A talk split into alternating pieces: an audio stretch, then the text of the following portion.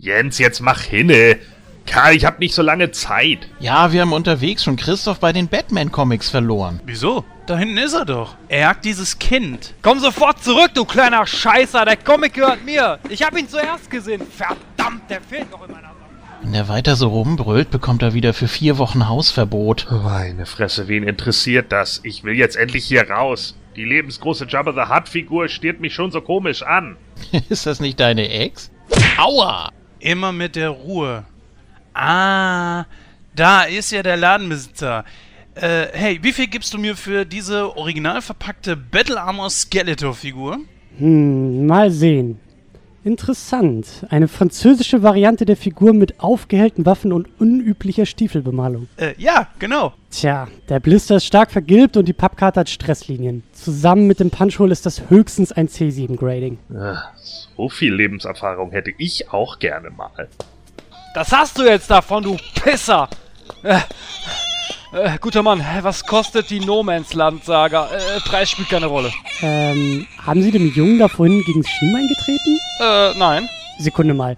Sind Sie nicht der Spinner, der vor vier Wochen mit unserer Harley Quinn Schaufensterpuppe geflirtet hat? Ja, ja, das ist er. Jetzt reicht's mir langsam mit Ihnen. Geben Sie mir den Comic. Und wenn Sie noch einmal meinen Laden betreten, dann... Äh, los, Julian, starte den Wagen, raus hier! Bitte werfen Sie eine Münze ein. Oma, weg da! Hey, bleiben Sie stehen!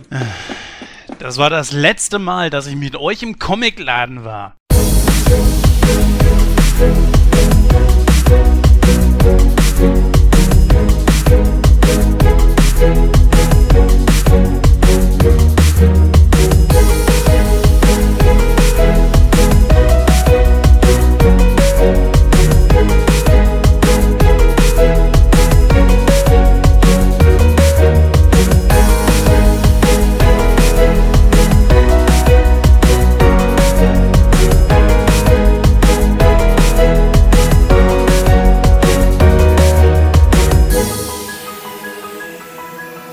Hallo und herzlich willkommen zu der 47. Ausgabe von Nightcrow. Ich bin der Christoph und ich begrüße ganz recht herzlich an meiner Seite den Jens. Äh, hallo und ich begrüße euch dann mal zur 74., nicht zur 47. Ach, verdammt, ja, ich, ich lebe in der Vergangenheit. Egal. Top. Julian, dich begrüße ich auch. Das ist sehr nett von dir. Ja, eigentlich kann man es auch umdrehen. Ne? 74 ist ja eigentlich auch viel einfacher. Ne? Also das ist ja so ein komisches deutsches Ding, dass wir die Zahlen verkehrt rum sagen. ne? Um dich da mal wieder zu retten. Ja, den Gordon begrüße ich auch. Hallo Gordon. Ja, hallo, na, wie geht's? Ja, liebe Zuhörerinnen und Zuhörer, wir sind heute aber nicht alleine, denn wir haben uns so einen Gast dazu geholt. Und zwar begrüße ich noch ganz recht herzlich den Christian vom Second Unit Post, äh, Second Unit Post. Postkasten. Vom Postkasten, genau. Auch den betreibe ich, ja. Warte, das mache ich nochmal. Alter! Eieiei. Es geht schon gut los, ey. Habt ihr Schnaps auf dem Tisch oder... Äh, So, Moment. Nee, wir sind nur so aufgeregt. Ja, die innere Aufgewühltheit. So. Ja, liebe Zuhörerinnen und Zuhörer, wir sind aber nicht ganz alleine, denn wir haben uns heute einen Gast dazu geholt und zwar ist das der Christian vom Second Unit Podcast. Hallo. Hallöchen. Tag. Ich bin da und ich bin wach und ich hab Bock. Ja, das ist großartig, das freut uns sehr. ja, äh, bevor wir uns ähm, ja, deinem Podcast mal so ein bisschen widmen, äh, stelle ich erstmal so eine allgemeine Frage in die Runde, denn wir machen, wie gewohnt, machen wir natürlich ein kleines bisschen Smalltalk und da geht meine Frage als allererstes zum Julian. Denn Julian, ich habe gehört, dass du mit deinem, mit deinem Projekt, nämlich mit dem ähm, Moon Talk, wieder äh, ja, ganz groß im Kommen bist, oder? Ja, wir haben jetzt äh, das erste Mal überhaupt sowas wie so ein äh, Live-Reaktionsvideo gemacht zum Royal Rumble. Da war ich bei dem guten Bonds zu Hause und er und sein Sohn, das hat richtig Spaß gemacht. Wir haben uns den Royal Rumble angeguckt und haben dann da die Highlights jetzt online gestellt. Das kann sich natürlich jeder gerne angucken. Wie immer, network.moontalk.net. Und ja, es geht natürlich fleißig weiter. Wir widmen uns jetzt wieder etwas mehr der WWE als vorher, als das im letzten halben Jahr der Fall war, nämlich äh, kaum. Und jetzt, äh, ja, durch die Teamerweiterung wird das natürlich ganz wunderbar. Teamerweiterung, habt ihr euch einen neuen dazugeholt? Ja, nicht nur einen. also es ist das erweiterte Team und zwei von denen sind tatsächlich auch äh, hier gerade in der Runde. Echt? Nein. Wirklich? Ist nicht Wirklich? wahr? Was? Unglaublich. Christian, seit wann machst du denn damit? Das fragt mich auch gerade. Ich würde sagen, seit ungefähr 20 Sekunden anscheinend. Ja. alles, alles klar. Ja, Nein, Jens und Gordon äh, haben sich bereit erklärt, da äh, mit einzugreifen, weil die das Ganze auch gucken und ja, das ist auf jeden Fall schon mal ganz spaßig. Wir hatten ja Rumble Preview und Review und da waren die beiden auch dran beteiligt und ja, mal sehen, wie das jetzt weitergeht. Der Gordon, kann ich schon mal verraten, ist auch bei NXT dabei, beim letzten Monatsreview. Da hast du mir eine super Überleitung gegeben, dann kann ich nämlich direkt mal meine, meine Frage zum Gordon richten. Ja, Gordon, du bist ja nicht nur bei uns aktiv, sondern auch im Himanischen Quartett und jetzt auch im Moon Talk. Da war meine Frage so, ist das nicht ein bisschen, ein bisschen stressig, wenn man äh, drei verschiedene Podcasts zu drei verschiedenen Themengebieten aufnehmen muss? Nö, eigentlich nicht. Kurz und knackig, so mögen Gordon. Ja, er ist eine Maschine, ne? Also er interessiert sich für alles, er redet gerne über alles und er weiß alles und von daher passt das, ne? Das ist Genau, und macht noch nebenbei alle etlichen anderen Sachen, denn ob man es glaubt oder nicht, ich habe nebenbei auch noch eine Freundin und ich habe nebenbei auch noch eine feste Arbeit und ich habe nebenbei auch noch eine Band. Aber da, ihr könnt das auch alle, ihr müsst einfach nur aufhören zu schlafen. Das geht ganz einfach und dann läuft auch alles. Ja, Powernapping ist da ein super Stichwort. Jens, wie ist das denn bei dir so mit dem Schlafen? Machst du auch Powernapping? Äh, gezwungenermaßen. Nee, also ich schlafe im Moment äh, extrem schlecht und ich bin am heraussuchen, wo, woran das liegen könnte. Ich weiß es nicht. Äh, ich war auch schon beim Arzt gewesen, habe mir schon auch ein paar so, so homöopathische äh, Pillen besorgt, so auf pflanzlicher Basis. Ein Baldrian oder was? Das wären ja dann Tropfen. Nee, das gibt's auch in Tablettenform. Ja gut, kenne ich nicht, aber nein, also kein Baldrian. Äh, ich habe die jetzt gerade nicht hier liegen, die liegen im Schlafzimmer. Und äh, ich nehme die aber auch erst seit gestern und da muss ich auch erstmal abwarten, ob die äh, funktionieren. Also das Problem ist einfach, ähm, ich komme irgendwie nicht so in diesen, diesen richtigen Tiefschlaf rein. Und ich weiß nicht, ob ihr das kennt, so, das ist so, wenn man morgens aufsteht, ist das, als guckt man durch so eine äh, total beschlagene Scheibe und das ist so ein Gefühl, du bist zwar wach, aber trotzdem hinter den Augen äh, ist irgendwie die Jalousie nicht richtig hochgezogen. Ist ganz schwer, das zu erklären. Und man fühlt sich schwach, man fühlt sich kränklich. Ich hoffe, dass das sich schnell wieder legt. Aber jetzt gerade bin ich auf jeden Fall fit. Äh, Freue mich auf den Podcast heute und vor allen Dingen auch auf das Thema und natürlich auch darauf, dass äh, Christian heute das erste Mal bei uns mit dabei ist und das, ähm, wir haben ihn ja schon vor längerer Zeit mal eingeladen und äh, ja, jetzt hat es Gott sei Dank endlich mal geklappt. Ich Ja, hoffe, ich habe dir damit jetzt auch eine gute Überleitung gegeben. Ja, ja hast, ich- hast ich- du, äh, Entschuldigung, Christian, wenn ich dich Mhm. unterbreche, ich komme gleich zu dir. Ähm, ich habe nämlich noch eine kurze Frage an den Jens. Du hast gesagt, du fühlst dich dann immer so, so, so schlapp und äh, unausgeglichen und so, deine, als ob man eine Jalousie vor Augen hätte. hätte. Ja, das Gefühl kenne ich, das habe ich jeden Tag auf der Arbeit. so, Und wenn du trübe Scheiben hast, musst du die vielleicht einfach mal putzen, Junge. ja, richtig. Aber du bist kein Brillenträger, ne? Das Ah. ist ja. ja. Gehen wir mal davon aus, dass es auch an der Jahreszeit liegen könnte. Ich weiß nicht, wie es bei euch aussieht, aber hier in Hamburg seit Wochen äh, neblig, nass, kalt, um den Gefrierpunkt und ja, es könnte mal ein bisschen auflockern wieder. Äh, wo ich gerade hier eben kurz dran bin, ähm, nehme ich kann mal kurz eben die Zeit, um zwei Sachen loszuwerden. Also wir haben zwei, äh, zwei Nachrichten bekommen von Hörern, die uns auf Fehler aufmerksam gemacht haben. Einmal auf der Seite mit der, ich glaube, Folge 3 und 4 war das. Da war überhaupt kein Download möglich. Das habe ich korrigiert. Äh, ich glaube, der gute Mann hieß Michael. Ich weiß es nicht mehr so genau. Ich habe jetzt gerade Facebook nicht offen. Und äh, wir haben eine E-Mail bekommen, wo irgendwo scheinbar was mit unserem Feed nicht stimmte und auch das habe ich korrigiert. Also, liebe Hörer, es sollte jetzt eigentlich wieder alles ganz normal funktionieren. Nur so Applaus viel für dazu. Jens. So, dann kommen wir jetzt mal zu unserem Gast, Christian. Ja. Erstmal begrüße ich dich natürlich recht herzlich, dass du hier äh, bei uns heute äh, den Weg ins Studio gefunden hast. Danke, danke. Ja. Ähm, ja, also äh, meine Frage natürlich vorab. Du bist ja selber Podcastler, äh, wie ich ja vorhin gesagt habe, oder wie unsere Zuhörer bestimmt auch äh, wissen, einige von uns, betreust du ja die Second Unit und Superhero Unit. Ähm, da war meine Frage so an dich, ähm, was genau für ein Themenfeld deckt ihr denn da mit diesen beiden Podcasts ab? Mm, Ich fange mal mit der Superhero Unit an, weil es da leichter ist. Ähm, also der Name ist da so ein bisschen Programm. Es geht um Superhelden.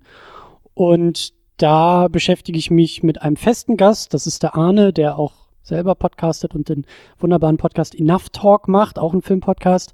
Ähm, ja, den habe ich mir da abgezogen und setze ihn einmal im Monat vor den Bildschirm und zwinge ihn dazu, mit mir Superheldenfilme zu gucken, beziehungsweise auch das Ganze filmhistorisch aufzuarbeiten. Also wir, die Tagline ist so ein bisschen auf der Suche nach dem Superhelden-Genre. Meine, meine Vermutung ist, dass es im Filmbereich, im Unter- oder im Genre des Actionfilms eigentlich ein Untergenre geben müsste, das Superheldenfilm heißt. Und ähm, das beackern wir, wie gesagt, einmal im Monat mit einem Film. Wir sind jetzt mittlerweile, glaube ich, im Jahr 94 angekommen, müssten da jetzt, also haben gerade den, den zweiten Batman hinter uns, den Batman Returns und haben jetzt äh, vor uns die Fantastic Four, die von Bernd Eichinger irgendwie produziert wurden. Und ähm, also eine, eine, eine, sehr, eine sehr wilde Verfilmung vor uns. Aber wir machen das halt eben einmal im Monat mit einem Film. Äh, Wir müssten dann auch irgendwie, weiß ich nicht, in den nächsten ein, zwei Jahren, glaube ich, dann mal bei den guten Filmen so langsam ankommen. Aber genau, das ist so die, die, die Grundidee. Und wir pflücken das Ganze dann halt so ein bisschen auseinander. Wir haben da so ein paar, so ein paar wiederholende Fragen, dass wir versuchen, äh, an jedem Film abzuklopfen, was bringt der Film vielleicht, wenn es dieses übergeordnete Genre gibt, was bringt er zu dem Genre hinzu? Welche Elemente, welche Motive, welche Produktionsgeschichte können wir da vielleicht irgendwie ableiten, die auch bei späteren Filmen wieder auftaucht und so weiter und so fort. Und die Second Unit ist eigentlich so das, das Mutterprojekt, aus dem diese Superheldenkiste da entstanden ist. Und da geht es einmal die Woche darum, ja, sehr intensiv und irgendwie auch suchend, fragend, auch so ein bisschen philosophisch ähm, Filme zu schauen und Filme zu diskutieren. Und ich sag immer, dass es mir darum geht, Filme zu verstehen. Und das mag man vielleicht irgendwie. Man, jeder denkt, Filme zu verstehen, sobald man irgendwie die Credits sieht oder so, dann ist der Film vorbei, man hat ihn verstanden. Aber mir geht's halt um mindestens eine Ebene tiefer, dass man wirklich mal abklopft, was da eigentlich los ist in dem Film, auch da, was Motive irgendwie machen, was sie mit uns irgendwie machen, wie wir sie irgendwie deuten. Und ähm, das kann dann auch schon gerne mal irgendwie so zweieinhalb Stunden lang sein und äh, gerne auch mal die Laufzeit des Filmes überschreiten, mittlerweile immer häufiger. Und äh, ja, das ist so quasi mein wöchentlich und monatlich Brot in Sachen Podcast. Meintest, ganz kurze Frage mal, meintest du gerade eben den 94er Fantastic Four von Roger Corman, der nicht auf den Markt gekommen ist? Genau den. Also diese, dieses Ah, ja. skurrile Ding, was produziert wurde, um irgendwie Rechte zu behalten, damit sie nicht zurückwandern und äh, Ich bin ganz ehrlich, ich fand den gar nicht so schlecht, auch wenn man den nach heutigen Maßstäben sicherlich in der Luft zerpflücken kann, auch was Special Effects angeht. Aber dafür, dass der ja sogar zeitweise dafür gedacht war, ein Pilotfilm für eine Serie zu sein, fand ich den eigentlich gar nicht übel. Hätte es das als Serie gegeben, ich hätte sehr wahrscheinlich geguckt. also ich, ich habe ihn selber noch nicht gesehen. Ich kenne halt nur die anderen drei Fantastic Four, die danach kamen. Und ich kann mir durchaus vorstellen, was viele Leute sagen, dass eben dieser 94er der beste aller Fantastic Four Filme sein soll. Und äh, bin da gespannt drauf, das, das selber zu sehen. Und freue mich vor allen Dingen auf diese Diskussion, weil es eben ein eher kurioser Film ist, der, wie gesagt, ja nicht offiziell released wurde und dieses Lizenz Thema da auf einmal aufbringt, das haben wir ja teilweise heutzutage noch der Fall. Also selbst der letzte Fantastic Four aus dem Jahr 2015 ist ja auch nur so ein bisschen hingeklatscht worden, damit man irgendwie, damit Fox die Rechte behalten kann und Marvel nicht zurückkriegt und all diese absurden und abstrusen Diskussionen, die wir in der Gegenwart führen, die kann man da halt schon mal so ein bisschen andeuten und deshalb, ähm, ja, ich, ich bin echt gespannt. Ich freue mich drauf. Das ist so einer meiner Highlights in dieser Diskussion, in, in, in diesem Projekt. Viele Sachen kenne ich halt schon vorher, weil ich mich sehr viel mit dem Genre auseinandersetze. Ähm, Aber äh, den kenne ich zum Beispiel noch nicht und deswegen äh, freue ich mich da sehr drauf. Also ich bin ja echt erstaunt, sag ich mal, dass viele diese äh, 2004 und 2007er äh, Filme so unglaublich schlecht finden. Also ich so schlecht finde ich die ehrlich gesagt gar nicht. Die sind eigentlich sehr gut gemacht, finde ich. Also natürlich keine Highlights jetzt, äh, wenn man es also jetzt mit, mit dem mit Marvel vergleicht, äh, was da momentan so alles auf den Markt geschmissen wird. Aber äh, so schlecht fand ich die jetzt ehrlich gesagt gar nicht. Nö, ich finde auch der 2004er ist eigentlich der beste von den ganzen. Also der ganz neue, der ist ein Haufen Affenkot.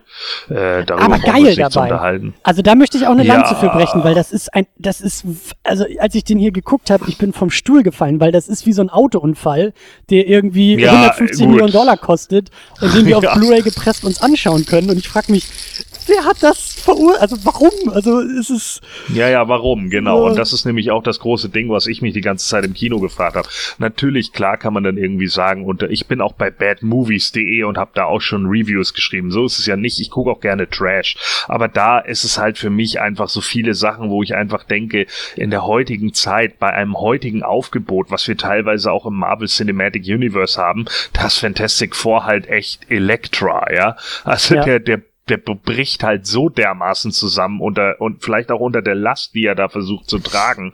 Aber da stimmen ja einfach so viele Dinge nicht, wo ich einfach nur dachte, mein Gott, alter Schwede. Also, ne, es ist ja nun auch nicht so, dass ich hier jeden Marvel-Film irgendwie total toll finde, auch wenn er jetzt nicht direkt von Marvel produziert wurde nur weil es Marvel-Charaktere sind. Aber der Film ist halt einfach Mist. ja, aber ja, ist eine eigene Diskussion, weil äh, gerade in dem Genre gibt's halt, gibt's halt gewisse Königsklassen von Mist. Ja. die halt auch irgendwie, wie du sagst, so Trash ist da auch teilweise ein gutes Stichwort für, aber ähm, ja. Nick Fury mit David Hasselhoff, ich weiß. Nein, Den, den müssten, den haben wir, glaube ich, gar nicht so sehr auf dem Schirm. Den müsste man irgendwie auch nochmal auftreiben, ja. Ja, wo wir gerade bei dem Thema sind, äh, genremäßig, ähm, unser Podcast zum Beispiel ist ja auch äh, sehr häufig vertreten mit äh, Superhelden-Geschichten. Ähm, der Gordon zum Beispiel ist ein sehr großer Marvel-Fan, ich bin ein sehr großer DC-Fan, vor allen Dingen Batman. Äh, deswegen war meine Frage an dich, äh, Christian, was ist denn da so dein Favorite, eher Marvel oder DC? Jetzt muss er ja aufpassen, ne?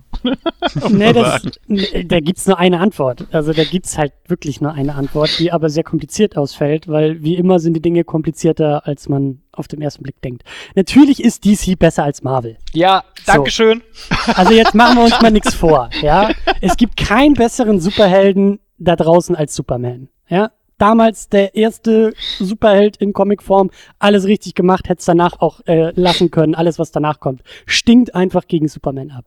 Das Problem ist leider nur, wenn wir jetzt auf die Filme gucken und auf die Grütze, die da die letzten fünf Jahre aus Zack Snyders Hand tröpfelt, dann muss ich eindeutig sagen, ist natürlich das Marvel Cinematic Universe viel, viel besser als alles, was da eben von Warner Brothers irgendwie auf Leinwand gebracht wird. Und äh, das schmerzt mir halt in jeder Faser meines Körpers, sowas sagen zu müssen. Aber ähm, so sehe ich das halt. Also, Das ist sehr schön formuliert, das geht mir nämlich ähnlich. Es gibt, äh, ich habe das mal in einem anderen po äh, oder einem vorigen Podcast mal gesagt. Ich finde einfach, dass Warner Bros. mit den Rechten, was filmerisch, äh, filmerisch anbelangt, die machen da nur Mist mit. Ja. Ja. die verstehen ihre eigenen Figuren nicht. Also, bestes Beispiel ist wirklich, also eigentlich, eigentlich haben sie Glück mit Batman, weil Batman zu versauen ist, äh, ist die Königsdisziplin. Also, das kannst du eigentlich nicht. Das hat Joel Schumacher hinbekommen. Ja, stimmt, aber ich würde jetzt einfach mal sagen, so statistisch gesehen äh, ist eher so der Ausreißer. Also Tim Burton hat's geschafft und Nolan hat's sehr gut geschafft und also ich lasse da auch noch mit zwei zugekniffenen Augen durchgehen, was jetzt Zack Snyder zuletzt mit Batman gemacht hat. So, also, ne, aber so das alles drumherum, die haben einfach keine Ahnung. Also, und ich meine, Superman ist auch eine wahnsinnig schwierige Figur, weil die halt super langweilig ist, super uncool ist und dadurch halt extrem schwer zu schreiben und irgendwie für das Publikum interessant zu machen. Ähm, und das verstehe ich auch alles, dass auch im Jahr 2017 ein, ein, ein Held wie Superman und ich liebe diese, diese alten Filme mit Christopher Reeve. Äh, das ist so für mich wirklich Perfektion des Genres und Perfektion der Figur und Perfektion von allem. Äh, ist mir klar, dass das im Jahr 2017 nicht mehr ganz so ankommt und ich da eher alleine stehe in meinem Cape und Kostüm und sage, Superman ist cool. Aber ähm, ja, also ich äh, also Man of Steel war für mich ein persönliches Trauma. Ähm, Batman vs. Superman war dann erwartbar äh, egal. Und Suicide Squad war ein absoluter, also war, war in Celluloid oder nicht mehr Celluloid, aber auf Film gebannter Krebs. Und ich verstehe nicht, warum Leute jetzt so bei Wonder Woman abgehen, weil, also. Ähm, Wegen dem Theme. Weil das Theme gut gescriptet ist. Das ist der Punkt. Ja, ich gehe auch immer so für 30 Sekunden Musik ins Kino, um mir zwei Stunden irgendwie Schmerzen anzufügen. Das, das stimmt ja, schon. Naja, wobei, äh, wobei ich muss, also ich muss persönlich sagen, ich, ich fand Suicide Squad jetzt besser als erwartet. Also es war äh, ich habe nicht viel erwartet, weil es eben von Warner war, aber ich fand, es ging. Also es war jetzt nicht ganz so kacke, wie, wie ich eigentlich gedacht habe. Also ja. wer mich kennt, weiß, dass ich ein sehr ausgeglichener Mensch bin, aber ich war richtig wütend, als ich aus dem Kino kam und ich musste mir auf die Lippen beißen, im Kinosaal nicht laut zu schreien und einfach zu fragen, was die Scheiße da gerade soll auf der Leinwand. ich, also das, äh, das ist auch wieder eine andere Diskussion. Ähm, ja, also um das vielleicht nochmal so abzuschließen und abzurunden, ähm, interessanterweise ist für mich, wie gesagt, das Marvel Cinematic Universe ähm, mein Ding, was Superhelden auch gerade jetzt im Kino angeht. Ähm, das ist für mich, viele gucken irgendwie äh, TV-Serien oder Netflix-Serien und ich, ich bin nicht so der Serienmensch, äh, aber dieses MCU betrachte ich als meine als meine persönliche Mischung aus TV-Serie und Daily Soap. Also Civil War, also schmeiß sie alle auf einen Film und Querverweise und irgendwie Payoffs von fünf Filmen davor und alle äh, schreien, da, also gehen dann schreiend aus dem Kinosaal und sagen, das ist mir zu viel und ich sitze da drin und sage mir, genau so muss das sein, genauso will ich das haben. Und äh, aber interessanterweise würde ich da auch niemals irgendwie jetzt äh, hart gegen argumentieren, wenn, wenn jemand zu mir sagt, aber die Figuren sind doch alle ziemlich Banane und äh, was soll jetzt hier irgendwie ein Doctor Strange und was soll jetzt irgendwie noch ein, was soll der dritte Spider-Man jetzt irgendwie von uns und die Figuren sind doch alle sowieso ziemlich Banane und egal und würde ich sagen, ja, hast recht, ist aber trotzdem ziemlich gut gemacht. Und wir leben halt in einer Zeit, in der ein Captain America, ja, Chris Evans als Captain America hat für mich mittlerweile so filmisch Superman abgelöst. Weil das interessanterweise ist diese noch egalere und noch langweiligere Figur namens Captain America äh, das, was ich mir immer von Superman seit eigentlich 20 Jahren wünsche. Und äh, das ist alles sehr paradox, aber so, so sehe ich das. Eine Abschlussfrage habe ich dann noch, dann äh, denke ich mal, können wir so langsam zum, äh, zu äh, unserer Programmvorschau kommen. Eine Abschlussfrage habe ich noch und zwar, äh, wenn du jetzt die, oder beziehungsweise du, ich stelle dir die Wahl einfach. Ähm, du bist zwar nicht so der Serientyp, hast du gerade gesagt, aber ich stelle die Frage trotzdem mal. Was wäre jetzt für dich besser? Die Spider-Man Animated Series aus den 90ern oder die Batman-Serie aus den 90ern? Ich habe Spider-Man, glaube ich, nie so geguckt, aber Batman hat mich voll erwischt. Also als Steppke in den 90ern hat die Serie dafür gesorgt, dass ich mir ein Batmobil zu Weihnachten gewünscht habe und Batman-Actionfiguren hatte und Batman halt so das Nonplusultra war. Und ich habe die sogar, die, also auch die Superman Animated Serie, Series, die, die, die ja so von den gleichen Machern, glaube ich, wie Batman ist, die, also die sind beide wirklich sehr, sehr gut. Ich habe die vor, weiß ich nicht, fünf Jahren oder so nochmal geguckt, so als Erwachsener und habe echt gemerkt, wow, das ist, also das ist kein Kinderkram. Das kann man auch wirklich als Erwachsener gucken und das sind sehr, sehr gute Superhelden-Geschichten und Batman- und Superman-Geschichten und dementsprechend äh, würde ich mich dafür entscheiden. Ja, sehr schön. Genau das wollte ich hören. ja, vielen herzlichen Dank, Julian. Äh, ach, Julian, äh, Christian, dass du uns ein paar Fragen beantwortet hast. Ähm, aber keine Sorge, du bleibst natürlich noch ein bisschen unser Gast und wir werden auch noch mehr über deinen Podcast in unserem Hollywood-Stammtisch erfahren. Äh, aber bevor wir das tun, übergebe ich erstmal das Wort an unsere Susi.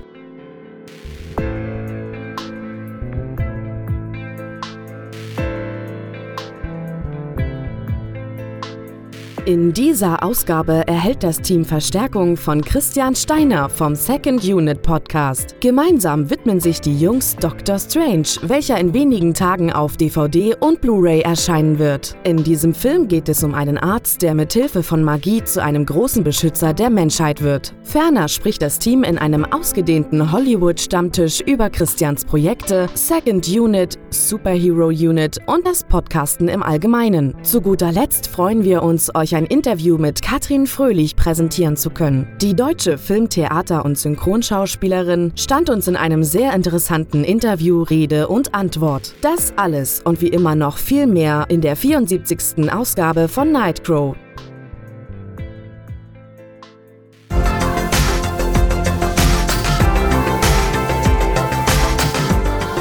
Hollywood Stammtisch, Stammtisch. Ja, liebe Hörer, wir sind dann jetzt hier zurück mit unserem Hollywood-Stammtisch. Eine andere Stimme, die euch gerade jetzt begrüßt. Der gute Christoph ist auf dem Klo. Oder was weiß ich wo.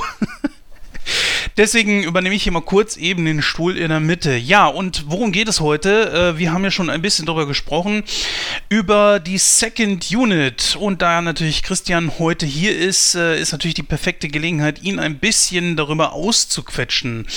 Christian, äh, lass mich dich ähm, als allererstes mal fragen, warum und weswegen, wieso hast du die Second Unit gegründet? Wie hat das bei dir alles angefangen? Wir reisen zurück ins Jahr 2012 und wir befinden uns, glaube ich, ja, ich glaube, das war im März 2012. Ich habe meine Bachelorarbeit geschrieben. Und meine Bachelorarbeit hatte überhaupt nichts mit Film oder irgendetwas mit dem Internet zu tun. Und äh, ich war aber sehr glücklich und sehr froh, aus diesem Tal des äh, Leidens auf Papier durchgegangen zu sein und wollte mich belohnen. Wollte mich mit einem mit so, mit so einem Herzensprojekt, mit so einer Bastelaktion, mit so einem mit so einem äh, Ding für mich irgendwie belohnen. Und ähm, das sollte ein Podcast werden. Und das sollte ein Podcast über Filme werden. Und dann habe ich meinen guten Kumpel Tamino Mut, mit dem ich auch studiert habe, also ich bin mittlerweile fertig, ähm, den habe ich dann einfach mal äh, mir zur Seite genommen und habe ihm mal von dieser Idee erzählt und habe gesagt, du, pass mal auf, ich kümmere mich um alles. Ähm, also ich stelle uns hier irgendwie Mikrofon auf den Tisch und irgendwie noch äh, drücke jedem von uns ein Bier in die Hand und äh, du musst einfach nur vorher einen Film gucken und dann zu mir kommen und dann genauso vor Mikrofon mit mir über Filme diskutieren, wie wir das die letzten Jahre auch schon ohne Mikrofon gemacht haben. Daraus ist dann so die Second Unit entstanden. Da ist dann, ja, da, da, da ist das eigene Blog dann draus entstanden, auf dem mittlerweile die Podcasts veröffentlicht werden und das ist so äh, langsam dann gewachsen und äh, was natürlich äh, immer schön ist, dann bei solchen Aktionen auch zu sehen, dass es eben nicht nur eine Aktion für mich geblieben ist, sondern mittlerweile auch eine sehr hartnäckige und sehr leidenschaftliche Hörerschaft gefunden hat und äh, ja, Feedback in Kommentaren zurückkommt und halt so diese ganzen, ja, und also es, es, es kommt was zurück und wir kriegen auch oder haben früher ähm, viel äh, Filmeinsendungen bekommen, das war dann echt so ab und an der Fall, dass ich einfach zur Post marschiert bin mit so einem Zettelchen aus dem Briefkasten und auf einmal irgendwie so ein dickes Paket in die Hand gedrückt bekommen habe und zu Hause aufgerissen und dann haben da Fans von uns ihre DVD-Regale geplündert und uns zugeschickt. Und äh, das, das sind so die kleinen und großen Erfolgsmomente und ja, wie gesagt, also das ist mittlerweile schon gut fünf Jahre alles her und hat sich auch im Laufe der Jahre echt sehr weit entwickelt. Ja, das finde ich vor allen Dingen äh, sehr schön bei eurem Podcast, dass er auch eine eigene Geschichte hat. Also es gibt ja andere, die hauen einfach ihre Folgen raus. Und das sind dann auch eklatant viele, aber äh, da ist dann nicht irgendwie so, die, die sind dann auch so teilweise echt allglatt. Natürlich nicht bei jedem und ich sage jetzt auch mal keine Namen und da möchte ich natürlich auch keine Wertung für finden, aber gerade bei eurem finde ich das halt eben so wirklich schön, dass man weiß, so okay, weil ihr habt ja auch mal scherzeshalber so eure, äh, euren Podcast so in Phasen unterteilt, Ja. wie Marvel es ja momentan macht. Ja, Ne? ja, das stimmt. Äh, gut, aber warum soll ich davon erzählen? Ähm, erzähl doch ihm kurz da was zu. Ja, also dieses, ähm, wenn ich über diesen Podcast spreche, dann sage ich auch immer wieder, dass ich erst rückblickend verstehe, was wir da eigentlich machen und was ich da eigentlich mache. Also das entsteht so aus dem Machen heraus und viele Sachen ähm, bemerke ich selber dann erst. Also zum Beispiel auch, wofür der Podcast steht. Dieses tiefe Suchen auch nach, nach Bedeutung in Film und nach Motiven in Film und eben auch eigene Interessen im Film irgendwie zu finden und auch das eigene Filmverständnis zu öffnen und sich neuen Themen zu öffnen. Das sind alles so Sachen, die mache ich einfach so und merke dann erst im Nachhinein, äh, was ich da eigentlich gemacht habe oder wofür das irgendwie steht und was vielleicht irgendwie auch der Reiz daran sein kann. Und ähm, ja, im Laufe der Zeit hat sich der Podcast auch weiterentwickelt. Ähm, wir haben eben angefangen, wie gesagt, 2012 in Kiel. Ich habe in Kiel studiert und da eben Tamino kennengelernt im Studium, im Philosophiestudium. Bin dann im, wann war denn das? Im Jahr 2015 also im Frühjahr 2015 bin ich aus Kiel weggezogen und habe dann erstmal meinen Rucksack gepackt und bin in sechs Wochen durch die USA getingelt, als ich dann eben meinen Masterabschluss in der Tasche hatte und habe mir da so einen Urlaub gegönnt. Und dann war einfach schon so dieser, dieser Punkt, also mir war klar, nach der Rückkehr aus den USA, ich werde nicht in Kiel bleiben und auch schon für die Phase, für diese drei Monate im Grunde genommen äh, Urlaubsphase da, Sommer, Sommerurlaub, dass wir auch keine Sendung machen. Und dann, da kam dann irgendwie so diese Idee, also da merkt man auch, dass ich vielleicht so ein, so ein Comic-Fan bin oder Comic-Film-Fan bin, dass ich dann auch auch so dieses Stichwort Phase 1 einfach mal in den Raum geworfen haben, gesagt habe, okay, Phase 1 schließt sich hier gerade ab, nämlich dieses Lokal in Kiel aufnehmen, jede Woche mit dem festen Gast Tamino Mut zu einem bestimmten Film sprechen.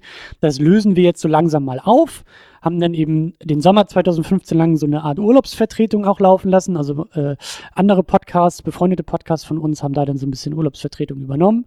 Und als ich dann zurückgekommen bin aus den USA, bin ich sehr, sehr schnell äh, in Berlin gelandet und damit hat sich die Sendung dann auch nochmal weiter geöffnet. Also gerade 2016, also Ende 2015 war dann so Phase 2 im Grunde genommen gestartet und gerade 2016 hat sich die Sendung dann nochmal viel, viel breiter aufgestellt durch eine ganz vielfältige und immer größer werdende Anzahl von Gästen. Also da sind wirklich dann, da sind äh, Blogger, die über Kinderfilme schreiben. Ich habe mir dann auch angefangen, äh, von, von Filmfans ihre, ihre Lieblingsfilme erklären zu lassen. Und das wird jetzt zum Beispiel auch die Tage online gehen, unser Abschluss zu den Hunger Games. Da habe ich mich dann durch alle vier Filme durchgearbeitet und hier eben mit einer Hörerin von uns ähm, darüber gepodcastet, was, was diese Filme für sie so besonders machen und da auch wieder eine Menge gelernt und arbeite mich momentan durch Harry Potter mit dem Daniel vom vom, Spätfilm-Podcast und das ist so, ja, das, das ist im Grunde genommen so der, der Kern von Phase 2. Also weg von einem festen Gast hin zu vielen Gästen und zu immer breiteren Themen und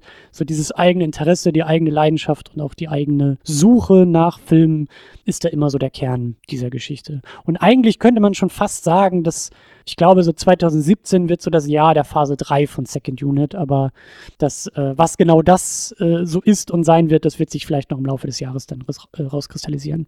Ja, du hattest vorhin etwas sehr Schönes gesagt. Du hattest zurückge äh, zurückgeblickt auf deinen eigenen Podcast und ja auch erst dann verstanden, was das alles so richtig bedeutet, beziehungsweise was du da machst. Wir haben ja jemanden hier, der auch einen eigenen Podcast gegründet hat, und zwar den Julian. Einfach mal auch so an dich die Frage, Julian, Julian, war das bei dir genauso? Hast du das auch so ähnlich empfunden? Ja, ich hatte damals, oh Gott, das ist schon 2003, das ist äh, Ewigkeiten her.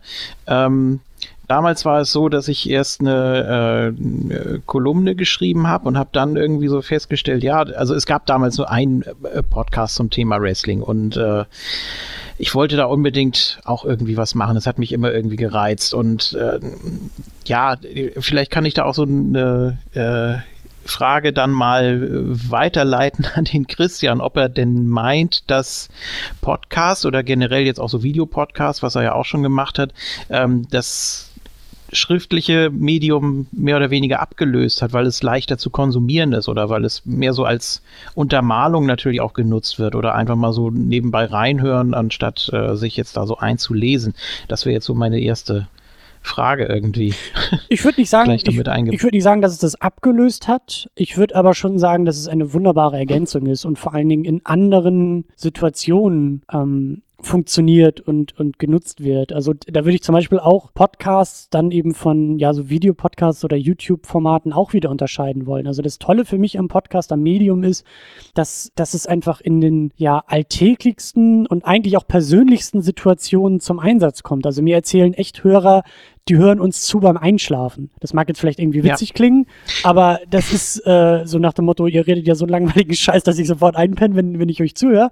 Aber es ist irgendwo auch ein Kompliment, weil wenn man mal so drüber nachdenkt, das ist schon echt was sehr Intimes, wenn man da irgendwie abends Ja. im Bett äh, auf den Ohren gehört wird. Oder so wie ich das zum Beispiel mache, also ich höre eben auch äh, Podcasts und höre das dann irgendwie beim Abwaschen oder höre das irgendwie hier beim, beim Aufräumen, so bei, bei, bei Haushaltstätigkeiten oder beim Sport oder halt, also immer dann, wenn ich eigentlich gerade auch kein, kein Display oder keinen Monitor vor Augen gebrauchen kann, sondern mein, mein Körper irgendwie so von alleine funktioniert, aber der Kopf gerne ähm, gefordert wird. Und, ähm, und man eben nicht ständig hingucken muss, jetzt wie vielleicht bei einer YouTube-Geschichte oder so, sondern einfach, ja, ähm, so auf Autopilot irgendwie funktioniert, aber trotzdem nebenbei ähm, Anreize haben möchte. Und ähm, ja, da, das, das ist, und wie gesagt, also dadurch, dass das, was wir ja gerade auch hier tun, wir, wir passieren direkt im Gehörgang der Leute, die uns zuhören. Das ist so intim und so direkt und irgendwie auch so ähm, isoliert von allen anderen Medien, dass es doch irgendwie was Besonderes ist. Das ist eigentlich auch so mit das schönste Feedback, was man kriegen kann. Also empfinde ich so. Ich habe in den äh, Jahren schon so viel gehört, wie uns die, die Leute hören, ob jetzt äh, beim Sport oder wenn sie, wenn sie rausgehen, um irgendwie Sport zu machen oder so, so als äh, ja, Untermalung, Motivation, ist ja auch jede Menge wert. Wie gesagt, schon beim, beim Einschlafen und ähm, ja, beim, beim Autofahren oder bei der, bei der Hausarbeit. Klar, das ist, also wenn man wirklich so allgegenwärtig ist, das ist schon was ganz anderes. Und wenn man was schreibt, das ist dann irgendwie nicht so, nicht, nicht so präsent oder vielleicht auch nicht so aufdringlich. Was für mich auch noch hinzukommt, so über, über, über die Jahre, ist ähm, die Beobachtung, dass das Schöne beim Podcast, bei dem auch was wir jetzt hier, hier tun, wir führen ein Gespräch. Und das Tolle dabei ist, dass wir unsere Gedanken gerade entwickeln, sie teilen und uns Bälle gegenseitig zuspielen und alle, die dazuhören, genauso mitdenken. Also das, was wir hier tun, ist ein Ja. Prozess. Und der Text ist ein Ergebnis. Dieser Prozess, wie der Text geschrieben wird, nämlich irgendwo im stillen Kämmerlein irgendwie mit einem Ziel und dann formuliert man halt so hin und feilt am Text und formuliert nochmal um und schreibt es nochmal anders und sucht nochmal, recherchiert nochmal neu und am nächsten Tag schreibt man weiter. Das Ganze ist so ergebnisorientiert. Dann hat man einen Text und das ist ein Ergebnis, aber wie, wie der Autor zu diesem Text hingekommen ist, das erfährt man dabei ja gar nicht. Und das finde ich so toll beim Podcast. Auch wir kommen nachher zu einem Ergebnis, zu einem Ergebnis der Diskussion, zu einem Fazit. Aber das Tolle ist, dass dieser ganze Weg, der über Umwege geht und ja, sehr viel stolpert und un- so unperfekt ist, äh, der ist aber dabei und um den geht es. Es geht um den Weg und gar nicht so sehr um das Ziel. Man kommt zwar irgendwo an, aber so dieses klassische, der Weg ist das Ziel. Und da, da bin ich halt voll dabei. Das ist für mich auch so eine Sache, die ich so im Philosophiestudium für mich irgendwie entdeckt habe. Oder das ist für mich irgendwie auch Philosophieren. Das ist das, das ist das Umwege gehen, das ist das sich auf den Weg machen, das ist dieser Prozess und das finde ich so toll beim Podcasting. Jetzt hast du praktisch das so in Worte gefasst, wie ich es eigentlich auch empfinde. Also wenn ich äh, mir früher Talkshows angeguckt habe oder so, das ist auch nochmal was völlig anderes, als wenn man jetzt einen fertigen Artikel natürlich liest, ähm, weil man so das Gefühl hat, man ist dabei. Ne? Also so Mhm. ungefähr, wie du es gerade äh, formuliert hast. Und das ist das, was, äh, was das Ganze eigentlich so interessant macht. Empfinde ich auch so, ja. Es gibt ja den äh, Podcast Nerd Talk und der ist ja im Gegensatz zum Beispiel zu dem, was die Second Unit ist, mh, komplett anders. Er ist ja mehr so, äh, ich sag mal, dass die an die manchmal vielleicht zwölf äh, Filme haben, die die in einer Sendung durchziehen. Und das ist dann natürlich auch so ein bisschen so äh, an der Oberfläche kratzen, zwar ein unglaublich breit gefächertes Programm haben, aber wirklich die Filme nicht so tiefgründig besprechen. War, war das von Anfang an bei dir dann auch so der Gedanke, dass du gesagt hast, nee, also ich möchte das schon wirklich äh, tiefgründig besprechen, die Filme komplett auseinandernehmen? Oder könntest du dir auch sowas vorstellen, so, ein- so ein Format, ich meine, ihr habt ja auch, äh, da kommen wir gleich noch zu, äh, könntest du dir das auch vorstellen, so ein Format, wo du sagst, es gibt auch Filme, da können wir einfach mal so durchpeitschen. Also wir sind mit diesem Format sehr bewusst gestartet. Ähm, wie gesagt, als ich da diese, diese Bachelorarbeit hinter mir hatte und für mich einfach auch mich in so ein Projekt reingraben wollte, ähm, war genau das, äh, wann, wann, wann das schon die ersten Fragen und die ersten Überlegungen. Wie sieht dieses Format eigentlich aus? Und ich habe zum Beispiel damals, 2012, ähm, weil ich auch sowieso sehr amerikanisch äh, unterwegs bin, was Podcasts angeht, da gibt es diesen Sla äh, Slash Filmcast. Ich weiß nicht, ob ihr von dem mal gehört habt. Ähm, das ist auch so ein, ich glaube, wöchentliches Ding. Und das ist halt zu der, zu dem Filmblog slashfilm.com der Podcast. Und die machen das so, dass die einen Film besprechen, einen, einen, einen Hauptfilm sozusagen besprechen, ähm, der auch immer neu ist. Also das sind Filmjournalisten, die dann irgendwie aus der Pressevorführung kommen und wirklich zum Filmstart immer das Neueste schon, schon besprechen können. Aber im Vorfeld, Mhm. ich glaube, so 20 Minuten, 30 Minuten, manchmal eine Stunde, so durchgehen. Mensch, was hast du denn geguckt und was war deine letzte DVD und äh, erzähl doch mal, welche Serie guckst du gerade? Und ähm, das hatte ich dann auch immer so ein bisschen angehört und habe mich aber sehr bewusst dagegen entschieden und habe das dann auch mit Tamino damals so besprochen und habe auch gesagt, Mensch, lass uns auf einen Film konzentrieren. Ähm, wir hatten mal eine Nullnummer gemacht, so, so ein eher so ein technischer Test und auch so ein Ablauftest, äh, den wir dann irgendwie zur 100. Ausgabe zum Jubiläum auch mal veröffentlicht hatten. Aber da ging es auch darum, das einfach um Mikro so ein bisschen auszupegeln. Da hatte Tamino mir auch von einem Film erzählt, ich weiß gar nicht mehr welcher das war, aber er hat mir von einem Film erzählt, den ich nicht kannte. Und es ging darum, dass wir einfach mal ins Reden kommen und diskutieren kommen. Und ich habe gemerkt, dass ich einfach nicht so viel Spaß an dieser Diskussion habe, wenn ich einfach nur so zwei, drei Fragen stellen kann und er mir einen Film erklären kann und ich sitze daneben und kann aber gar nicht so sehr einsteigen, wenn er sagt, naja, Schauspiel ist scheiße und irgendwie das Ende ist blöd und äh, glaubt mir mal, dass die Geschichte total Banane ist. Dann kann ich daneben sitzen und sagen, okay, muss ich dir jetzt glauben, weil ich kenne den Film nicht. Und wie gesagt, das war dann eine sehr bewusste Entscheidung zu sagen, nee, diese Gespräche wollen wir so gar nicht führen. Denn davor, so wie gesagt, im, im Privaten, ähm, und da ist lustigerweise auch ein Marvel-Film ausschlaggebend gewesen. Also wir haben, wir haben echt so eine halbe Nacht wirklich durchdiskutiert über Iron Man. Und wir haben uns, wir haben uns wirklich sehr, sehr schön konstruktiv in die Haare gekriegt und, und, und Tamino findet den doof, ich finde ihn gut. Und dann ging es wirklich, das kannst du doch nicht sagen. Und äh, Tony Stark ist doch perfekt charakterisiert und der Wandel und da ist doch kein Wandel und das ist doch alles Quatsch und das ist doch bla. Und wir, ich habe ihn wirklich, ich habe ihn, glaube ich, echt nachts um vier oder so aus, aus meiner Wohnung äh, sehr freundlich dann äh, geworfen und habe gesagt, Tamino, ich muss morgen um acht aufstehen und arbeiten. Du hast immer noch Unrecht und ich habe immer noch Recht. Aber Natürlich. das Gespräch müssen wir jetzt hier erstmal beenden, weil äh, so, mein, mein, ne, so die, die äh, irdischen ähm, äh, Bedürfnisse überwiegen und äh, aber auf diesem Niveau haben wir schon immer äh, äh, diskutiert und ähm, darum ging es mir auch sozusagen, diese Gespräche dann einfach mit dem Mikrofon mal einzufangen, ein bisschen zu strukturieren natürlich und ein bisschen zielorientierter zu machen und natürlich auch irgendwann zu einem Abschluss zu finden. So am Anfang hieß es immer, wir machen eine Stunde. Mittlerweile ist eigentlich unter zwei Stunden auch schon fast nichts mehr drin. Aber so dieses Prinzip hatten wir uns schon sehr bewusst überlegt, um dann eben uns auch wirklich ähm, ans Eingemachte machen zu können. Ne? In dem Moment, wo man wirklich sagt, okay, das Wochenpensum ist einen Film gucken. Den haben wir in der Zeit, in der, in der das in Kiel passiert ist, auch wirklich zusammen bei mir auf der Couch oder im Kino geguckt und danach direkt aufgenommen. Aber wirklich dieses, das, das kriegt man auch irgendwie hin. Film gucken, ein, ein Film in der Woche ist leichter als jetzt irgendwie, weiß ich nicht, eine ganze Serienstaffel in einer Woche gucken zu müssen. Oder halt irgendwie, weiß ich nicht, wie viele Marvel-Filme wir haben, aber das sind bestimmt auch schon irgendwie über zehn Filme oder sowas. Und äh, das waren so, so diese Faktoren, die da, die da mit reinspielten, dass wir uns dafür entschieden haben, auf einen Film pro Ausgabe zu konzentrieren. Klar, da kommt auch manchmal, so wie jetzt bei der Hunger Games Geschichte, so die letzten beiden Filme, die habe ich mit der Miriam jetzt als Double Feature besprochen, weil das irgendwie auch Quatsch wäre, die, die aufzuteilen. Oder äh, wir hatten auch, äh, mit Termino hatte ich mal die Matrix-Fortsetzungen, Reloaded und Revolutions haben wir, glaube ich, auch in einem Abwasch gemacht. Aber in der Regel ist es wirklich so, ein Film, eine Ausgabe und dann so tief wie möglich reingehen und so viel wie möglich da rausholen. Und ähm, das ist so der Ansatz. Ja, du hast es gerade eben auch schon erwähnt. Der gute Tamino ist leider nicht mehr so. Also er ist zwar noch bei euch mit dabei. Genau, er ist jetzt ein Gast von, von vielen Gästen sozusagen. Und ähm, das kam eben auch daher, dass, ähm, ähm, also bis 2015 hatten wir ja diese Second Unit schon, schon drei Jahre zusammen gemacht. Also hatten da wirklich schon, weiß ich nicht, 150 Ausgaben oder so äh, auf dem Tacho, sogar eigentlich mehr mit Sonderausgaben und so. Wir hatten, wir hatten uns bis dahin wirklich einen, einen großen Kanon und ein großes Archiv erarbeitet. Tamino sagt immer scherzhaft, naja, wir haben ja eh alle wichtigen Filme besprochen, die es zu besprechen gibt.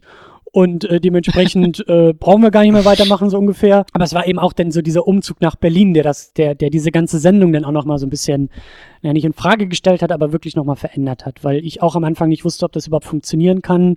Die, weil wir das jetzt über Skype aufnehmen, wir sehen uns nicht mehr dabei. Das, das, das macht das Ganze schon wirklich anders. Und deswegen war dann auch so meine Überlegung. Und weil Tamino auch gesagt, oder wir beide eigentlich gesagt hatten, ähm, wir sind so ein bisschen, ich nenne nicht eingerostet, aber wir haben einfach so ein Punkt erreicht, wo wir wahrscheinlich auch, wenn ich nicht weggezogen wäre, sondern jetzt zu diesem Zeitpunkt immer noch in Kiel sitzen würde, das hätte die Sendung trotzdem irgendwie auch verändert, weil wir wirklich viel und intensiv das Ganze drei Jahre am Stück gemacht haben.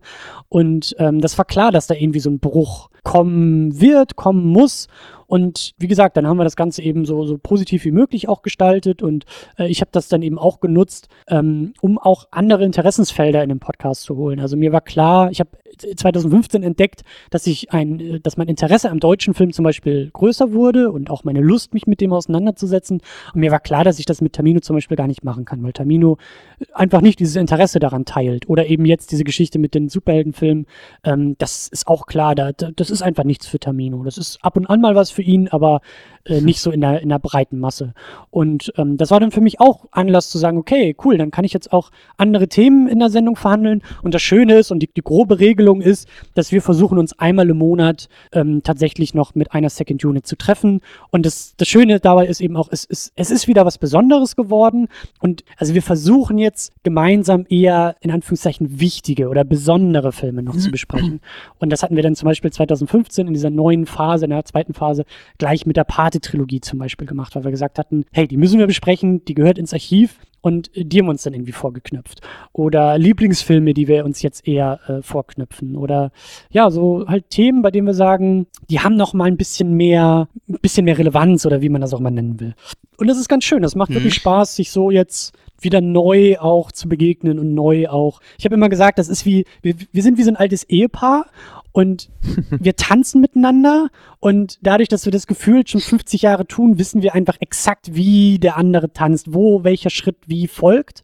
Und da nochmal wieder so eine gewisse Würze reinzubringen, indem man mit anderen Leuten tanzt, aber eben auch ganz, zu ganz anderer Musik auf einmal tanzt, ist es wieder was anderes geworden. Und das, das ist schön. Ganz kurze Ja, Anmerkung. zu vielleicht. Tami Ja, Ja, ganz, kurz. nur. Es ist, äh, man, man lernt ja dann auch erst den Luxus richtig zu schätzen, ähm, wenn man merkt, ja, das klappt, das klappt jetzt nicht mehr so oft, äh, wie du eben gesagt hast, dass man ähm, ja das nicht mehr Angesicht zu Angesicht machen kann, sondern das über Skype macht. Also ich habe das auch festgestellt. Ich habe äh, ja mit dem Kollegen Bons hatten wir dieses äh, Spin-off da, äh, TNT, Total Nonstop Talk. Das fing dann so damit an, dass wir uns bei ihm getroffen haben und so weiter. Das ist schon was komplett anderes, als wenn du Ja. äh, das über Skype machst. Und auch wenn du die Leute gut kennst, es ist einfach eine ganz andere Gesprächsdynamik.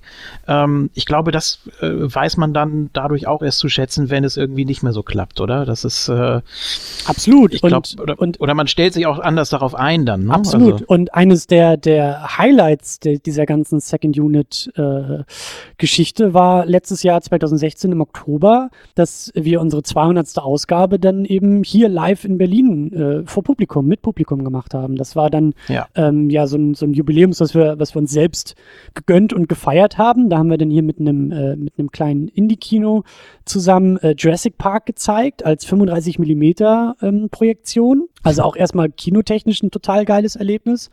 Und Tamino war dann eben auch da, ist aus Kiel vorbeigekommen. Und äh, ja, wir konnten diesen, diesen Film alle äh, auf einer Qualität genießen, die wir sonst nicht haben. Und danach haben Tamino und ich dann eben äh, uns vor das Publikum gesetzt und den, den Laptop aufgeklappt und äh, haben dann unser, unseren Podcast da gemacht. Und das, das war total geil. Und das auch so eine Sache, bei der ich dann wieder sage, das ist dann wieder so das, das Schöne bei dem alten Ehepaar. Ähm, das habe ich total genossen, mit ihm diese, diese Live-Situation zu haben, weil das komplett ungewohnt war, wieder komplett anders war, aber innerhalb der ersten 20 Sekunden wieder so vertraut und so wie immer war. Und ich konnte mich Ja. fallen lassen in der Diskussion, er konnte sich fallen lassen und das war auch ein total schönes Erlebnis und das, das, das hätte nur so mit Tamino funktionieren können. Das glaube ich. Möchte ich eines Tages tatsächlich auch mal realisieren. Ähm, ja, ich wollte eigentlich mal fragen, wie das so aussieht, ob ihr äh, manchmal das Gefühl habt, unter Druck zu stehen, wenn jetzt neue Filme rauskommen, dass ihr so das Gefühl habt, ja, da muss man jetzt drüber reden, oder geht es eher so darum, das ist, das ist im Wrestling ja ähnlich. Da gibt es ja auch sehr viel aktuelles Material und manchmal nimmt man sich dann die Zeit und redet über eine, Classic-Show, äh, die meinetwegen 10, 20 Jahre her ist. Da ist dann dieser Druck nicht so da.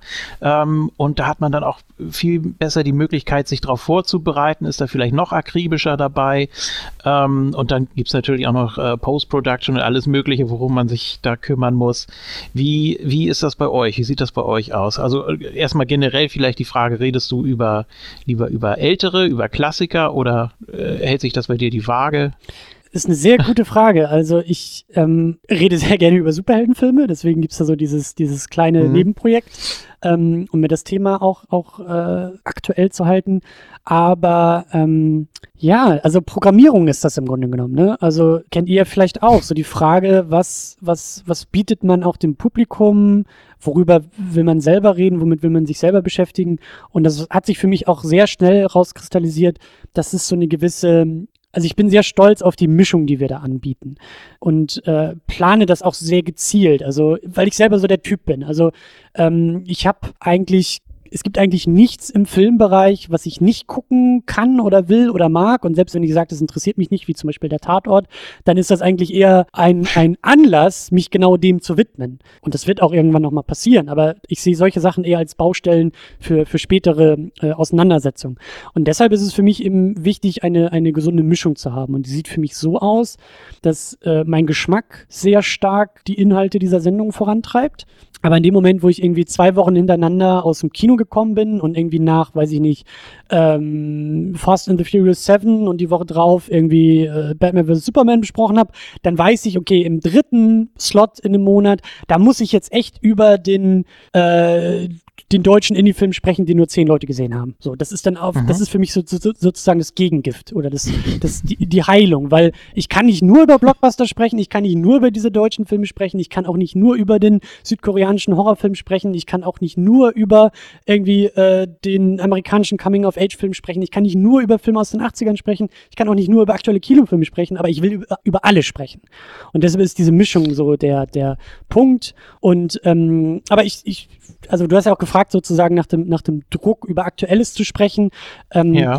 Mittlerweile ist es halt so, dass äh, die Second Unit, ähm, wir sind halt echt so ein Dampfer. Wir sind kein Speedboot, wir sind da kein, kein Jetski oder so. Wir sind wirklich so ein, so ein Dampfer, der da echt seinen Kurs gerne weit im Voraus setzt und weiß, wo er hin will. Und dementsprechend ist es oft schwer, weil, also ich habe, also jetzt zu diesem Zeitpunkt irgendwie äh, Anfang Februar, ich habe, glaube ich, bis Mitte April schon die Sendung durchgeplant und Termine durchgeplant, so für mich zumindest.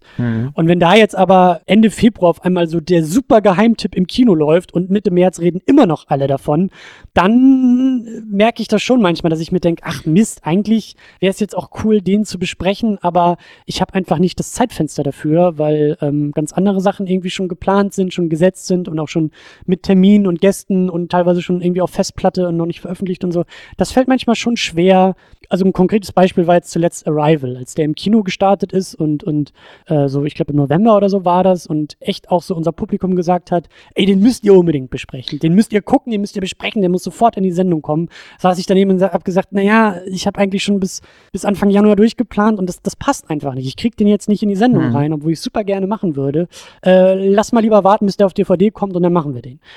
Deswegen, ja, manchmal ist das schon auch ein bisschen schade, aber wenn ich könnte, würde ich jeden Tag äh, 10 von diesem Podcast irgendwie aufnehmen und 20 Filme gucken, aber ähm, ja.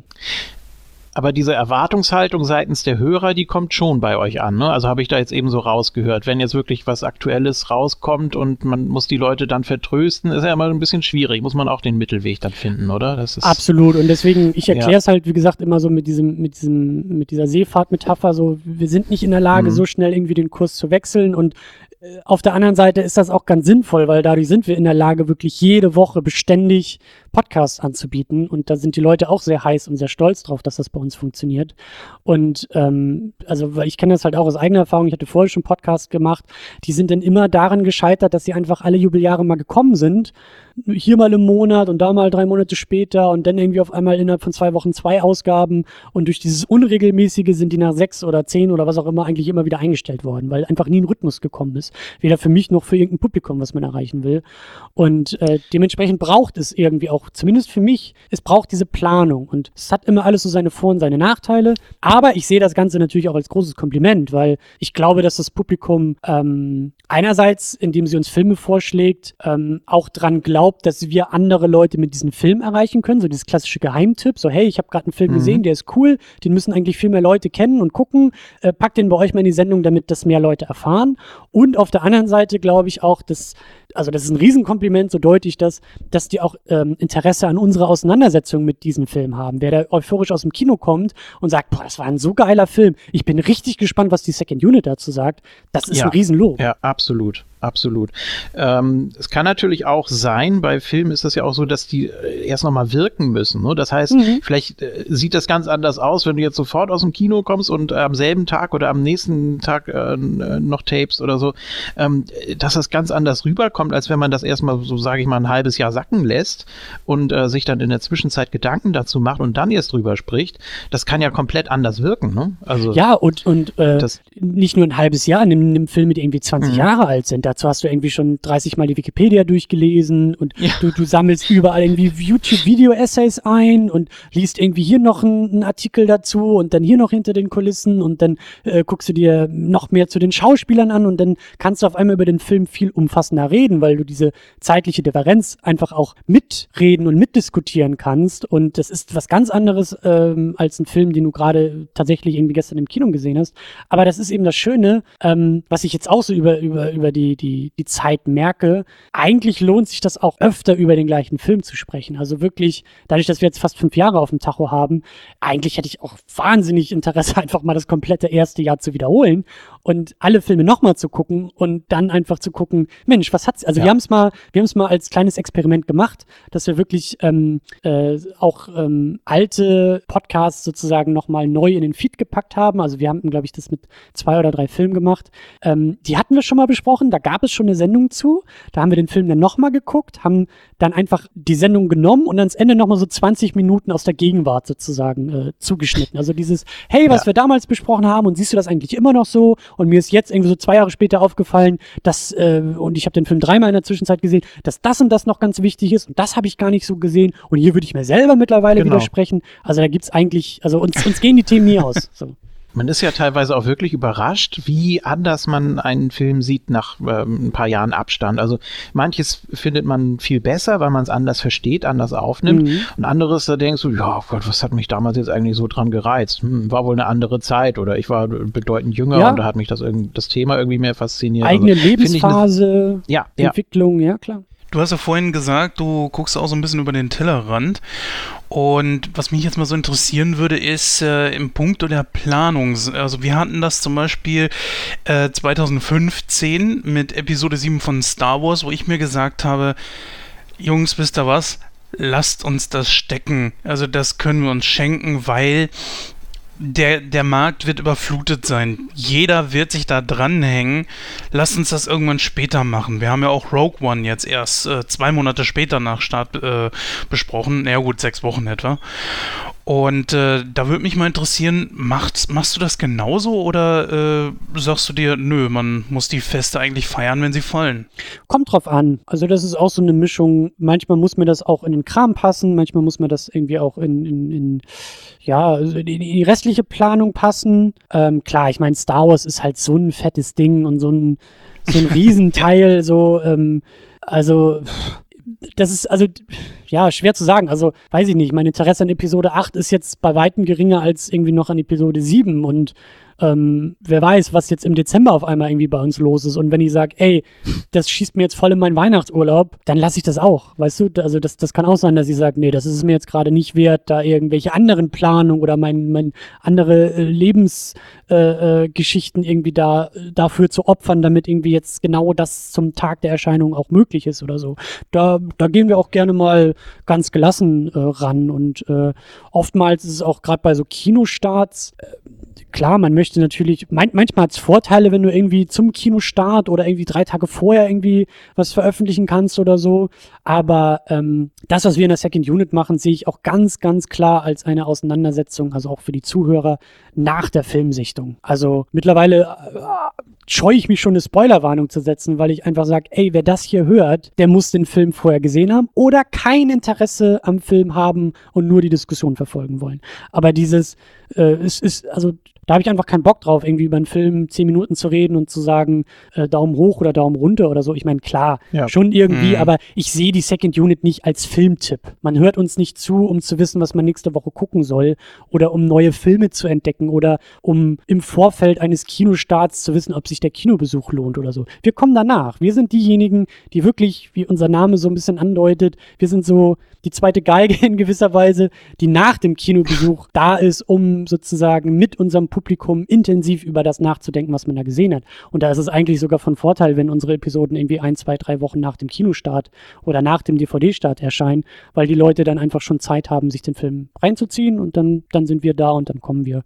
Und ähm, ich, wie gesagt, ich versuche auch da einfach diese Planung, das ist wirklich so ein, so ein, so ein Bauchgefühl, was da irgendwie diese, diese Planung macht, ne? dass ich wirklich sage, okay, kleine Themen, große Themen, neue Filme, alte Filme, irgendwie Blockbuster und Indie-Perlen, so, das muss ich irgendwie alles für meinen Bauch irgendwo die Waage halten. Und dann kann es auch mal passieren, dass ich sage, nee, da haben wir jetzt schon irgendwie die letzten zwei Wochen oder die letzten zwei Monate haben wir so viel über neue Filme geredet, da kommt zwar jetzt irgendwie nächste Woche der neue, weiß ich nicht, X-Men oder äh, Spider-Man oder was auch immer, der interessiert mich brennend, dafür gehe ich ins Kino, aber der wandert einfach noch nicht in den Podcast. Ist dann so.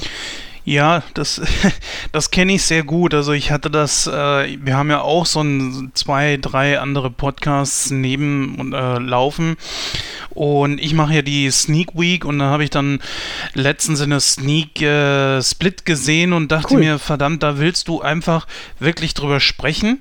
Ich habe dann öfter irgendwo mal Podcasts gesehen und dachte mir, na gut, hörst du mal rein. Und dann hieß es so, ja, aber da kann ich jetzt nicht drüber sprechen. Und dann denke ich mir so, ach, nee, komm doch auf den Punkt, ey. Ja. Da, da macht ein Spoiler-Teil oder so, ja.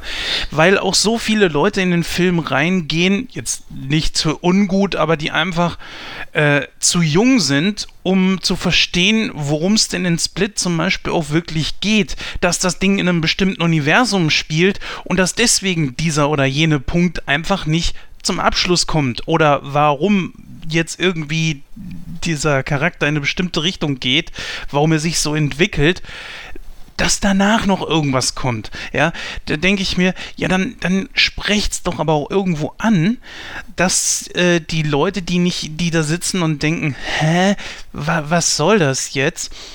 Äh, dass ihr denen auch eine Richtung geben könnt, dass die sagen, ja, wenn das so ist, ja gut, äh, das hätte ich natürlich schon wissen müssen oder wusste ich nicht und deswegen habe ich meine Show da auch da letztens in zwei Teile geteilt, was ich vorher auch noch nie so gemacht habe.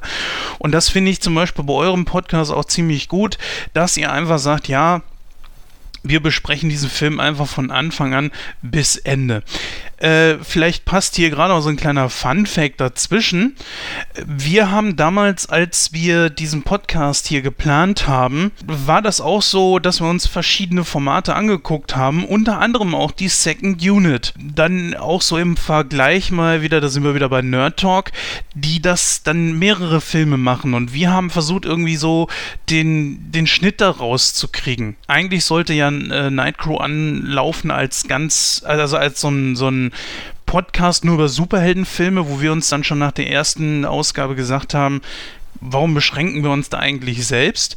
Sind dann in so eine Richtung gegangen, dass wir uns äh, Filme genommen haben, ein, zwei, manchmal vielleicht auch drei, die wir eklatant länger bespre besprochen haben und andere, ja, die musste der andere nicht mal unbedingt äh, gesehen haben. Wie es zum Beispiel in äh, Nerd Talk so ist. Und irgendwann ging das Ganze mehr so auf diese Richtung, wie sich jetzt entwickelt hat.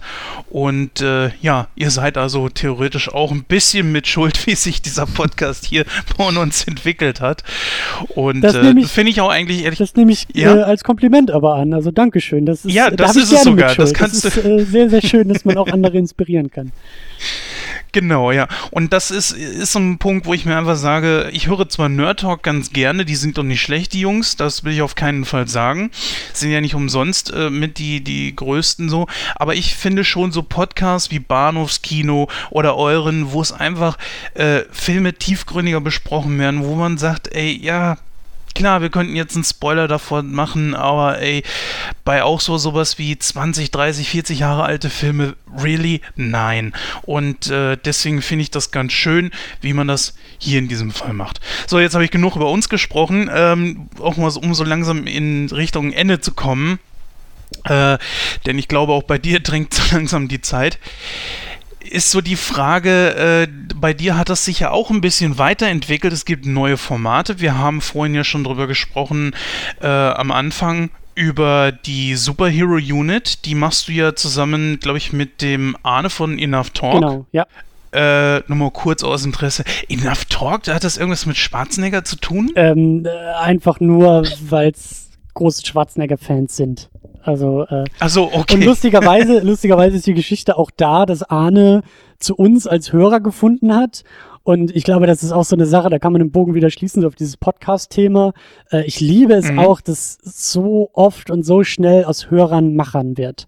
Und wie gesagt, Arne hat bei uns auch viel zugehört und auch bei anderen Podcasts und dann, dann war viel in den Kommentaren noch unterwegs so. Und dann, dann kam halt immer öfter so die Nachrichten so, Mensch, ich würde auch gerne mal sowas machen, was brauche ich denn für Mikrofon? Und wie kriege ich das ins Internet reingestellt? Und irgendwie zwei Monate später war ich Tag geboren. Und äh, so, also das, ähm, ja, das ist einfach schön, dass da, dass man sich da gegenseitig auch so inspirieren und beflügeln kann, ja. Ja, viele Also unterschätzen das auch so ein bisschen. Ne? Es ist mit sehr, sehr viel Arbeit natürlich verbunden. Absolut. Das muss man immer bedenken, ja. Absolut. Du meinst jetzt einen, einen Podcast zu Ja, machen? ja. Ja, das stimmt wohl, ja. Da können wir alle drei ein Lied von singen, deswegen. Äh, Das stimmt wohl. Kommt natürlich immer drauf an, wie du ihn machst, ne? Also, aber ich wollte noch mal kurz was zu Arne sagen. Also ich ähm, spende, das sage ich jetzt einfach mal so, Second Unit spende ich freiwillig 5 Euro, wenn du es schaffst, die- diesen Mann irgendwie mal aus der Liaison zu bringen. Er hat eine so ruhige Art an ja. sich. Ähm, entweder ist er ganz ruhig und gelassen oder halt eben am Lachen, aber er kommt nie irgendwie so, dass er sich vielleicht mal in Rage redet oder so. Und wenn du das irgendwann mal schaffst, dann spende ich äh, Second Unit 5 Euro. Erinnere mich dran. Challenge accepted. Ich muss ihn einfach nur dazu kriegen, über The Revenant mit mir zu reden und ich glaube, dann, dann dreht er völlig steil. Aber ja. Ja, das genieße ich auch voll. Also, Nee, also- das ist so bei diesem Ja. Superhelden-Ding, ähm, da ist es eben so, dass Arne der feste Gast ist, weil wir eben durch ein festes Programm fest, äh, das jetzt schon definiert ist, äh, äh, durchlaufen. Und das war mir eben auch sehr wichtig, einen festen Partner zu haben, weil wir uns da auch so ein Gesamtding erarbeiten wollen. Und ähm, auch das ist total toll, dass Arne offen für sowas ist, weil er auch sagt, äh, Superhelden interessieren mich nicht und ich habe keine Ahnung, aber gerade deshalb will ich das mit dir machen, um da irgendwie auch Dinge zu gucken, die ich sonst nicht gucken würde. Und ich genieße das auch total, weil die, die Second Unit ist schon, ich weiß nicht, ob Mhm. man das immer so sehr hört, aber die ist schon echt sehr durchformatiert. Also da gibt's so gewisse Rituale, die wir uns erarbeitet haben. Ähm, da gibt's auch so einen, so einen gewissen Ablauf, den wir uns strukturell erarbeitet haben, dass wir halt, naja, wir fangen irgendwie auch mit Plot an, wir fangen mit Schauspielern an und am Ende landen wir eigentlich immer sehr gezielt bei einer Diskussion, die sich langsam vom Film wegbewegt. Also da gibt's dann auch schon mal irgendwie Diskussionen über das Thema, was darf eigentlich Kunst? Dann gibt's irgendwie manchmal Diskussionen über die Fragen, äh, was, was ist der, wer ist eigentlich der Autor eines Films? Ist es der Filmemacher? Ist es der Drehbuchautor? Oder was bedeutet Schauspiel in der Gegenwart, in der Vergangenheit? Was kann man da für Typen rausarbeiten und so weiter und so fort. Und bei Arne ist es halt so in dieser Superhero-Unit, da kann ich mich auch wieder so komplett zurücklehnen und weiß, dass Arne mich auch zu jedem Zeitpunkt auffängt. Und gerade diese ruhige Art, dieses ruhige, wir, es gibt kein Intro dabei, äh, es gibt kein, keine feste Begrüßungsformel oder sowas, sondern wir nehmen eigentlich auf und stolpern dann irgendwie über irgendwelche Witzchen oder so rein und meistens Hm. sind wir schon zwei Minuten drin und sagen, ach ja, jetzt äh, haben wir schon seit zwei Minuten die Sendung am, am, am, am Laufen so. Und ähm, genau, das ist halt dann so dieses, dieses Superhelden-Ding, was wirklich auch unter eigener Domain mit einem eigenen Feed läuft, ein eigenes Blog hat, weil ich das irgendwie auch so ein bisschen als ähm, Wiedergutmachung äh, dem Publikum gegenüber so gemacht habe, das halt keinen Bock auf Superhelden hat, weil äh, ich wollte da die Stammhörerschaft nicht irgendwie durchquälen, sondern habe das so ein bisschen ausgelagert und äh, das ist schon so ein bisschen was Eigenes. Das läuft so nebenher und das ist eher so das kleine Nebending, aber ähm, ja, das ist mir schon ganz, ganz wichtig. Ja, macht auf jeden Fall weiter. Also ich finde beide Formate wirklich super. Ich hätte auch noch tausend Fragen und ich glaube, du musst auch unbedingt nochmal wiederkommen. ja. äh, ich hab, ich könnte dich jetzt fragen über, warum fehlen mittlerweile die Getränke? Ihr hattet früher immer Getränke dabei, aber äh, ich hätte tausend Fragen noch. Aber äh, irgendwo müssen wir ja wirklich mal zum Ende kommen. Deswegen einfach so auch nochmal ganz kurz angesprochen auf State of the Unit. Das finde ich ein sehr interessantes ähm, Format, was ich mir immer mal wieder anhöre, wo du ja äh, über die, den, den Status eures Podcastes dann auch sprichst, auch völlig ungehemmt, äh, gerne auch mal, glaube ich, mit einem Bierchen dabei Mhm. und so und äh, lässt dann deinen Gedanken freien Lauf. Ähm, wie kam es dazu und wie kommt das an? Ja, ähm, erstmal ist das ein, ein, ein schönes Format für mich, weil es für mich so, wie sagt man, unerschlossenes Territorium ist. Also auch da mache ich irgendwie was, was ich sonst so nie mache. Ich sitze ganz allein vor Mikrofon. Ähm, ich habe zwar ein paar Notizen über die Sachen, die ich irgendwie ansprechen will, aber es ist so sozusagen so das Antiformat. Es ist eher, so nenne ich das mittlerweile, es ist ein Audioblog. Es ist wirklich ein Tagebuch oder ein Monatsbuch oder wie auch immer man das nennen will. Aber es geht um mich und es geht um das Projekt und es geht eher auch so um kleine Updates und große Gedanken und mich auch in den eigenen Gedanken verlieren zu lassen, das aber aufzunehmen und für andere bereitzustellen, weil ich mir denke, das ist so, das ist der Blick hinter die Kulissen so. Und wie, wie der Name auch so ein bisschen andeutet, das ist wirklich so der Zustand. Wo geht's hin? Was für Gedanken mache ich mir? Wie blicke ich zurück auf die letzten Wochen? Was fand ich, worauf bin ich selber stolz? Und was sind noch Baustellen? Und wo will ich noch hin? Und wo arbeite ich drauf hin? Und das sind alles so Sachen, die haben in der normalen Sendung gar keinen Platz. Und ähm, ich habe keine Ahnung, wie das ankommt, weil ich rede da wirklich in meinen Computermonitor hinein, in mein Mikrofon hinein und pack das dann irgendwie so ins Internet und mache das eigentlich eher so für mich, weil ich diese Situation brauche, mir diese Gedanken zu machen. Ähm, ich bin oft erstaunt an den Downloadzahlen. Dass ich hätte nicht, ich, also das ist wirklich so ein Ding, bei dem ich dachte so, das hört nicht mal ein Prozent des Publikums, aber das hören irgendwie an, also zumindest was die Downloadzahlen angeht, das laden mehr Leute runter, als ich dachte.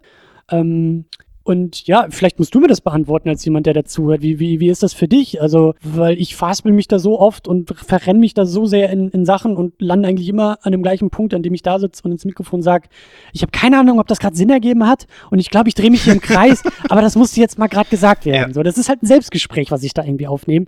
Und ähm, sag du mir, wie, wie, wie das ankommt, ob das, ob das was für dich bringt oder ob das eher belustigend ist und du nebenbei auch ein Bier trinkst und äh, eher ein Trinkspiel draus machst. Ich höre sowas ganz gerne, wenn ich am Autofahren bin. Ich äh, komme ja ursprünglich aus NRW und bin jetzt umgezogen vor drei Jahren hier nach Niedersachsen und pendel da immer hin und her zu meiner Mutter und das ist eine ziemlich schöne lange Strecke und da höre ich mir sowas ganz gerne an. Und was ich bei vielen Podcasts einfach vermisse, ist die Macher. Sie lassen nicht unbedingt Leute an sich ran und äh, das, dann wird das halt eben ein bisschen oberflächlich.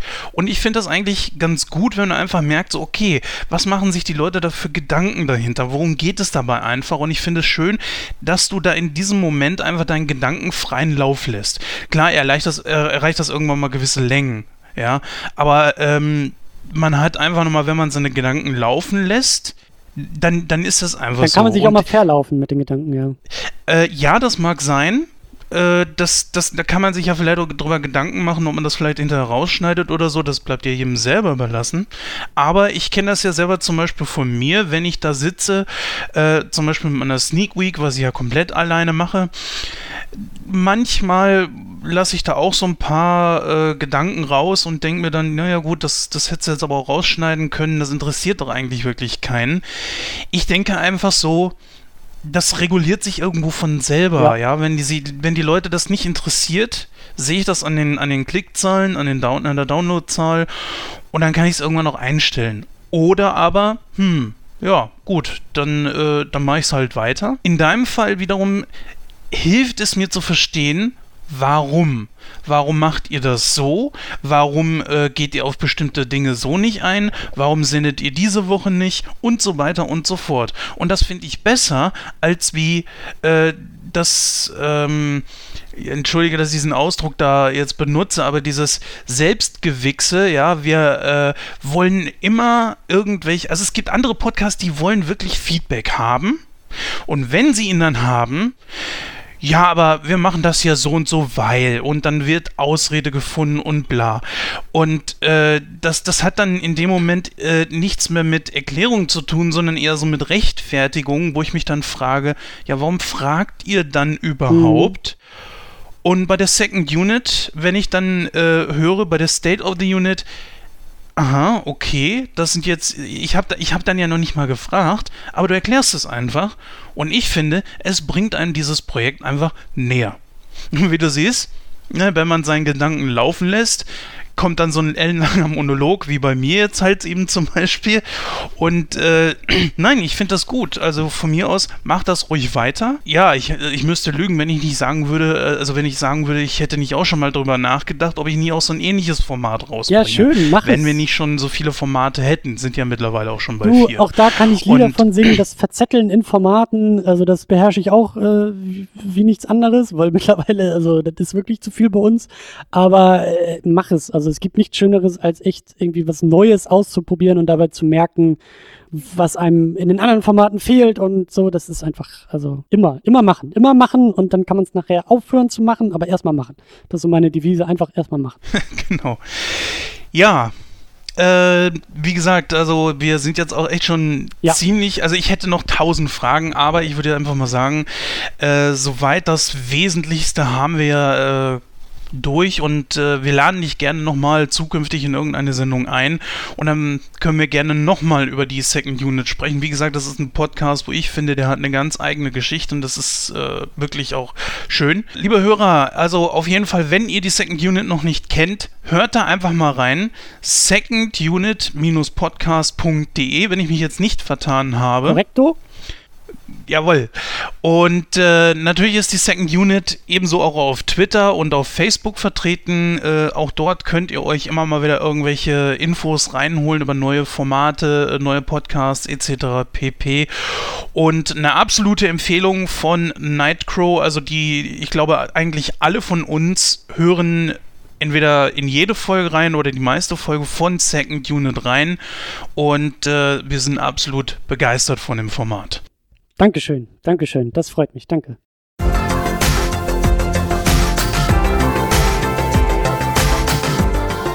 Hollywood Stammtisch. Stammtisch. Stammtisch. Stammtisch. Wir kommen jetzt äh, sofort zu einem Interview, das der Jens geführt hat, nämlich mit äh, Synchronschauspielerin Katrin Fröhlich. Und ja, darauf freuen wir uns alle natürlich und da hören wir jetzt rein. Viel Spaß. Ja, fröhlich. Ja, schönen guten Tag, Frau Fröhlich. Meine erste Frage natürlich, wie kamen Sie zum Schauspiel und natürlich letztlich dann auch zum Synchron? Wie fing das bei Ihnen an?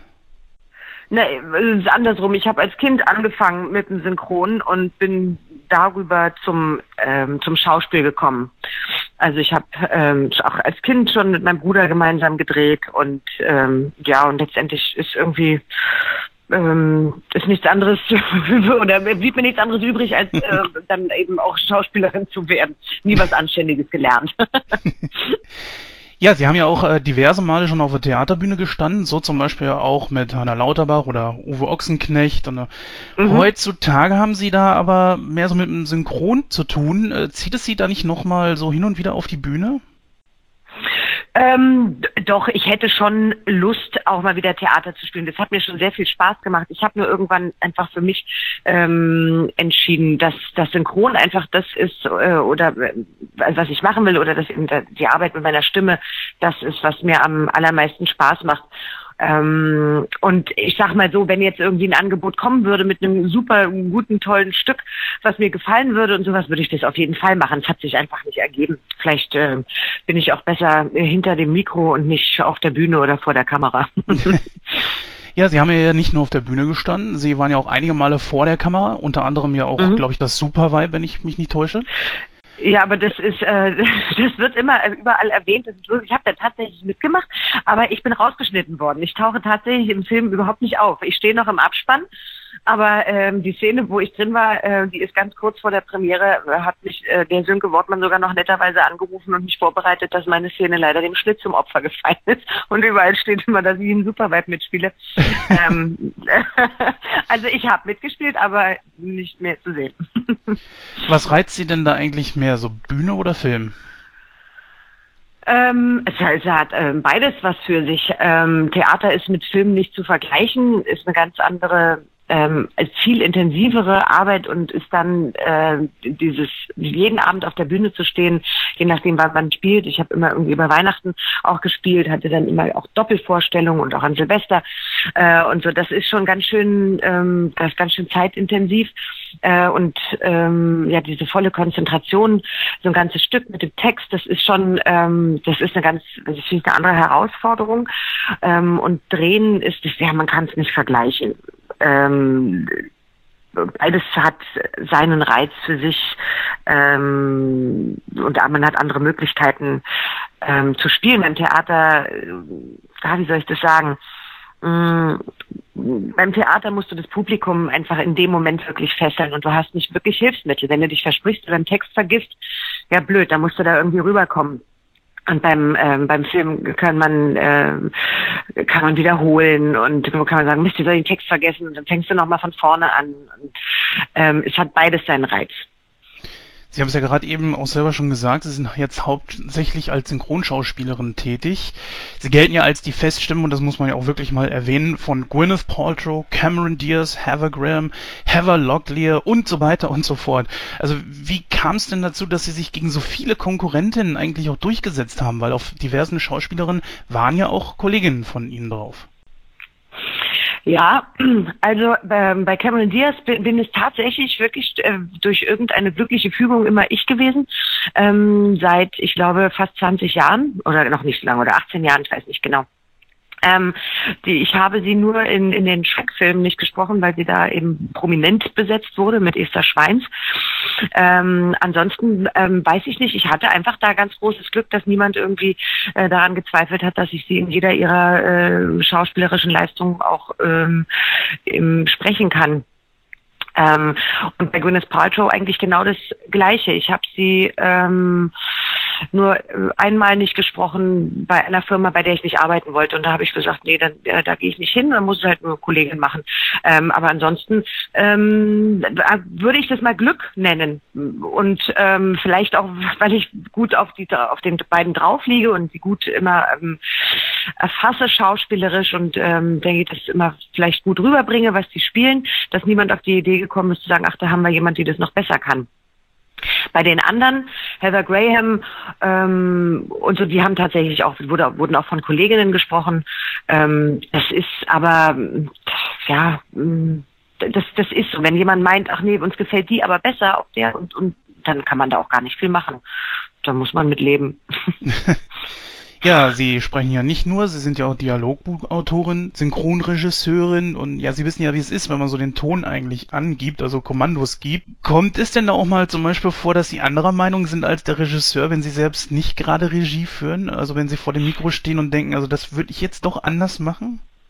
Ja, das ist aber, das ist aber ein ganz normaler Prozess. Das passiert mir ja als, als Regisseurin auch, dass der Sprecher vorne anderer Meinung ist als ich, weil das ja immer ein, ein kreativer ähm, Prozess ist und jeder empfindet äh, gewisse Situationen anders, deutet Mimiken anders, deutet einen Tonfall anders als man selber. Also das passiert ähm, häufig, aber ähm, eigentlich gar nicht so oft. Man einigt sich dann immer man diskutiert dann drüber. Man sagt dann, ja, ich sehe das jetzt aber gerade so und ich empfinde das so, weil sie hat doch jetzt das gemacht und das ist passiert und später passiert doch das und das und bla bla bla. Dann fängt man an zu diskutieren. Letztendlich, wenn der Regisseur sagt, ja, ich will das aber so, weil ich bin der, bin hier der Regisseur und er steht dann mit seinem, muss seinen Kopf dahin halten, hat die Verantwortung, muss man letztendlich sagen, okay, dann mache ich das halt so. Das macht man dann widerwillig, ähm, weil man es einfach ja anders sieht ähm, aber das, das kommt natürlich vor. Es gibt aber auch, klar, gibt es auch Kollegen in, in der Regie, wo man vielleicht gar nicht erst hingeht, weil man sagt, nee, das funktioniert nicht zwischen uns beiden. Wir sind grundsätzlich anderer Meinung und das sollten wir uns beide nicht antun. Also das, das passiert. Das ist aber ein normaler Prozess. ja, Ihre Stimme kennt man überall her. Sie sind in eigentlich jedem Bereich äh, tätig, wo man seine Stimme künstlerisch einsetzen kann. Hörbücher, ja. Hörspiele, äh, im Fernsehen als Ansagerin äh, von diversen Sachen. Ich glaube auch Werbung und so weiter. Was liegt Ihnen da eigentlich mehr? Alles liegt mir, was äh, hinter dem ich stehen kann und was mir Spaß macht und was irgendwie was Sinn und Verstand hat. Und ich bin in der glücklichen Lage, mir ähm, Dinge auch aussuchen zu können. Wenn ich angefragt werde für ein Hörbuch zum Beispiel, dann sagt man mir immer eigentlich, worum es geht, Geschichte und bla bla bla. Und dann hab, ist es auch schon vorgekommen, dass ich gesagt habe, ach nee, jetzt so die Vampir-Zombie-Geschichte ist jetzt nicht so mein Ding. ähm, irgendwie, da gibt's ja also ganz merkwürdige Geschichten. Das, da kann ich, das, das da kann ich nicht dahinter stehen. Ähm, und dann mache ich das auch nicht. Das ist auch dem Produkt gegenüber wäre das ja nicht fair, wenn ich etwas mache, ähm, womit ich mich nicht selbst identifizieren kann. Ich muss ja alles, was ich mache, muss ich ja in, in, in irgendeiner Weise oder ich muss mich in das, was ich da mache, verlieben. Ich muss das alles ähm, großartig finden. Und ähm, deswegen suche ich das, such, kann ich mir das Gott sei Dank aussuchen. Vielleicht wird es irgendwann eines Tages anders sein, da werde ich darum betteln, irgendwelche Zombie-Sex-Pornos zu synchronisieren oder so.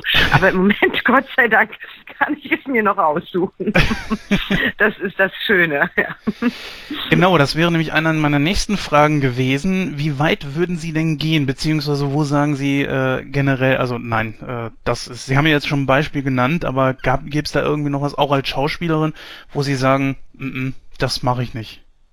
Ja, also das, wie gesagt, ich, ich, ich vor der Kamera oder auf der auf der Bühne möchte ich mich jetzt gar nicht mehr irgendwie da jetzt einordnen, weil da, da bin ich schon seit Jahren nicht mehr und das ist auch alles wunderbar so.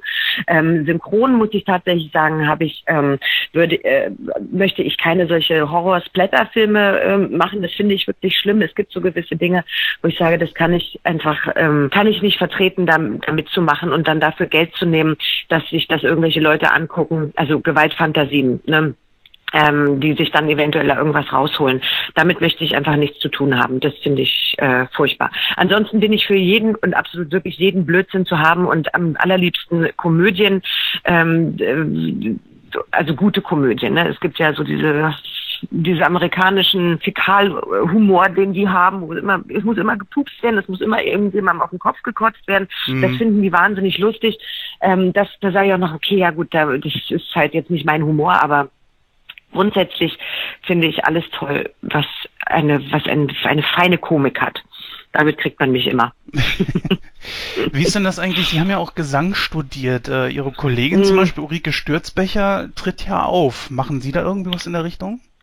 Nee, das ist genau das gleiche wie mit dem Supervibe. Ich weiß auch nicht, warum das in Wikipedia steht. Ich habe nie Gesang studiert und ich weiß nicht, wie man das auf Wikipedia ändern kann.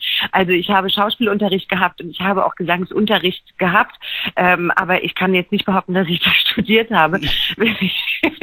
ich äh, bin leidenschaftlich gern zum Karaoke gegangen und das ist alles, was ich da äh, mache. Gesang ist, ähm, ich singe wahnsinnig gerne, aber ich, ich glaube nicht, ich glaube behaupten zu können, es nicht zu können.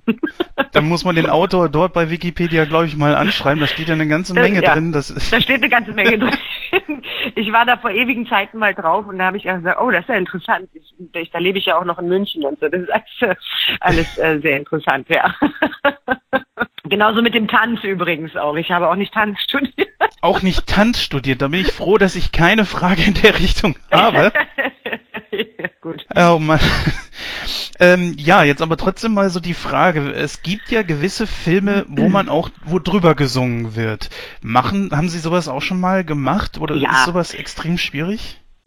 Ich habe schon, ich habe schon gemacht. Also wie gesagt ja auch jetzt nicht, dass ich, dass ich nicht singen kann. Ich habe zum Beispiel in äh, Nightmare Before Christmas habe ich ja vor äh, 100.000 Jahren mitgesprochen äh, die die Angst und das ist ja ein Musical und da haben wir natürlich auch gesungen. Da habe ich mit den beiden Kollegen, ähm, die die anderen zwei, ich glaube äh, Angst, Schrecken und weiß ich nicht genau, ähm, da haben wir gesungen, ein, ein zwei Lieder oder sowas und ähm, auch in in den Dschungelbuch Kids da wird ja auch gesungen, das sind ja halt Balu und Dings und Bagira und Shokan, alle so als Kinder und da wurde auch wie verrückt gesungen, das habe ich auch gemacht, da war ich der junge Balu.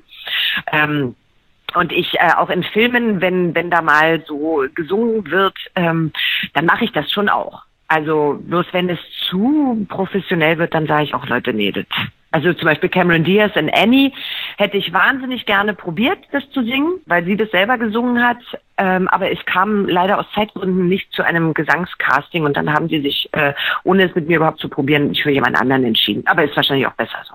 Was würden Sie sagen, was war denn Ihr bisher schwierigster Job als Sprecherin? Also da gab es mit Sicherheit so ein paar Situationen, glaube ich, das war extrem schwer dann. Genau, Last Exit to Brooklyn war das absolut schwierigste und äh, Rouge Baiser, Rote Küsse. Ähm, das, ähm, das, die sind schon sehr, äh, sind schon ältere Filme. Ich weiß nicht, ob Last Exit to Brooklyn Ihnen was sagt. Ähm, mit Jennifer Jason Lee.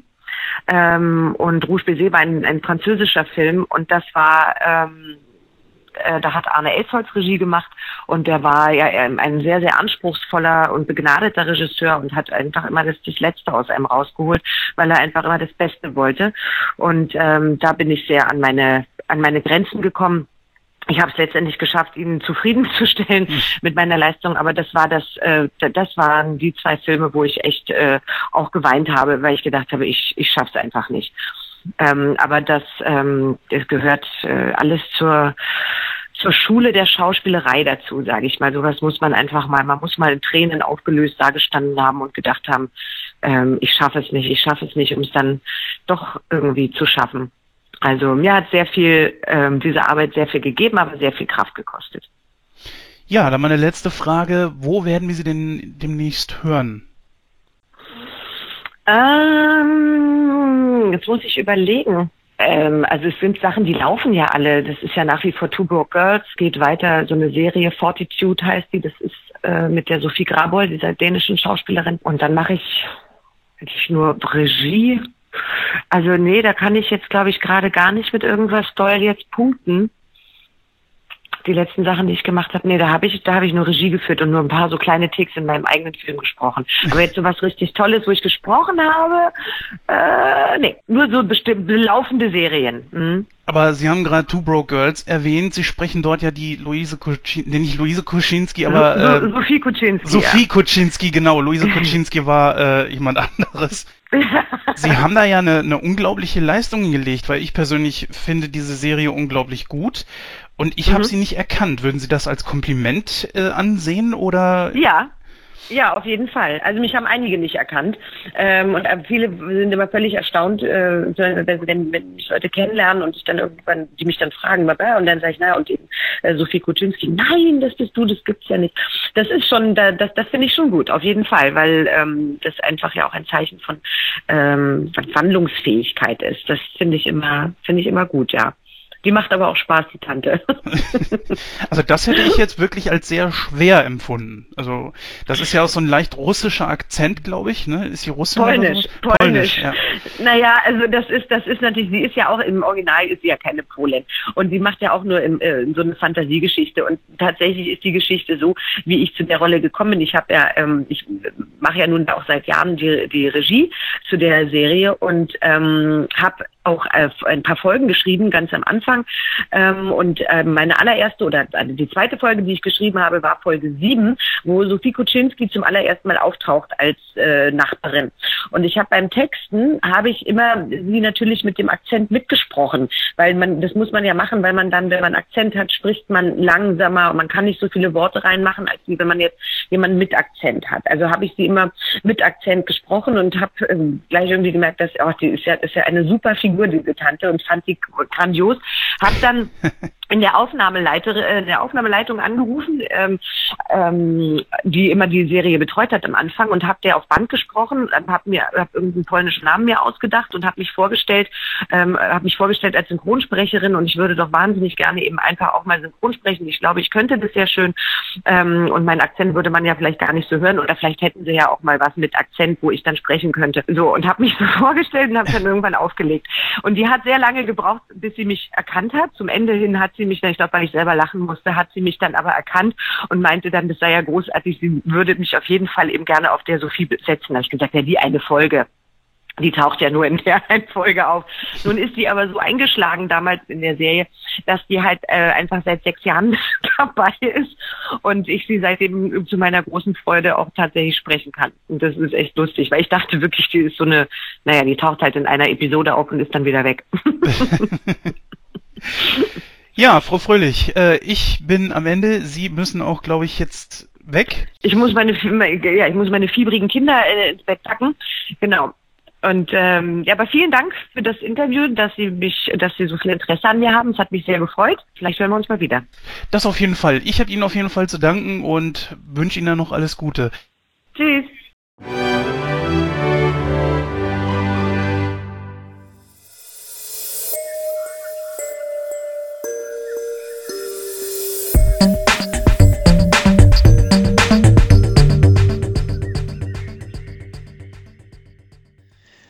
Ja, vielen herzlichen Dank, Katrin Fröhlich, für das sehr interessante Interview. Ähm, das ist immer wieder schön, da mal so ein paar Einblicke in die Synchronarbeit zu bekommen. Also äh, auch an dich, Jens, nochmal vielen herzlichen Dank, dass du das Interview geführt hast. Ähm, wir kommen dann jetzt direkt zu unserem Hauptthema und, und zwar wollen wir uns heute den Marvel-Streifen Doctor Strange widmen. Und unser Jens, unser lieber, lieber, guter Jens, der schreibt immer so hervorragende, klasse, schön durchdachte und wirklich munitiös ausgearbeitete Einleitung. Und da möchte ich doch dem Jens bitte bitten, Jens, bitte trage doch mal deinen schönen Artikel vor. Wird dir das nicht langweilig, dass dir da immer noch Synonyme für einfallen? Aber bitte. Nein. Er variiert, das ist nicht schlecht, ne?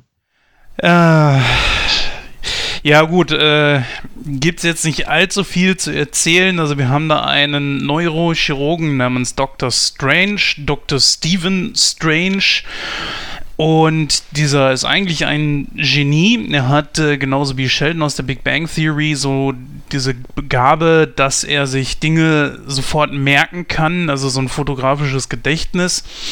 Und der ist auch ansonsten ziemlich intelligent. Eigentlich so die Cumberbatch äh, Standardkost, würde ich jetzt einfach mal sagen.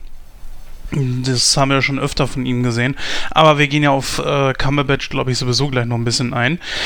Naja, auf jeden Fall ähm, bricht sich dieser äh, Dr. Strange die Hände bei einem Unfall und äh, danach kriegt er die wirklich Horrordiagnose, die, äh, dass er nie wieder wirklich äh, operieren kann. Und das wirft ihn total aus der Bahn, weil er ist, wie gesagt, auch sehr egozentrisch, äh, ein Egomane wie sonst irgendwas und damit kommt er überhaupt nicht klar. So sucht er dann nach allen möglichen Wegen, um ja wieder gesund zu werden, dass er wieder operieren kann ähm, und hört dann von einer Kollegin, glaube ich, war das, das kriege ich jetzt nicht mal hundertprozentig zusammen, äh, auf jeden Fall, dass es mal ein Behinderter es geschafft hat, wieder vollkommen genesen zu sein. Diesen sucht er auf, spricht mit ihm darüber und bekommt den Tipp, er möchte doch nach Kathmandu gehen und dort gäbe es einen Tempel. Und genau dahin geht Stephen Strange dann auch, in der Hoffnung, dort äh, ja eine Antwort auf seine Frage zu finden, ob er denn tatsächlich äh, irgendwo es da irgendeine Möglichkeit gibt, dass er wieder genesen kann. Was er dort vorfindet, äh, ist die sogenannte Älteste. Na, und die ähm, sagt ihm so: Junge, da gibt es viel, viel mehr da draußen in der Welt, als du es dir vielleicht vorstellen kannst. Wir sind die Hüter der Erde und äh, das machen wir mit Magie. Wir sind alles Magier sozusagen. Naja gut, äh, er kann das nicht so richtig glauben, wird dann eines äh, Besseren belehrt, aber die Älteste will ihn erst gar nicht ausbilden. Sie wird allerdings dann dazu überredet und so beginnt für Dr. Strange äh, das Training, in dem er auch unter anderem darunter äh, unterwiesen wird, dass es äh, Mächte gibt, die der Welt nicht ganz so wohlgesonnen sind. Äh, unter anderem ihren ehemaligen Schüler Caecilius, oder ich hoffe, das habe ich richtig ausgesprochen. Und äh, dieser bedroht halt eben die ganze Welt. Und ja, irgendwann kommt es natürlich dazu, dass äh, Dr. Strange in den Mittelpunkt gerät und dann der große Hüter und auch die letzte, letzte Bastion von der Erde ist, bevor sie eigentlich vom Bösen überrollt werden sollte. Aber wie das Ganze vonstatten geht, was da alles passiert, das werden wir jetzt, glaube ich, in den nächsten 60 bis 90 Minuten klären. Genau, ja, viele unserer Zuhörerinnen und Zuhörer werden jetzt sagen, die Einleitung von Jens war nicht nur gut, sondern auch lang. Ähm, was kann man zu, dem, zu den Eckdaten sagen? Der Film ist erschienen Ende Oktober 2016. Produktionsland war natürlich äh, USA. Freigegeben ist er ab FSK 12 und Regie führte Stock, äh, Scott G Derrickson. Wen haben wir denn da in den Hauptrollen? Julian, magst du uns das mal äh, kurz aufdröseln? Ja, natürlich. Wir haben Benedict Cumberbatch als Dr. Stephen Strange. Wir haben Tilda Swinton als die Älteste. Auch äh, sehr interessante Maske, fand ich. Also schon gut gemacht. Ja, jetzt kommt leider ein Name, den ich nicht aussprechen kann, als äh, Mordo müsst ihr mir vielleicht ein bisschen helfen, falls ihr den schon kennt. Also ich kenne den Namen, ich habe mir allerdings nie äh, vorstellen können, wie zum Geier man den ausspricht. Ich glaube, das spricht man Tutal Ejiofor. Da kann ich mir aber auch irren, aber ich meine, das mal so gehört zu haben. Okay, danke schön. ja, Mats Mikkelsen haben wir zuletzt ja in äh, Rogue One gesehen. Cassilius, hier hat er die äh, Rolle des Bösewichts, Fragezeichen. Rachel McAdams als Christine Palmer, also die, ja, Love Interest. ja, oder On-Off-Freundin von Strange, ne? Dann noch ganz interessant, Wong heißt tatsächlich Wong. Da gibt es ja auch ein nettes äh, Wortspiel dann damit, äh, denn der heißt nämlich auch Benedikt. Und als die beiden ja das erste Mal aneinander geraten, äh, gibt es ja auch so kleine Diskussionen um den Namen. Ist ja auch eine ganz witzige Szene. Ja, und ansonsten habe ich hier noch drei Namen stehen. Michael Stuhlbarg, Michael Stuhlbarg, weiß ich nicht, ist das ein Deutscher? Nicodemus West, Benjamin Brett, Jonathan Pangborn, also ja, der Prototyp, Patient Null sozusagen vielleicht, also sein Vorbild ja auch in gewisser Weise und Scott Atkins, äh, wie heißt der? Lucian? Lu Lucian? Lucien, oder? Ja, Ja. also das sind glaube ich so die, die wichtigsten. So viel zu der Namensfindung. Ja. Ja. Euch lasse ich auf jeden Fall nicht den Namen meines Erstgeborenen aussuchen, das sage ich euch jetzt schon. Tute. Ja, ich würde sagen, in altgewohnter Manier äh, beleuchten wir mal so ein bisschen die Hauptcharaktere und dann fangen wir natürlich äh, direkt mit Doctor Strange an. Und ähm, ja, da würde ich mal direkt das Wort an den Gordon übergeben, denn ich kenne Doctor Strange zum Beispiel nur aus dem Infinity War Comic. Äh, ansonsten hat mich der Charakter eigentlich nie so sonderlich interessiert, aber ich denke mal, Gordon kann da ein bisschen mehr Licht ins Dunkel bringen. Gordon, bitte. Ja, also äh, vielleicht liegt es auch einfach daran, dass äh, Doctor Strange äh, gerade in den 80ern und 90ern hier ja nicht so äh, groß vertreten war, nicht wie einige andere Helden. Also ich habe ihn eigentlich in erster Linie erstmal durch seine Verbindung zu den Defenders, die er damals angeleitet hat, äh, ja, kennengelernt. Ich glaube, die hießen unter Condor Comics dann auch tatsächlich noch wieder so geil deutsch übersetzt, die Verteidiger. Wo ja, äh, Gott, Gott sei Dank hieß er wirklich noch weiterhin Dr. Strange und nicht Dr. Seltsam. Ja, aber da, ja, ja, du lachst, aber Condor Comics war wirklich bekannt dafür. Ja, also der Prowler war dann der Strolch und der Juggernaut war der Moloch und all so ein Bullshit, ne? Also Hätte er sind- nicht eigentlich Dr. Med seltsam heißen müssen? ja, wahrscheinlich.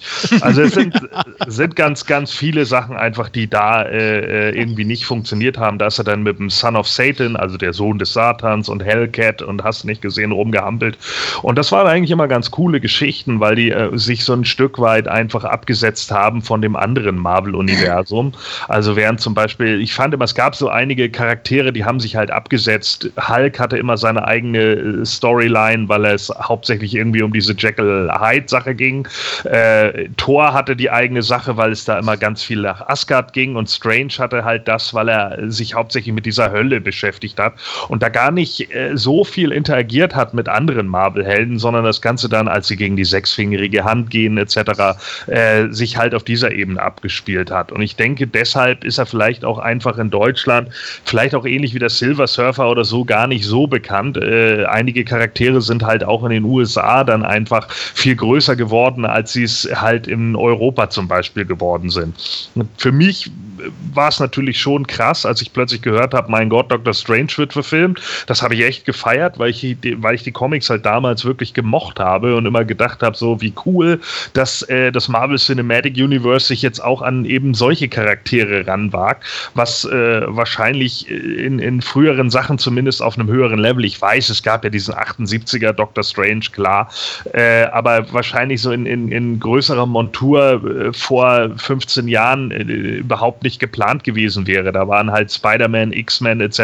groß und jetzt hat man halt so auch in Anführungsstrichen kleinere Charaktere. Natürlich gehört Dr. Strange jetzt auch nicht in die C-Liga, aber äh, er ist halt eben auf jeden Fall doch irgendwie deutlich kleiner hinter jetzt einem Spider-Man oder einem Hulk und äh, deswegen muss ich einfach sagen, finde ich es einfach großartig, wie man es umgesetzt hat und da finde ich auch, dass man gerade die ursprüngliche Entstehungsgeschichte, die man ja äh, durch ihn ihn hatte, äh, finde ich eigentlich sehr gut umgesetzt. Also mit dem äh, teilweise ja wirklich eins zu eins aus dem Comic übernommen, äh, die, die, den Autounfall oder auch so die Sachen mit, mit, den, mit den Nervenenden, wo er sich die Hände anguckt und so. Also das ist schon, äh, äh die, ja, die ja irgendwie von Steve Ditko damals äh, geschrieben wurden. Also das war schon ziemlich krass, muss ich einfach sagen, dass man das im Film wirklich so umgesetzt hat und trotz alledem noch ein Stück weit auf, auf neumodisch getrimmt. Äh, war für mich als Fan von dem Charakter halt einfach schon sehr geil, das Ganze so im Kino zu sehen und dann auch teilweise zu merken, krass, hier sind ja wirklich Comic-Panels mehr oder minder eins zu eins verfilmt worden. Das ist schon cool. Christian, du äh, bist ja selbst ein großer Comic-Fan. Ähm, jetzt haben wir natürlich gehört, dass du mehr auf äh, DC äh, ähm, dein Fan-Sein äh, beziehst als auf Marvel. Aber trotzdem mal meine Frage an dich. Äh, konntest du mit dem Charakter Doctor Strange von der Comic-Figur her was anfangen oder hast, du das, oder hast du die Figur eigentlich im Film jetzt das erste Mal wahrgenommen? Ich habe sie im Film das erste Mal wahrgenommen und, und äh, ich würde das Comic-Fan auch immer einschränken mit Comic-Film-Fan. Also die Comics, die ich gelesen habe, so als Jugendlicher waren tatsächlich irgendwie ähm, Superman, ein bisschen Spider-Man mal eine Zeit und auch der ein oder andere Batman, aber das war gar nicht so viel und gar nicht so wild. Und jetzt ist es tatsächlich ähm, so die Paperbacks, die Graphic Novels, die ich mir hole, das sind dann wirklich Superman-Comics auch. Deswegen ähm, alles andere lerne ich über die Filme kennen und in der Regel auch schätzen. Aber genau, also ich war ein absolut äh, unbeschriebenes Blatt, was Doctor Strange anging. Und ähm, hat, mir, hat mir auch ganz gut gefallen. Ähm, also das ganze Ding, eher auch als Figur, ähm, gerade weil das jetzt so diese, dieses Marvel-Ding ist, äh, äh von wegen, naja, kann, kann man auch schon wirklich so sagen. Also C, C-Charakter ist er, glaube ich, auch schon nicht mehr. Aber selbst die schaffen sie, schaffen sie es interessant und würdig ins Kino zu holen während, wie gesagt, DC noch nicht mal irgendwie die A-Riege, die wirklich mehr als 75 Jahre Publikationsgeschichte hinter sich hat und wirklich äh, jedes Kind auf dem Planeten kennt, äh, die halt irgendwie mal gescheit ins Kino zu bringen oder mal wieder gescheit ins Kino zu bringen. Deswegen ist das schon an sich äh, eine ganz, ganz große Leistung auf jeden Fall. Ähm, allerdings würde ich da auch schon mit Kritik ansetzen und sagen, ähm, wir haben jetzt hier einen, einen, Dr. Strange, einen, einen wie hieß er, Stephen, Stephen Strange, ne? Ist ja, ja. sein sein, sein bürgerlicher Name. Und ich würde jetzt einfach mal die These in den Raum werfen, man könnte den Namen durchstreichen und durch Tony Stark ersetzen, man könnte den Namen durchstreichen und durch Peter Parker ersetzen, man könnte den Namen durchstreichen und durch Hank Pym ersetzen, man könnte den Namen durchstreichen und durch, äh, wie hieß er, Peter Quill ersetzen, man könnte den Namen durchstreichen, vielleicht sogar durch Thor ersetzen und im Kern bleibt es immer die gleiche Figur. Es ist immer der Draufgänger, das Großmaul mit einem total guten Herzen. Und das ist so eine Sache, die mich mittlerweile bei Marvel, also da, da, da, bin ich mal vorsichtig gespannt, wie das nachher in Infinity War aufeinanderprallt, wenn auf einmal irgendwie ein Film aus zehnmal der gleichen Figur im Kern besteht, die halt irgendwie andere Kräfte, anderen Umhang und einen anderen Namen hat, aber im Kern immer der das großmäulige Arschloch mit dem Herz aus Gold ist. Eine sehr gewagte These, die ja, ich. Ja, das würde ich auch sagen die ich ist aber. Ist euch das nicht aufgefallen? Also, also jetzt mal ganz ernsthaft. Also Strange und Tony Stark sind exakt die gleiche Figur. Ja, das, äh, da muss ich dir, da muss ich dir persönlich recht geben. Also ich fand schon, dass, äh, dass äh, Strange gewisse Am Ambitionen zu Tony Stark hatte. Das will ich, das will ich dir gar nicht äh, abstreiten. Das, das habe ich auch so empfunden. Aber ja, ich finde jetzt nicht, dass er, dass er äh, vom Charakter her auf einen, auf einen Hank Pym passt oder auf einen.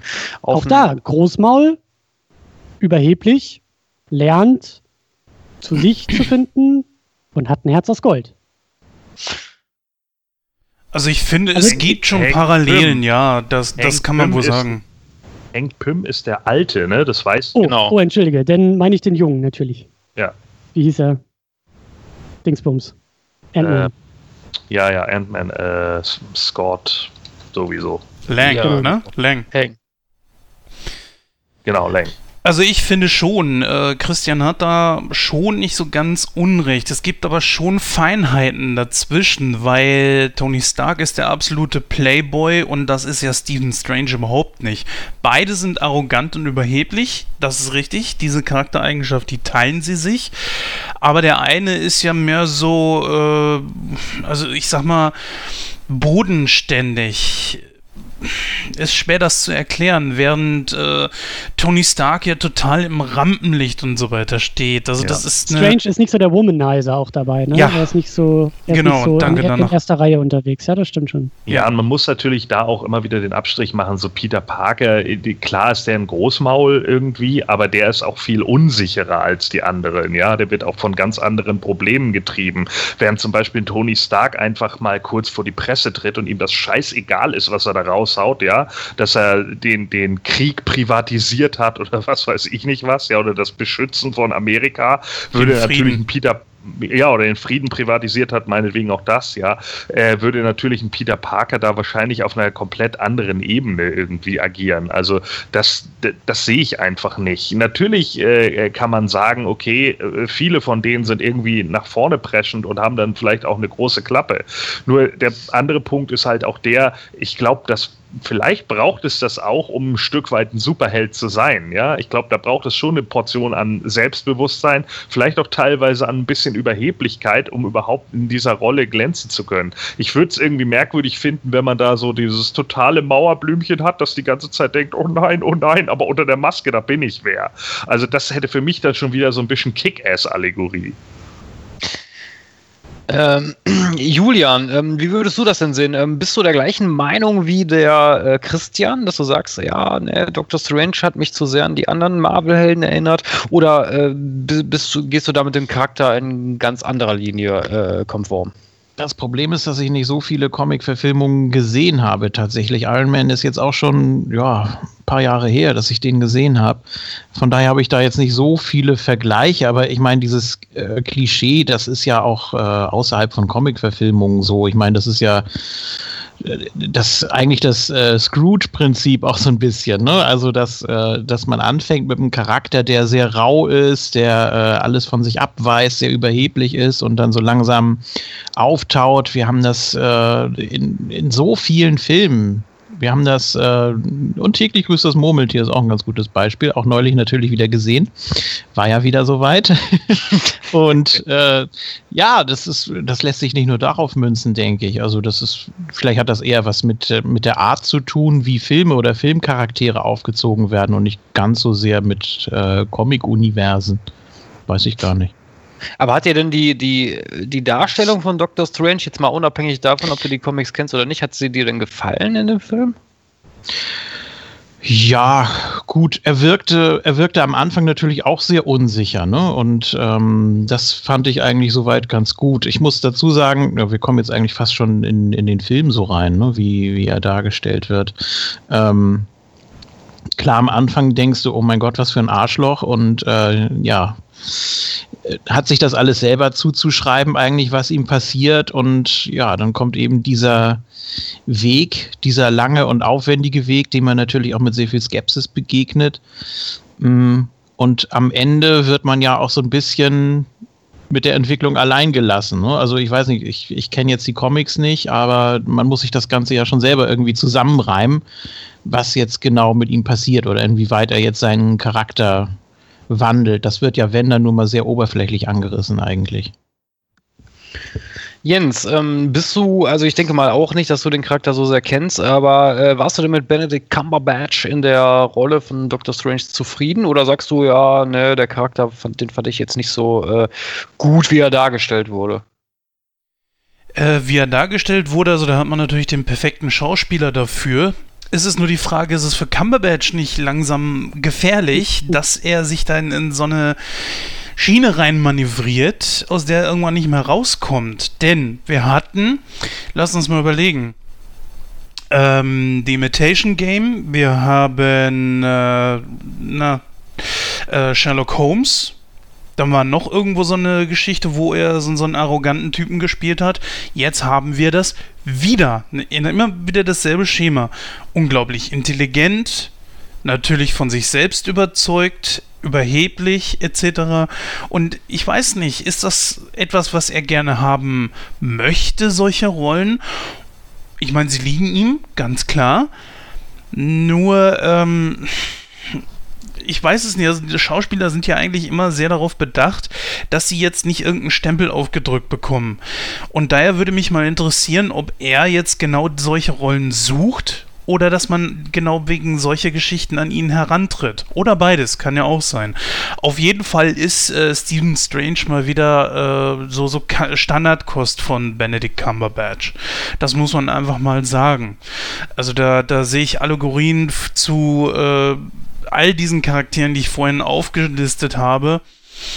Und ähm, kurz gesagt, er ist, ja, er ist die perfekte äh, Variante dafür einfach. Darüber hinaus natürlich ein extrem guter Schauspieler, was diesen Film und im Plot auch noch sehr gut anhebt. Äh, dafür kriegt er dann nachher dann auch so ein paar extra Prozentpunkte von mir auf jeden Fall. Äh, von daher, ähm, ich hätte mir eigentlich keinen besseren dafür vorstellen können.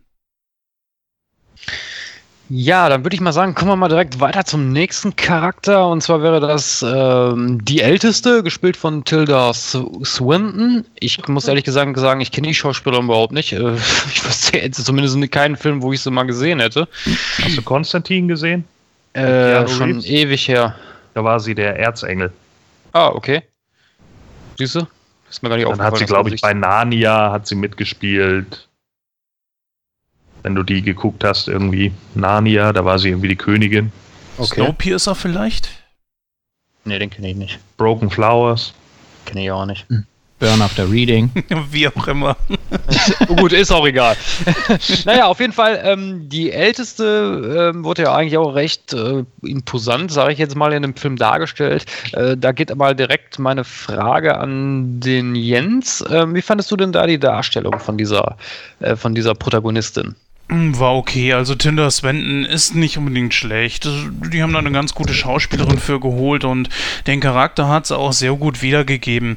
Problem ist allerdings natürlich, ich, ich vielleicht klingt das ein bisschen überheblich, ja, aber ich denke einfach, neben Cumberbatch sehen so viele einfach schlecht aus. Auch ein Mats Mikkelsen, der ja sonst wirklich gar nicht schlecht ist, wenn ich da mal vorgreifen darf. Ähm für das, was sie da darstellen sollte, hat sie das gut gemacht. Also sie scheint auch, äh, wenn ich mir jetzt gerade Bilder von ihr ansehe, so auf äh, skurrile Frisuren zu stehen oder auch mal gar keine Frisur. Ja, also das scheint ihr schon irgendwo zu liegen. Ähm, ja, ansonsten ist der Charakter auch ein bisschen blass geblieben in dem Film. Ich weiß nicht, vielleicht seht ihr das ja anders, aber äh, da hätte man ein bisschen mehr rausholen können. Es ist auch so ein bisschen so dieser Standard 0815 Trainer. Mh, ja, schade einfach. Der Fokus lag einfach auf Doctor Strange. Ist ja auch richtig so. Soll ja auch sein. Aber ähm, Marvel hat es ja einfach nur mal auch raus, so Nebencharaktere gut dastehen zu lassen. Das hätte man bei der Ältesten schon ein bisschen mehr ausarbeiten können. Ich glaube, der Gordon, der Gordon sitzt schon ein bisschen auf heiße Kohlen, dann kann er eigentlich direkt weitermachen. Ja, also sehe ich jetzt ehrlich gesagt nicht so. Ähm, äh, für mich, wie, wie, du schon richtig sagst, der Film heißt nun mal Doctor Strange und nicht Doctor Strange and the Ancient One. Also ähm, äh, der Punkt ist halt der, ich finde, sie hat ziemlich gute Dialoge und sie hat auch äh, ziemlich gute Auftritte. Ähm, für das, was sie eben ist, sie ist ja im Endeffekt, was weiß ich, keine Ahnung, vielleicht auch ein Stück weit der Obi-Wan oder so, mhm. ja, der, der, der den Heldentod im, oder äh, in Anführungsstrichen Heldentod auf jeden Fall den Tod sterben muss. Das ist ja wahrscheinlich auch wieder Christoph Voglers Drehbuch, äh, Hollywood-Drehbuch, ja, so wie man es halt immer hat. Ähm, und die muss dann eben sterben. Ich finde diese Dialoge, die sie mit ihm hat, schon sehr stark oder Monologe teilweise, auch als dann am Schluss die Zeit stillsteht und er mit ihr dann eben auf dieser äh, Geistesebene da steht und sie, sie dann sagt, Mensch, jedes Mal, als ich versucht habe, in die Zukunft zu gucken, komme ich immer wieder zu diesem Moment und ich versuche den auch noch bis zur letzten Sekunde auszukommen kosten. Das ist schon sehr stark gemacht, äh, äh, die, die, die Abfindung mit dem Tod hier irgendwie festzustellen, dass auch sie merkt, dass sie eben nicht unsterblich ist, mit dem Twist halt hinten dran, dass sie eigentlich Energie aus der, äh, aus der Sphäre von Dormammu saugt. Also das war schon eine, eine, eine gute Darstellung. Ich verstehe auch den Aufschrei des Internets da nicht. Oh, Whitewash, der Ancient One ist eigentlich ein äh, Chinese und bla bla bla, so wo ich dann auch sage, ja, Baron Baron Mordo ist normalerweise ein Weißer, da schrei ich auch nicht Blackwash, ihr Spinner. So, also für mich geht's halt irgendwie immer darum, so entweder ist ein Charakter gut besetzt oder nicht. Und ich finde, sie ist ziemlich gut besetzt in dem Bereich. Ja, ich habe ja nicht gesagt, dass sie schlecht besetzt ist. Ne? Ich, ich finde nur, der Charakter hätte ein bisschen mehr beleuchtet werden können. Also ich meine, für die Stellung, die sie da einnimmt, hätte es ein bisschen mehr sein können. Ja, sicherlich, das geht für Baron Mordo wahrscheinlich auch so, nur dann hast du irgendwann das Problem, dass du einen Drei-Stunden-Film hast. Ne? Das ist halt immer die Problematik an solchen ja. Sachen. Man versucht dann natürlich ja. auch bei einem Solo-Film etc., wo man vielleicht auch nicht genau weiß, wie oft werden wir jetzt auf Stephen Strange überhaupt noch eingehen können, wenn er später im Infinity War mit dabei ist oder sonst irgendwie was, äh, versucht man natürlich dann auch den Fokus auf ihn als den Charakter zu legen, was ich auch vollkommen nachvollziehen kann. Und da wird es natürlich dann schwierig, äh, immer allen Nebenfiguren tatsächlich gerecht zu werden. Also ich meine, aber dann könnten wir auch sagen, irgendwie, äh, ja, Harvey Dent im 89er Batman ist irgendwie gar nicht gerecht geworden, weil der ja später Two-Face wird. Ja, aber das ist für mhm. den Film vollkommen unerheblich. Und deswegen reicht das, wenn man Billy D. Williams erstmal nur in dieser Nebenrolle sieht. Und ich glaube, für das, was es ist, ist es ziemlich gut gemacht. Ja, ja, gebe ich dir ein Stück weit schon recht. Christian, welcher Meinung würdest du dich denn anschließen? Eher die vom Gordon oder die vom Jens, was äh, die älteste betrifft? Ähm, also ich habe auch in das Thema Whitewashing da so ein bisschen gedacht und will das eigentlich gar nicht zu breit hier aufmachen, weil ich da auch nicht so viel zu sagen kann, außer dass, glaube ich, das Argument also andersrum gedacht ist. Also es geht eher darum, dass halt ähm, dass sozusagen den Minderheiten die Rollen weggenommen werden. So, das ist eher problematisch als eine egale Rolle mit Minderheiten zu besetzen. Wenn eine Rolle von einer Minderheit ursprünglich gespielt ist, dann sollte diese die Rolle auch besetzen. Aber ist egal. Ähm, ja, es ist, ich finde dieses Obi-Wan-Argument, äh, das finde ich eigentlich ganz gut. Also, das ist sie ja schon irgendwie. Ich musste da an, an Ras Al Ghul denken aus dem Batman Begins. Ähm, für mich hat der Film sich sowieso ganz oft wie Batman Begins irgendwie angefühlt, wenn sie da in den, in den, in den ähm, da in Tibet unterwegs sind und meditieren und kämpfen und trainieren und da ist sie als Ancient One irgendwie auch so, so als, als weise Wissensvermittlerin, Mentorin, Trainerin ähm, unterwegs und äh, das, das finde ich schon, schon auch, also ausgeklammert mit dieser Whitewashing-Debatte, passte schon, sie da in diese Rolle reinzuholen und äh, ich würde auch sagen, dass sie da also das sind jetzt ja nun, also auf diesem Blockbuster-Niveau ist Schauspiel halt auch immer noch mal eine ganz andere Sache ähm, als in, in kleineren Indie-Produktionen. Da, da geht es auch viel darum, ähm, Rolle einfach zu tragen. Auch Benedict Cumberbatch spielt sich jetzt hier nicht den Arsch ab als Doctor Strange, aber er trägt die Rolle sehr, sehr gut. Und äh, sie macht das genauso. Sie erfüllt die Rolle, sie trägt die Rolle und ähm, ja. Also ich finde, durch ihr Casting und auch durch ihr Kostüm, sie bringt da eben auch eine gewisse, wie soll man sagen, Ungewöhnlichkeit also sie hat so, eine, so, sie hat so ein ungewöhnliches Auftreten, Aussehen. Ja, mhm. hatte ja schon gesagt, so mit den Haaren. Sie ist einfach ein Exot. Sie spielt immer so exotische und außergewöhnliche Rollen. Und irgendwie passt das, sie in diesem, ja, in dieser außergewöhnlichen Mentorenrolle auch zu haben. Das ist schon irgendwie, das ist schon ganz sinnvoll. Also Marvel castet generell ziemlich gut. Ja, Julian, möchtest du dazu noch was ergänzen? Ja, ich finde, sie passt immer ganz gut so zu diesen äh, übernatürlichen Wesen. Ne? Also das, äh, ich glaube, das ist ja auch so ein bisschen auf den Leib geschrieben. Ähm, und das soll jetzt auch nicht abwertend klingen, aber das sind einfach so äh, Rollen oder Charaktere, die jetzt keinem bestimmten Geschlecht äh, zugeschrieben sind würde ich sagen. Also mhm. ähm, das, das passt immer so ganz gut und das kann sie ganz gut darstellen. Ähm, man weiß jetzt nicht genau, was, äh, ja, ist sie, ist sie ein Mönch, ist sie ein übernatürliches Wesen? Also so am Anfang weiß man das ja nicht so genau. Man sieht sie ja nur einmal kurz so äh, von hinten, als sie sich da die Kapuze abnimmt und so weiter. Und äh, auch wenn man da schon weiß, dass, äh, dass sie das eben ist, ähm, ja, denkt man, das, das ist einfach ein übernatürliches Wesen. Das könnte irgendwie ein Engel sein, das könnte eine, Fee, eine Elfe, sonst irgendwas sein. Ähm, vielleicht auch irgendwas Düsteres. Ähm, und das passt einfach ganz gut zu ihr. Und wie gesagt, das soll nicht abwertend klingen, dass äh, ja, sie praktisch immer ganz gut in die Rolle passt für Darstellung von einem Neutrum, sage ich jetzt mal, oder einer Fantasiefigur. Ich finde es auch ganz gut, dass das diesmal nicht ein Mann war. Ich meine, äh, dafür, wie gesagt, du hast gesagt, es ist, geschlechtslos, es ist egal, ob es ein Mann oder eine Frau gewesen wäre. Und ich finde es eigentlich ganz gut, denn Frauen sind in diesem Film sowieso ziemlich unterbesetzt. Und mhm. äh, dass sie da so eine etwas tragendere Rolle kriegt, ich meine, das hat Disney ja sowieso irgendwie momentan scheinbar auch in Star Wars vor, äh, die, die Frauen einfach so in viel stärkeren Rollen zu bringen. Und ähm, ich begrüße das ehrlich gesagt sogar. Ja, ne, ich meine, gut, wir sind, werden jetzt auch auch alle ein bisschen älter, ein bisschen unflexibler und es muss immer alles so sein, wie es früher war. Und dann denke ich mir einfach so, nö, warum? Wenn es passt, dann, dann ist doch okay für das, was die Rolle bringen soll. Dr. Strange ausbilden und dann scheidet sie ja sowieso aus der ganzen Geschichte aus. Passt das? Ich muss ganz ehrlich sagen, ich muss mich da dem Christian anschließen, weil ich hatte auch so äh, beim Gucken so an diese Russ Al Ghul Bruce Wayne Thematik gedacht, weil gut, es passte halt auch so von äh, her, weil äh, ich musste jetzt nicht an Batman Begins denken, ich, denken, ich musste mehr so an, an äh, Comics denken, wo Russ Al mal aufgetaucht ist. Da war das ja auch so ähnlich ein bisschen. Äh, an und für sich fand ich fand ich die Rolle aber okay, also es war jetzt nicht äh, irgendwie so was völlig Neues oder überschwingliches, sage ich jetzt mal, aber ich sag mal, es war schon dem Plot dienlich, sagen wir es mal so. Ich weiß nicht, wie das in den Comics, in den Comics von Doctor Strange ist. Wie gesagt, davon habe ich jetzt nicht so die Ahnung von den Strange Comics. Weiß nicht, ob das da so ähnlich aufgedröselt ist.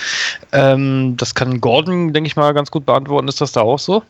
Ja, ja, also da, wie gesagt, deswegen kam die Whitewash-Debatte ja, dass er eben dann auch äh, äh nach Asien fliegt und da dann eben von einem Großmeister äh, da ausgebildet wird, so, ja. Und das ist halt in dem Moment halt ein ganz alter Chinese, der halt auch schon mehrere äh, Jahrzehnte da auf dem Buckel hat und so, was ja auch alles vollkommen in Ordnung ist. Aber äh, für mich ist es halt immer ein bisschen problematisch. Ich sehe diese Debatte dahinter immer nicht. Meine Güte, dieser ganze Rassismusvorwurf und so, den kann man momentan Marvel und auch anderen Bereichen nun wirklich nicht machen. Äh, selbst bei Tor sind farbige mittlerweile besetzt worden. So, was, was soll der Quatsch immer? Ja, also, naja, das Argument ist aber ein anderes. So. Also einfach nur irgendwie farbige im Hintergrund stehen haben, die mal irgendwie äh, eine Kaffeebecher hochhalten dürfen, ist halt. Also, das ist ja genau das Argument. Ja, aber das ist doch nicht so. Das stimmt doch nicht. Mann, das, das ist doch einfach Quatsch. Wir haben, wir haben auch genügend Charaktere, die auch ihre Sprechzeit haben und ihre Sprechrollen. Es ist doch jetzt nicht so, dass man hier irgendwie einen Hauptcharakter wie Luke Cage genommen hätte in der Serie Luke Cage und hat daraus einen Weißen gemacht. Ja, nee. so ist es doch nicht. Nee, aber also, wie gesagt, ich will das fast auch gar nicht zu groß aufmachen, aber das, das Argument ist ein anderes. Also das, was du da gerade negierst, ist nicht das Argument, was gemacht wird ich verstehe schon, was du dahinter siehst, so, aber so eine Rassismusdebatte, die wir jedes Mal dahinter haben, dass wichtige Charaktere in Hollywood irgendwie nur von, von Weißen besetzt werden oder sowas, das führt auch immer wieder dazu, dass man sich auch immer wieder in diese Abgrenzung mit reinsetzt, ja, und viele Leute profitieren halt einfach davon, in dieser Debatte zu sitzen und das auch schon seit Jahren. Das ist halt echt anstrengend. So, Natürlich ist das anstrengend, ja, aber das, ist das entwertet für mich die Debatte nicht. Das ist äh, für mich schon. Also, das ist für mich schon ein ziemliches First-World-Problem, was wir hier ansprechen. naja, weil es für dich kein Problem ist, weil du keine Minderheit bist. Ja, äh, das meinst du, ja. Aber das sehe ich nicht so, denn ich habe auch überhaupt kein Problem damit, wenn man einen großen Charakter plötzlich mit einem farbigen besetzt, wenn er das gut machen kann. Und das haben wir ja auch schon gesehen. Was weiß ich, in, in Nick Fury zum Beispiel, der in den Filmen plötzlich ein farbiger war und eine der Hauptpersonen ist. Der ist immer ein unrasierter Weißer gewesen. Und da kam keine Riesendebatte deswegen auf. Und ich muss sagen, Samuel Jackson ist einfach cool in der Nummer.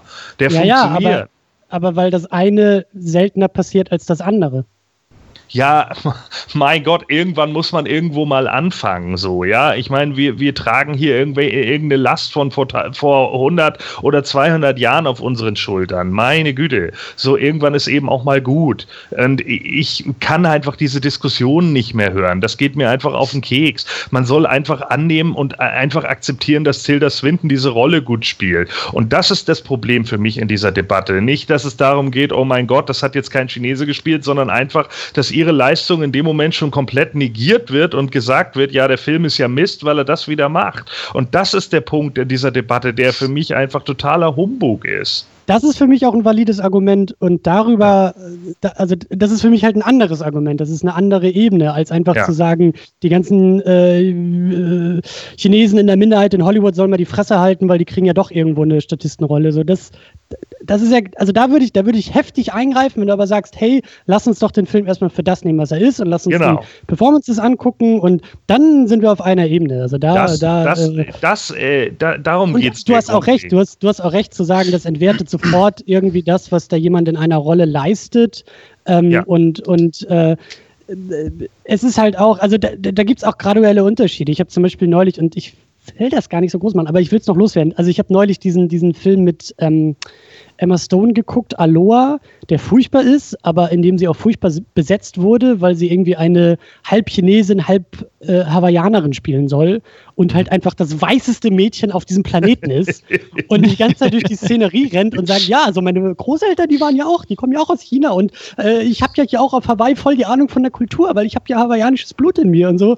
Und also der Film greift das auch noch aktiv auf und Mhm. tut so, als ob er was anderes verhandelt, als er zeigt. Und das ist ja hier jetzt auch nicht der Fall. Also ich, Ja. du hast schon recht. Also man, lass uns positiv über Tilda Swinton reden und Ja, eben. anmerken, Genau. dass es diese Diskussion gab, an anderer Stelle auch wunderbar geführt werden kann. Und ich bin auch immer, was mich so ein bisschen äh, stört auch bei den Diskussionen, also wir sind beide eigentlich nicht, wir können diese Debatte eigentlich gar nicht so sehr führen, weil wir beide nicht betroffen sind. Weißt du, das ist so, ich habe immer Schwierigkeiten darüber, irgendwie aus Gutmütigkeit Minderheiten irgendwie in eine Diskussion reinholen zu wollen, obwohl sie nicht anwesend sind. Und das macht die Sache auch nicht besser, indem wir jetzt darüber diskutieren, wie jetzt irgendwie China in Hollywood gestellt ist, weil wir von beiden keine Ahnung haben und das nicht unsere Welt ist.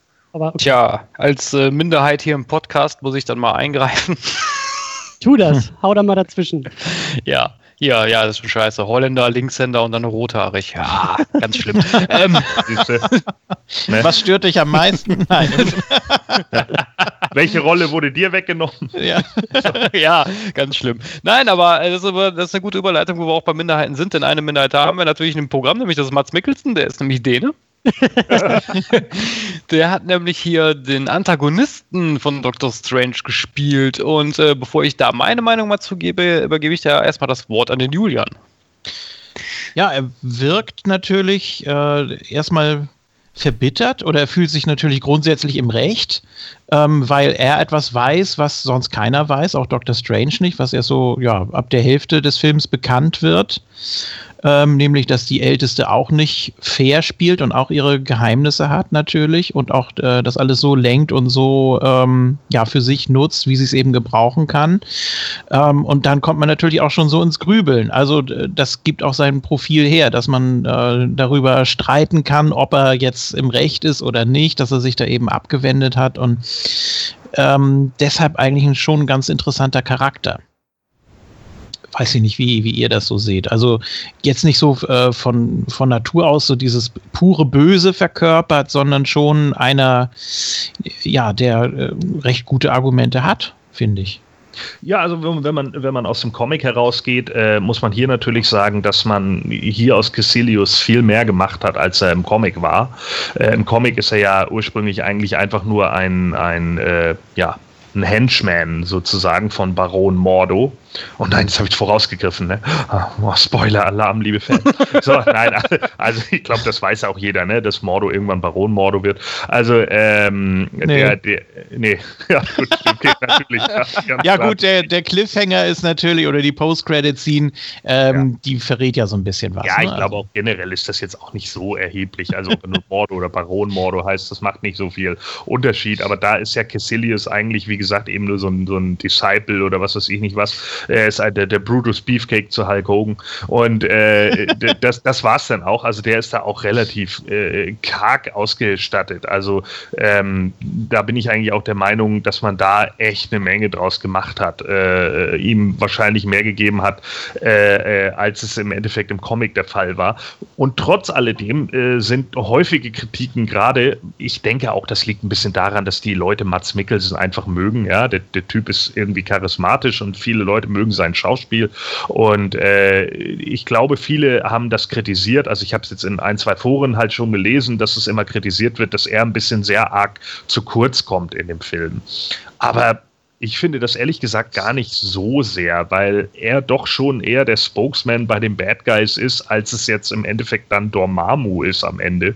Äh, klar kann man jetzt irgendwie sagen, okay, er bleibt da ein bisschen hinter den Erwartungen zurück oder so, aber andererseits denke ich dann auch, meine Güte, Leute, wenn ihr vergleicht, was er im Comic geschaffen hat, dann ist er deutlich weit über den Erwartungen, ja. Also ich meine, im Comic wird er so schnell zur Strecke gebracht, das ist ja einfach nur bitter. Und äh, hier hat er ja zumindest irgendwie seinen Auftritt und da stimme ich Julian auch schon zu, die Beweggründe, die man ihm dann auch noch gibt, so von wegen, ey, die, die Älteste belügt euch die gesamte Zeit nur, ja. Und ich weiß es, weil ich es gesehen habe, äh, die fand ich schon ziemlich gut. Bist du da der gleichen Meinung wie äh, Gordon, Jens? Ja, bis auf eine Sache, äh, da haben wir wieder das große Problem bei Marvel, was, was DC ehrlich gesagt besser macht äh, mit ihren Filmen, ist, dass die einfach ihre Nebencharaktere, also die Antagonisten, ein bisschen besser darstellen und ihnen auch ein bisschen mehr Zeit einräumen. Das hat Die haben, ja so- auch bessere, die haben ja auch bessere Background-Stories. Entschuldigung. Das mag wohl so sein, da will ich dir nicht unbedingt widersprechen. Nicht schon wieder. Aber ähm, für das, was ihm da eingeräumt wurde, macht Mats Mikkelsen seine Rolle natürlich wirklich sehr gut. Ja gut, was soll man sich darüber aufregen? Ich meine, das, das zieht sich jetzt durch äh, das ganze Marvel Cinematic Universe, durch jeden einzelnen Film, dass einfach die Antagonisten meistens, Loki mal ausgenommen, zu kurz kommen. Ne? Ähm, ich hätte es einfach schöner gefunden, wenn man jetzt einfach mal so ein bisschen mehr über die Hintergründe erfährt, dass es mich dann am Ende, wenn der Antagonist abgemurkst wird, gut, das ist hier nicht der Fall, schon wieder Spoiler, ja, ähm, dass man dann einfach sagt so, oh, eigentlich doch irgendwie schade, weißt du, so wie äh, in Batman von 89, wo ich schon dachte, so eigentlich schade um den Joker. Und das habe ich eigentlich bei den meisten Marvel-Filmen dann nicht, wenn es dann heißt, so, okay, ja, der Antagonist ist jetzt äh, tot. Ja, okay. Schön, wie geht's weiter in der Geschichte? Das hat mich nur bei Ultron genervt. Das fand ich schade. Also rein physisch kann ich lassen nicht kotzen, aber. Ne? Ja. so Ja, geil. ich meine, wo, woran liegt es jetzt? Äh, Geht es dir da tatsächlich um die Screentime oder so? Weil ich meine, äh, so hochtrabend ist die Hintergrundgeschichte des Jokers jetzt auch nicht. Der ist ein äh, selbstverliebtes Arschloch, das irgendwann in den Trichter fällt, dann aufsteht, seinen ehemaligen Chef umbringt und dann durch die Stadt äh, drödelt. Also äh, da kann ich dann auch sagen, ja, okay, äh, er hat einfach mehr Screentime, als es wahrscheinlich Mats Mikkelsen Ja, hat. nein, also äh, wenn ich da kurz einhaken darf, also der Joker hat ja schon eine Beziehung zu Batman, ne? Das ist jetzt in dem Film nicht so ausgearbeitet. Ja, da das meine ich halt. ne? Ich gehe geh jetzt nur vom Film aus. Achso, okay. Jens redet ja auch nur vom Film. So, wenn wir vom Comic ausgehen, dann müssten wir die gesamte Hintergrundgeschichte zwischen Strange und Baron Mordo aufdröseln, die im Film überhaupt nicht zum Tragen kommt. Okay, Ne? gut, da kann, da kann ich jetzt nie keinen Vergleich ziehen, weil wie gesagt, ich kenne die Strange Comics nicht. Ja, so, und das, das ist das, was ich eben meine. So, äh, worum geht es jetzt hier? Worum geht es Jens hier? Geht es darum, dass der Bad Guy bei, bei DC mehr Screentime bekommt? Ich muss auch sagen, bei Suicide Squad fand ich die beiden Bad Guys super platt. Nein, also wenn du jetzt alleine nur mal den ersten Batman nimmst, man merkt einfach so, dass sich mehr auf die Antagonisten konzentriert wurde und der, der äh, eigentliche Held war ja nur so Mitläufer irgendwie in dem Film. Darf ich da, darf ich da eine Frage stellen? Ja. Ähm, weil für mich ähm, zeigt sich hier auch, du hast es so schön gesagt, Marvel hat das Problem der Antagonisten. Ähm, es gibt da so mehrere Archetypen, wie du, also wie auch gerade bei Superhelden irgendwie der Antagonist funktioniert. Und ein klassisches Feind, Erzfeind, Antagonist-Modell ist ja die Spiegelung des Helden. Hm. Und das zieht sich bei Marvel so krass durch alle Filme irgendwie durch. Du hast bei Iron Man im ersten, der kämpft am Ende gegen einen größeren Iron Man. Und Iron du hast Bomber. bei, genau, und du hast bei Ant-Man irgendwie den Typen, der sich Yellow auch klein Jacket. machen kann und Genau. genauso aussieht wie Ant-Man. Und du hast jetzt hier halt bei Doctor Strange im Grunde genommen die Spiegelung von Dr. Strange mit einem gewissen Informationsvorteil. Aber was Kräfte angeht, was irgendwie Hintergrund angeht, ist es irgendwie alles gleich. Ist es vielleicht das dein Problem, dass du sagst, der Joker äh, ist einfach so anders im Vergleich zu Batman, dass es interessanter ist, die beiden interagieren zu sehen. Und bei Marvel hast du das Problem, dass die beiden Held und Feind einfach zu ähnlich sind, was Hm. Gestaltung, was Kostüm, was Geschichte, was all das angeht, dass du Naja, sagst, ich mein, das schockt dich einfach nicht an. Der Joker Ja. ist ja auch schon eine gewisse Richtig. Spiegelung von Batman eigentlich. Ne? Das denke ich auch. Und vor allen Dingen gerade Nolan hat das doch sehr hervorgetragen mit seiner Chaos-Kosmos-Sache. Ja, aber es ist für mich weniger eine Spiegelung. Also es ist jetzt, also die Unterschiede sind aber dennoch da. Also ähm, für mich interessanterweise, weil wir das neulich besprochen hatten in der Superhero Unit, Batman Returns spiegelt den Pinguin eher zu Batman, weil der Pinguin auch in einem reichen Elternhaus aufgewachsen ist, aus diesem allerdings verstoßen wurde im Gegensatz zu Bruce Wayne und trotzdem an, am Rande der Gesellschaft irgendwie äh, lebt und, und dort hingedrückt wurde. Und Batman wird als Symbol an den Rand der Gesellschaft irgendwie als Außenseiter dargestellt. Der Pinguin ist sozusagen im bürgerlichen Leben als Pinguin am Rand der Gesellschaft und versucht mit einem alter Ego in die Gesellschaft reinzukommen. Und Batman äh, schafft es oder Batman ist als ähm, normaler Bürger in der Mitte der Gesellschaft und da spiegeln die sich wunderschön. Ich würde nicht sagen, also sie sind schon, Batman und der Joker sind der Widerspruch, aber ich würde nicht sagen, dass die sich spiegeln. Da gibt es keine Gemeinsamkeiten des, des Aufwachsens, da gibt es nicht sozusagen einen ähnlichen Weg und dann diesen, diese eine Entscheidungsspaltung, in der sich die Figuren bewusst für das Gegenteil entscheiden, sondern, also gerade der Joker bei Nolan lebt ja eben daher, dass er total unbestimmt ist und sich überhaupt nicht deuten lässt. Und da sehe ich zum Beispiel keine Verbindung zu Batman. Ja, ich, also bei den Filmen gebe ich dir teilweise recht. Also bei den Filmen ist es ein bisschen anders aufgedröselt, weil Nolan, ach Nolan, äh, Burton hat ja auch viel Eigeninterpretation betrieben, gerade beim Pinguin. Äh, aber nichtsdestotrotz, ich sage, wenn wir vom Comic her gehen, ist der Joker schon ein Spiegelbild von Batman, weil beide sind sich auf eine gewissen Art schon recht ähnlich, weil ich würde Batman jetzt auch nicht so als äh, ja, psychologisch einwandfrei darstellen, weil das ist er überhaupt nicht. Auch in den Comics nicht. Der hat schon ziemlich einen an der Klatsche. Ja, Und- klar. Ja, ja, natürlich. Und äh, weiß ich nicht. Und wie gesagt, da ist die Beziehung ja auch viel stärker ausgearbeitet. Es gibt ja so schöne, schöne Geschichten, wo der Joker auch immer selber sagt zu Batman, ja, du hast ja gar keinen einzigen Freund auf der Welt. Ich bin ja dein einziger Freund. Wenn ich nicht da wäre, hättest du ja gar nichts mehr im Leben.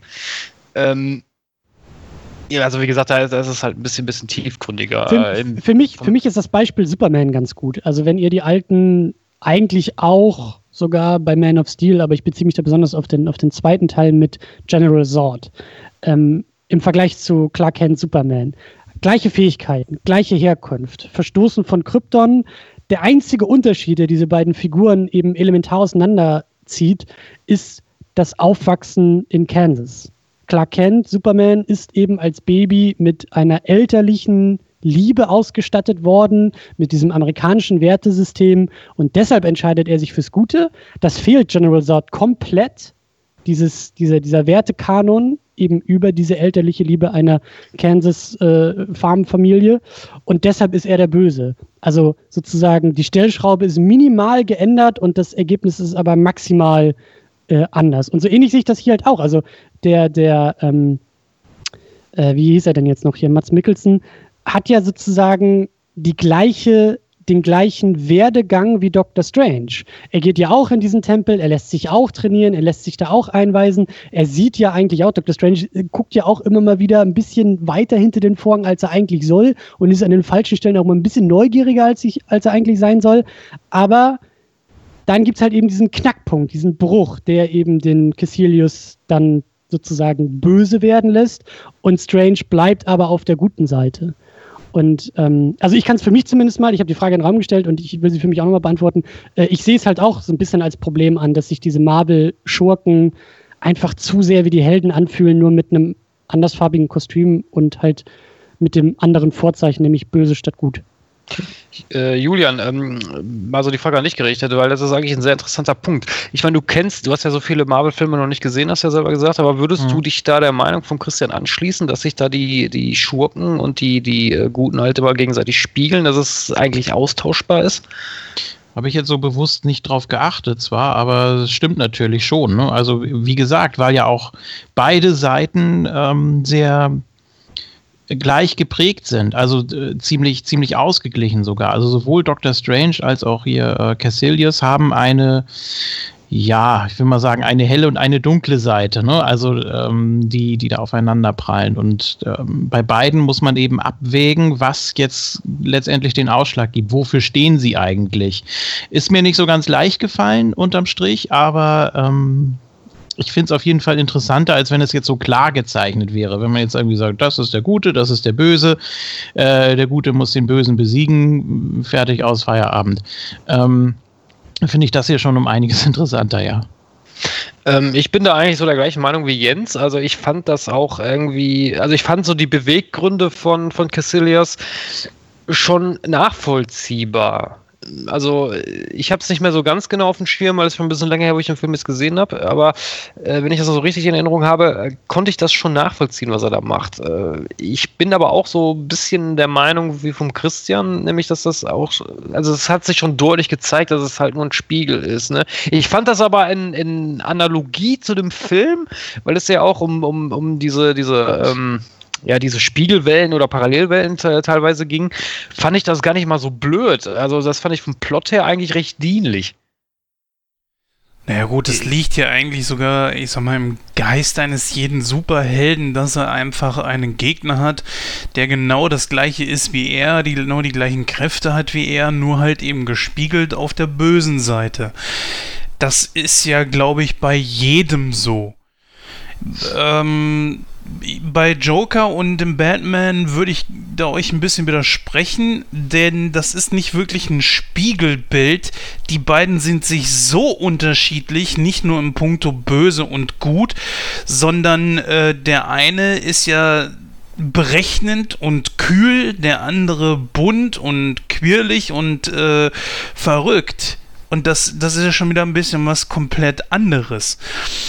Ähm, bei Cassidius sehe ich das eher so, dass man gerade weil er wirklich das er ist ja ein Abziehbild von Doctor Strange, hätte man einfach mit seiner Persönlichkeit noch ein bisschen mehr arbeiten müssen. Und da hätten es fünf oder zehn Minuten mehr im Film auch nicht äh, den, den Kohl fett gemacht. Ja, es ist natürlich vielleicht auch in dem Moment hier die, die äh, Star Wars-Allegorie zu, zu gute Seite der Macht, böse Seite der Macht. Mhm. Und er sieht jetzt hier halt einfach so dieses Ding äh, von wegen, das kommt ja auch erst später raus. Ja, am Anfang glaubt ja auch noch Mordo, okay, die Ancient One, die, die, die, die macht hier nichts falsch, die trainiert mich seit Jahren und hat mich ausgebildet, die ist heilig. So, ja. Und äh, später sieht Mordo dann ja eben auch im Film, nee, äh, so geht das hier nicht. Das führt dann ja auch zu dieser End-Credit-Scene, ja, oder After-Credit-Scene, so. Ähm, der Punkt hier ist ja für Cassilius einfach, dass er sich sozusagen von der dunklen Seite ein Stück weit verleiten lässt. Ne? Er lässt sich einfach von dieser alles umwobenen Macht von Dormammu halt beeinflussen und merkt halt in dem Moment, okay, hier gibt es irgendwie einen unbegrenzten Speicher an Energie und alles das, was hier ist, das ist endlich. Und die Angst vor dem Tod, die fast jedem Menschen innewohnt, was mit dem, was kommt danach, die würde es halt bei Dormammu nicht geben so zumindest erklärt es ihm Dormammu, ja, oder die Anbetung, die Ruhen, die er halt gelesen hat, die es eben in diese Dimension führen und er interpretiert sie halt so. Dann sieht er halt, dass die Ancient One sich die Energie aus dieser Dimension abzwackt und denkt sich dann halt, aha, die profitiert also die ganze Zeit davon, aber wir alle nicht. Sie betrügt uns nur. Ich möchte eine Kleinigkeit noch ergänzen. Ich will jetzt hier kein, kein, kein DC-Thema draus machen, aber da, da, möchte ich trotzdem noch kurz was zu sagen. Dann schließe ich das Thema auch ähm, in, in, dem Bereich ab. Äh, weil der Jens gerade vorhin gesagt hatte, von, was hattest du nochmal gesagt? Der Joker ist bunt und querlich? Oder was ja, du Er ist tatsächlich ein, wirklich ein Spiegelbild. Also ich, ich stoße mich so ein bisschen an diesem, dieser Bezeichnung Spiegelbild, weil ähm, im Grunde genommen hast du sehr oft einfach den Helden, nimmst ihn und packst ihn auf die dunkle Seite, Punkt aus, fertig, selbe Fähigkeiten etc.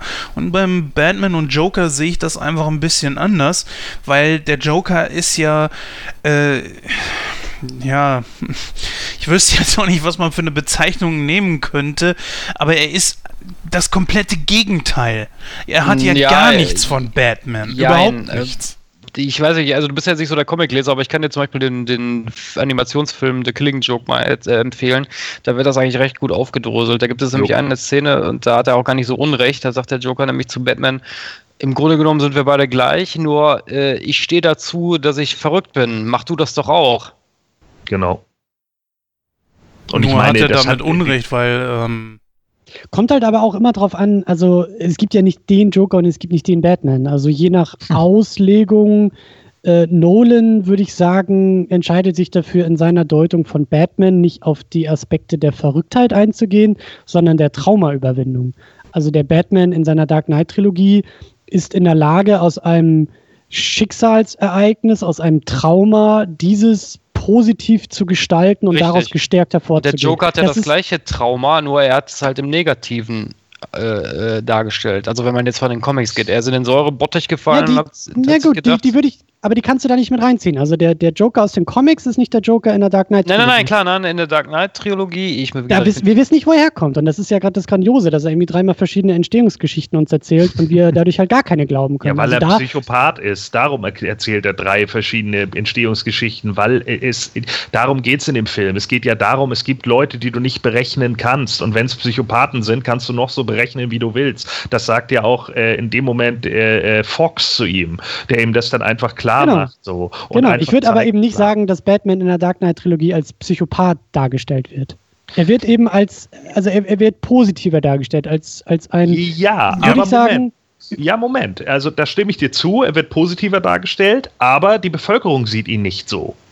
Und jetzt kommen wir nämlich zu dem Ding, was ist seine eigene Psyche, was ist tatsächlich sein Ding mit der Traumaüberwindung und dann kommen wir dazu, was ist Sozialisation? Und im Sozialisationskontext kackt Batman total ab und er nimmt hinterher, weil er genau weiß, sie brauchen jetzt irgendwie ein Symbol wie Harvey Dent, nimmt er diese Bürde sogar auf sich. Ja, richtig. ja klar, aber er ist in kein, zu keinem Zeitpunkt für mich ein Psychopath in dem Film. Im Gegensatz zum Joker. Äh, Nee, das, das vielleicht In nicht. anderen aber- Ausdeutungen, in, zum Beispiel der Burton Batman, ist, ist der Freak. Der Burton Batman in den, in den ersten beiden Batman-Filmen, das- das wird ganz deutlich in diesem Film behandelt, ist der Außenseiter, ist der Freak, ist derjenige, der, der ist, ist der Fetisch. Ähm, der Batman gehört nicht dazu. Während das bei Nolan auf einer anderen Ebene verarbeitet wird und aus einem anderen, also ich will einfach nur sagen, also es gibt mehrere Batmans, es gibt mehrere Joker. Und je nach Medium, je nach Erzähler, je nach Storyline werden andere Aspekte stark gemacht. Dann gibt es halt eben den, den Zack Snyder Batman, der halt nicht nur Psychopath ist, der ist halt, der ist halt, also der, der, stell den neben den Heath Ledger Joker, das sind für mich genau die gleichen. Die sind, die sind beide genau gleich durchgeknallt. Also die sind so ähnlich, ähm, aber eben nicht der, der, der Dark Knight, der, der ähm, Christian Bale Batman. Wobei ich den eher als Soziopath betiteln würde. Aber gut, das ist jetzt auch ein anderes Thema. Ja, genau. Ich meine, ich meine, diese, dieses Gegenstück hast du bei Marvel natürlich aber auch. Also natürlich, klar, ich stimme dir dazu. Bei, bei Marvel hat man es oft in den Verfilmungen, irgendwie zum Beispiel im ersten Iron Man, eben Iron Man gegen Iron Monger oder äh, ne, so. Mhm. Aber du hast halt auch Verfilmungen, was weiß ich, wie Spider-Man und den grünen Kobold. Die stehen sich nun sehr im Gegensatz. Äh, Ja, beim, ja. beim, bei Iron Man, sein, sein eigentlicher Nemesis ist der Mandarin. Die stehen auch im kompletten Gegensatz, weil er da eigentlich Ja. gegen einen Tyrannen ankämpft. Ne? Also das kommt natürlich immer drauf an. Deswegen haben vielleicht auch so viele gejammert über den, äh, über den, den Mandarin, den man dann im Endeffekt im Marvel Universe gesehen hat. Aber der war, der, der, der Turn dahinter war einfach echt geil. So, und das sind halt immer so Punkte, die, die man dann da auch ein bisschen mit, mit äh, äh, berechnen muss. Und man muss ja auch dazu sagen, auf Seite der Filmemacher kann ich das voll nachvollziehen, weil wir haben jetzt hier bei Doctor Strange natürlich die besten Voraussetzungen für grandiose Special Effects und für einen, für einen Kampf auf gleichem Niveau. Ja. Während in dem Moment, wo halt irgendwie der, weiß ich nicht, also ein Superman kann halt ein Lex Luthor nicht irgendwie durch drei, durch drei Hochhäuser schleudern, weil Lex Luthor dann tot wäre. Das kann er mit Sort wunderbar machen. Deswegen kann ich nachvollziehen, dass man sich diese, diese Schurken auf gleichem Niveau oder gleichem Level gerne in diese Filme holt, um zu sagen, damit können wir optisch, also audiovisuell viel besser arbeiten, weil klar, also vielleicht war das auch einer der Gründe, warum man den Mandarin so umgeschrieben hat, weil wie willst du, wie willst du da einen gleichwertigen Kampf ermöglichen? Es geht vielleicht auch im Comic-Medium einfacher, im Comic-Panel, als irgendwie im Film. Deswegen bin ich auch wahnsinnig gespannt, wie Infinity War nachher aussehen soll, also visuell aussehen soll, wenn da so viele Kräfte und so viele, ja, so viele Aspekte aufeinanderprallen, die halt eben vorher super isoliert, weißt du, die Magie jetzt hier gegen irgendwie das technische Wesen eines Iron Man, das passt sehr gut, dass es noch sehr weit auseinander ist, aber wenn die aufeinandertreffen, ist das irgendwie, kann das schon irgendwie, weiß ich nicht, kann auch Probleme geben. So. Ja, mit Sicherheit sogar. Ich denke, darauf wird es auch viel aufbauen. Ich glaube nicht, dass jetzt wir zwei Filme sehen, die irgendwie zwei Stunden äh, zusammengezogen vier Stunden lang nur der Kampf gegen Thanos sind. Also ich glaube, das wäre auch zu platt. Ja, das, ich meine, nicht, dass ich nicht trotzdem gucken würde, aber ich glaube, vier Stunden Kampf wäre ein bisschen langweilig. Also das, das glaube ich, haut auch so nicht hin. Und da werden natürlich auch diese ganzen Egos aufeinander prallen, ne? Wenn dann Strange mhm wie ein, Iron Man erstmal zeigt, so, ey, deine, deine Macht ist nur Rüstung. Genau, so, ja. genau. Und genau. Äh, das, das wird natürlich auch noch absolut toll. Und dann kommt ein Hulk wieder, wenn jetzt die Planet Hulk-Saga, wie ja gerüchtet wird, noch angesprochen wird, der dann auch noch explodiert, weil er die Schnauze voll hat von den Menschen.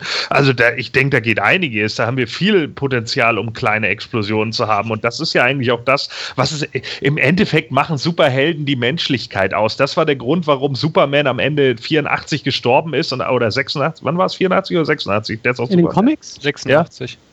86 gestorben ist. ist 93 gestorben? Nee, nee, nee. nee, nee 86, 86, Death of Superman, John Byrne.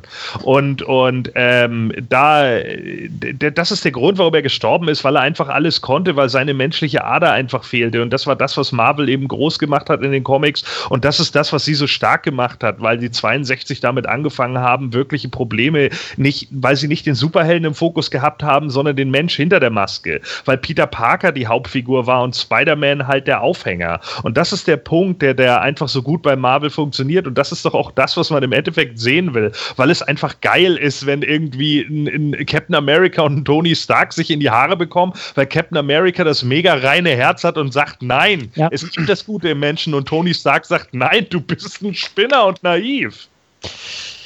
Ja, ich bin ja persönlich auch gespannt, wie der Infinity War wird. Also ich fand das Comic, der Infinity Gauntlet, das fand ich schon ziemlich schwach. Deswegen bin ich mal gespannt, was sie da filmerisch äh, umsetzen. Aber gut, anderes Thema. Äh, kommen wir mal wieder zurück zu dem Film. Ähm, der Christian hat vorhin was angesprochen, nämlich die Special Effects. Und äh, da muss ich persönlich auch sagen, also ich finde den Film visuell wirklich verdammt gut gemacht. Also wir haben uns ja mal bei äh, Rogue One mal so ein bisschen darüber unterhalten, über die, die ähm, äh, die, die CGI-Technik, dass das schon grandios war. Ich fand das hier auch wieder, wieder gut gemacht. Wie, wie seht ihr das denn, Jens? Naja, wird ja drüber, äh, oft drüber gemeckert, dass im heutigen Kino viel, viel CGI eingesetzt wird. Und wenn man dann in so einen Film geht und das ist total überladen, dann äh, ist man dann, glaube ich, nicht ganz so froh drüber. Aber in diesem Film hier finde ich das absolut passend und ich glaube, man kann auch nichts anderes erwarten, wenn man an der Kinokasse steht und sagt sich, okay, ich habe jetzt Bock in äh, Doctor Strange zu gehen, da geht es mal um Magie und um, um Paralleluniversen und so weiter, dass das da eingesetzt wird, äh, das sollte eigentlich jedem vorher klar sein. Ich bin auch nicht der absolut größte CGI-Fan, aber hier in diesem Film ist das par excellence gelungen. Ich glaube, da war ja auch wieder Industrial Light Magic mit dran beteiligt und die sind sowieso, ich sag mal, absolute Meister ihres Fachs. Äh, ich kann da nicht im geringsten was äh, gegen sagen. Ja, Gordon, du bist ja auch äh, jemand, der so viel, der sehr viel Wert auf, auf äh, Visu Visualisierung setzt. Ähm, hat dir das denn da auch gefallen in Doctor Strange? Ja, also ich finde, da wird vieles schon recht gut gemacht. Natürlich gibt es so ein, zwei Sachen, wo ich mir dann wieder denke, ähm, obwohl ich den Autounfall echt abgefeiert habe, weil es halt einfach genau wie in den Comics ist, waren da so ein, zwei Sachen, wo ich noch gedacht habe, ah, da hätte man auch einen echten Wagen nehmen können. So, das wäre, glaube ich, noch eine Nummer geiler gewesen in ein, ein zwei Sachen so, weil ja, keine Ahnung, ich denke, Marvel hat den, hat die Kohle und weiß ich nicht, ob der Stunt dann eventuell nicht so machbar war oder so. Man sieht dann halt einige Sachen, die sind einfach am Computer nachbearbeitet worden. Das finde ich aber so schade, weil wenn ich an so Lethal Weapon Filme aus den 80ern und 90ern denke, so die konnten das auch verdammt nochmal und die mussten keinen Computer irgendwie verwenden. Deswegen finde ich das immer so ein bisschen bitter, aber wahrscheinlich denkt man sich dann auch, ja, das ist ein bisschen kostengünstiger und keine Ahnung. Ansonsten, was natürlich die Magie und so angeht, ist für mich vollkommen klar. Natürlich wird das per CGI gemacht und das geht ja auch wunderbar. Das sieht man halt einfach auch nicht besonders. Erstmal hat man keinen Vergleich im realen Leben, weil es Magie bei uns nun mal nicht gibt. Magic, Ladies and Gentlemen.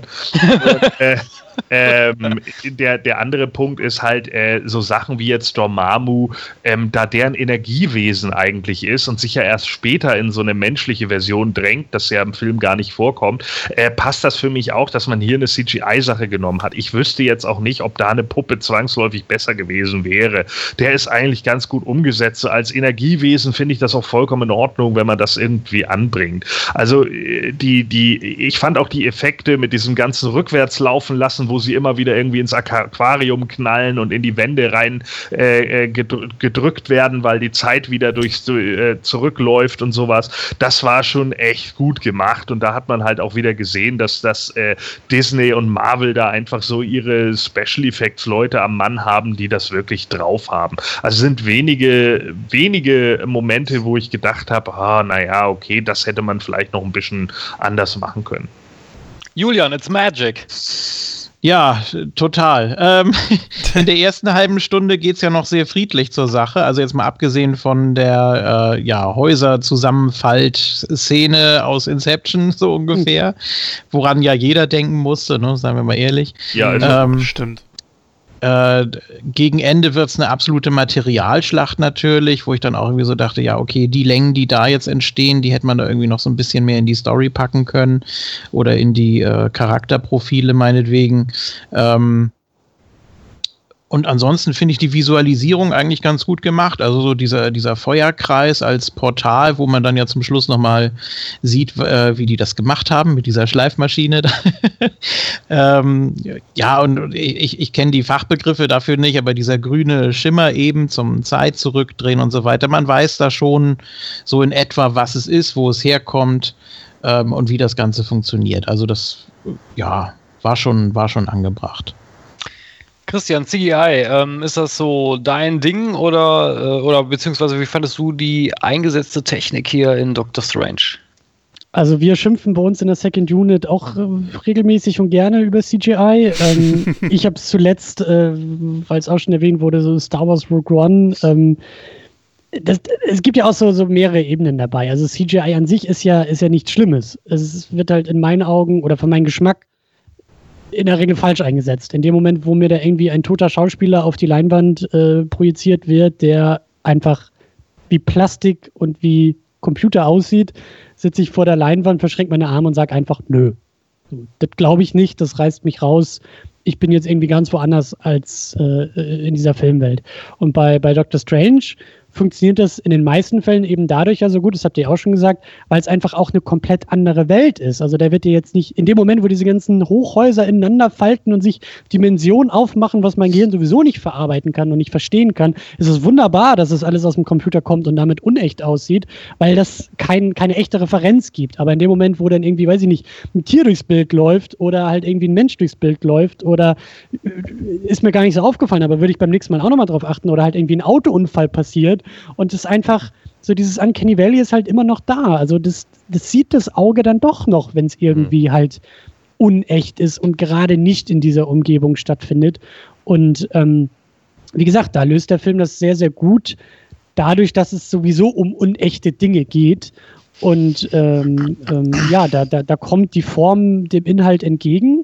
Äh, ich fand auch, ihr habt das auch nochmal so schön gesagt, jetzt mit, den, mit, der, mit der Visualisierung der Kräfte, und wenn man da mal so drei Schritte zurückgeht und von außen nochmal drauf guckt, muss man echt den Hut ziehen und sagen, meine Fresse. Also Marvel, wer, wer, wer an Marvel irgendwie rumnörgelt und rumkritisiert, der soll mir mal bitte irgendwie erklären, wie, oder soll mal bitte genauer drauf gucken und sehen, wie krass das ist, dass die halt ein, eine Figur wie Doctor Strange, deren Fähigkeit Magie ist und der da so ein bisschen irgendwie durch die Luft äh, hantiert und dann irgendwie uns glaubhaft macht, dass sich gerade Dimensionen zusammenfalten. Also das ist eigentlich Zeug, das so abgespaced und so unrealistisch und, und so weit weg ist, aber Marvel schafft es, das irgendwie nachvollziehbar zu visualisieren, glaubhaft irgendwie darzustellen und irgendwie auch noch sinnvoll in die Handlung so einzubauen. Und dann sitze ich daneben und denke mir, ja, und andere schaffen es irgendwie nicht, einfach einen Muskelberg, der äh, mhm. gut austeilen kann, weißt du, und dir auf die Fresse haut, irgendwie glaubhaft darzustellen oder nachvollziehbar darzustellen. Und das ist schon wirklich, das ist eine krass, krass große Leistung. Das ist halt, wie gesagt, so eine Figur wie Doctor Strange, deren Superkraft Magie ist, äh, dass das genauso gut funktioniert wie eben auch ein Iron Man, der halt eine tolle Rüstung hat und fliegen kann. So, das, das ist auf dem gleichen Niveau, das funktioniert genauso. Und also mir ging es halt nicht so, dass mich das irgendwie rausgeworfen hat. Und das ist eine große, große Leistung. Und um das Lob auch noch zu erweitern, ähm, möchte ich auch nochmal das 3D betonen. Ich habe den hier in Berlin in 3D gucken können und äh, auch auf einer sehr, sehr guten 3D-Leinwand.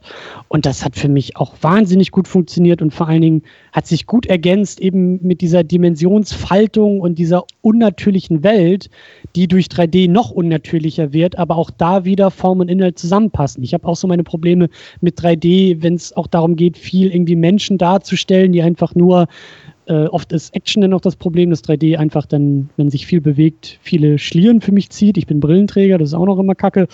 Aber ich schimpf in der Regel über 3D und wir wissen alle, 3D ist in der Regel nur dazu da, um irgendwie das Kinoticket 5 Euro teurer verkaufen zu können. und äh, auf all das habe ich keinen Bock. Aber hier bei Doctor Strange in der Variante hat es zumindest nicht wehgetan für mich. Und das ist ein riesengroßes Lob aus meinem Mund, was 3D angeht. Gordon, hilf mir mal gerade auf die Sprünge. Ähm, ich zähle jetzt fünf. War das der fünfte Infinity-Stein, der hier aufgeführt wurde? Äh, ah, warte, jetzt muss mal kurz überlegen. Der Äther. Ja. Der Äther, Lokis Zepter, ja. der, der Tesseract, Guardians. Der Guardians. Und jetzt der, äh, Ak wie hieß das, Ak Agamotto oder so ähnlich? Eye of Agamotto, ja. Ja, genau. Das war jetzt der fünfte dann, ne? Ja, genau. Fehlen noch zwei. ja, einer wird ja wahrscheinlich noch bei Black Panther auftauchen. Der müsste irgendwo in Wakanda sein. Und welcher war der von Vision? Hattet ihr den schon aufgezählt? Ja. Nee, doch. Moment, halt. Nee, das, oder war das Loki's Scepter? Ich weiß gar nicht. Mehr. Das war Loki's Scepter ja, von, genau. von Vision. Okay. Ja. Ja, also, die, also einer müsste noch bei Black Panther auftauchen eigentlich, weil der normalerweise in Wakanda sein muss. Und ähm, was bleibt denn noch? Eventuell Spider-Man? I don't know. Ja, lassen wir uns doch mal überraschen. Also wie gesagt, das, das Film, das fand ich finde das immer cool, wenn, wenn äh, diese Infinity-Steine auftauchen, weil du dröselt sich das immer so langsam so zusammen. Ja. Ähm, äh, was wollte ich jetzt fragen? Genau, ich wollte äh, noch eine Frage in die Runde stellen und zwar, ähm, wie habt ihr denn letztendlich so das, das Ende von dem Film gefunden? Also quasi, es war ja gut, Julian hat gerade gesagt, die große Materialschlacht äh, und ähm, ja, wie, wie habt ihr das denn, oder wie, wie, hat euch das gefallen, wie sich das am Ende so aufgedröselt hat, dass dann nachher auch wirklich dann Dr. Strange den Magierzirkel, sag ich jetzt mal, verlassen hat aus, aus seinen Beweggründen heraus? Jens? Äh ich glaube, ich kann hier mal was anstoßen, was dann der Christian fortführen kann. Äh, was mich so ein bisschen gestört hat, also erstmal, wie man es aufgedröselt hat, ist gut. Ich, ich fand das auch ziemlich zum Lachen, wie er Dormammu da in die Bedrulle gebracht hat, weil ich mich schon gefragt habe, wie soll er denn mit dem Wesen fertig werden? Jetzt sind wir allerdings äh, zum Beispiel bei Man of Steel dabei gewesen, jetzt oder auch bei den Avengers. Sie zerstören ganze Städte. Ja, äh, wir gehen ins Universum. Da wird zerstört bis zum geht nicht mehr. Jetzt sind wir bei Überuniversen. Paralleluniversen. Hallo, es wird langsam ein bisschen viel, finde ich. Und das ist so ein Ding, wo es dann bei mir schon jetzt wirklich langsam echt aushakt. Ähm, das ist was, was mich bei den ganzen anderen Filmen irgendwo schon langsam anfängt, echt zu stören. Und da sollte man auch langsam ein bisschen von zurückkommen. Ja, ich kenne die Comics nicht. Ich weiß nicht, ob das, bei, ob das bei Doctor Strange in den Comics wirklich auch so ist, dass er da in, in Paralleluniversen rumrennt. Und, äh, aber wie gesagt, mich fängt das langsam an, doch ein bisschen zu stören. Na, da wirst du dich ja über den Infinity War nicht freuen, denn Thanos, Thanos will ja alle Galaxien zerstören, also weiter geht's denn ja auch nicht mehr, ne? Na, wobei, Ja gut, hier drauf geht es an- aber um die Gruppenfilme. Ja, Ja. Das, das ist irgendwie, das ist, finde ich, okay. Das, das, das ist das große Finale. Da sage ich nichts, aber so hier in diesem kleineren Film, ähm, guck dir einfach mal Ant-Man an, hat auch funktioniert. Wo haben die sich denn gekloppt? In einem Haus. Okay, also, wenn du verstehst, was ich meine, es wird einfach Ja, ja, langsam... natürlich.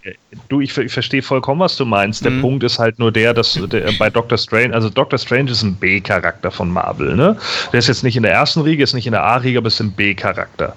So, und, und äh, ist vielleicht in Deutschland, wie gesagt, nicht so ganz rausgekommen, aber das ist er definitiv. Und Doctor Strange ist halt so einer, der halt auf ganz anderen Ebenen eben agiert.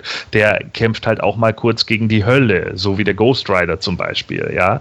Und das gehört halt einfach mit dazu. Dormammu ist sein Hauptkontrahent. Äh, das ist einer, der ist eigentlich im Endeffekt sein Nemesis, ja, neben Baron Mordo meinetwegen so. Aber das, das ist so im, in dem Moment sein Nemesis. Jetzt ist natürlich die Frage, wie hätte man es umsetzen sollen? Ja, klar hätte man jetzt so einen Schwachsinn machen können wie bei Suicide Squad. Man hat eigentlich eine Hexe, die alles kann, aber die am Schluss zu dämlich ist und auf einen Menschen reinfällt und dann, oh, scheiße. Und Captain Bumerang wirft ihr am besten noch einen Bumerang an den Kopf. So.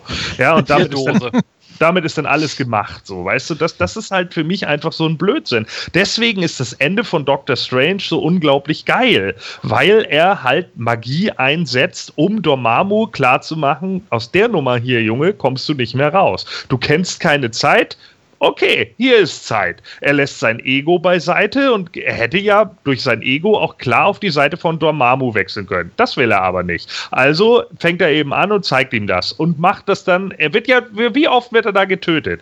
In diesem Beispiel wahrscheinlich 10.000 Mal, vielleicht sogar noch häufiger. Ja, Dormammu killt ihn immer wieder und er kommt immer wieder an und Dormammu denkt sich, das kann ja wohl nicht wahr sein. Was, was ist das hier? Wieso kommt der Typ immer und immer und immer und immer und immer wieder und ich bringe ihn jedes Mal um? Und er sagt, ich komme, um zu verhandeln. Ja, das ist einfach eins der geilsten Endings ever. Ich habe mich halb totgelacht im Kino, Mann. Das war, das war der Oberhammer, weil das wirklich mal so ein intelligentes Ding ist. Wie würdest du denn tatsächlich so ein mega mächtiges Wesen, das aus einer Paralleldimension kommt, das diese Dimension sogar beherrscht, wie würdest du dieses Ding tatsächlich besiegen? Gar nicht. Er besiegt ihn ja nicht. Genau, das ist es. Du besiegst es gar nicht, aber du kannst erstmal verhandeln.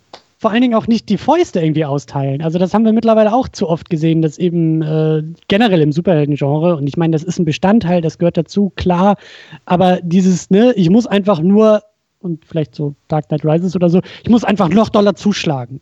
Und dann kann ich gewinnen. Ja. So, das ist ja klassisch der Showdown.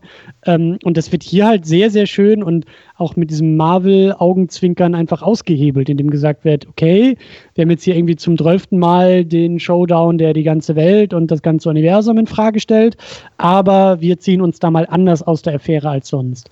Ähm, Finde ich auch sehr schön gelöst. Ich hatte auch dieses Erlebnis im Kino, dass ich zuerst mit den Augen gerollt habe und gesagt habe, schon wieder die ganze. Und dann aber bei dem Ende mit diesem fast schon Twist, zumindest für mich, ich habe das überhaupt nicht kommen sehen, äh, da war ich dann auch wieder Feuer und Flamme und voll dabei. Aber ähm, ich würde das auch, also wenn wir irgendwie jetzt anfangen sollten, hier nach der Sendung irgendwie Straßenschilder zu bemalen und morgen zu demonstrieren, wie das Superhelden-Genre aussehen sollte, dann würde ich auch sagen, hört auf mit dem, äh, ja, mit der Bedrohung der Welt im Showdown, weil das können maximal die Avengers für mich lösen, aber nicht irgendwie jeder. Also ich würde sogar so weit gehen, dass für mich Doctor Strange ist noch nicht mal ein B-Charakter, der ist irgendwo C, D, E, F oder so.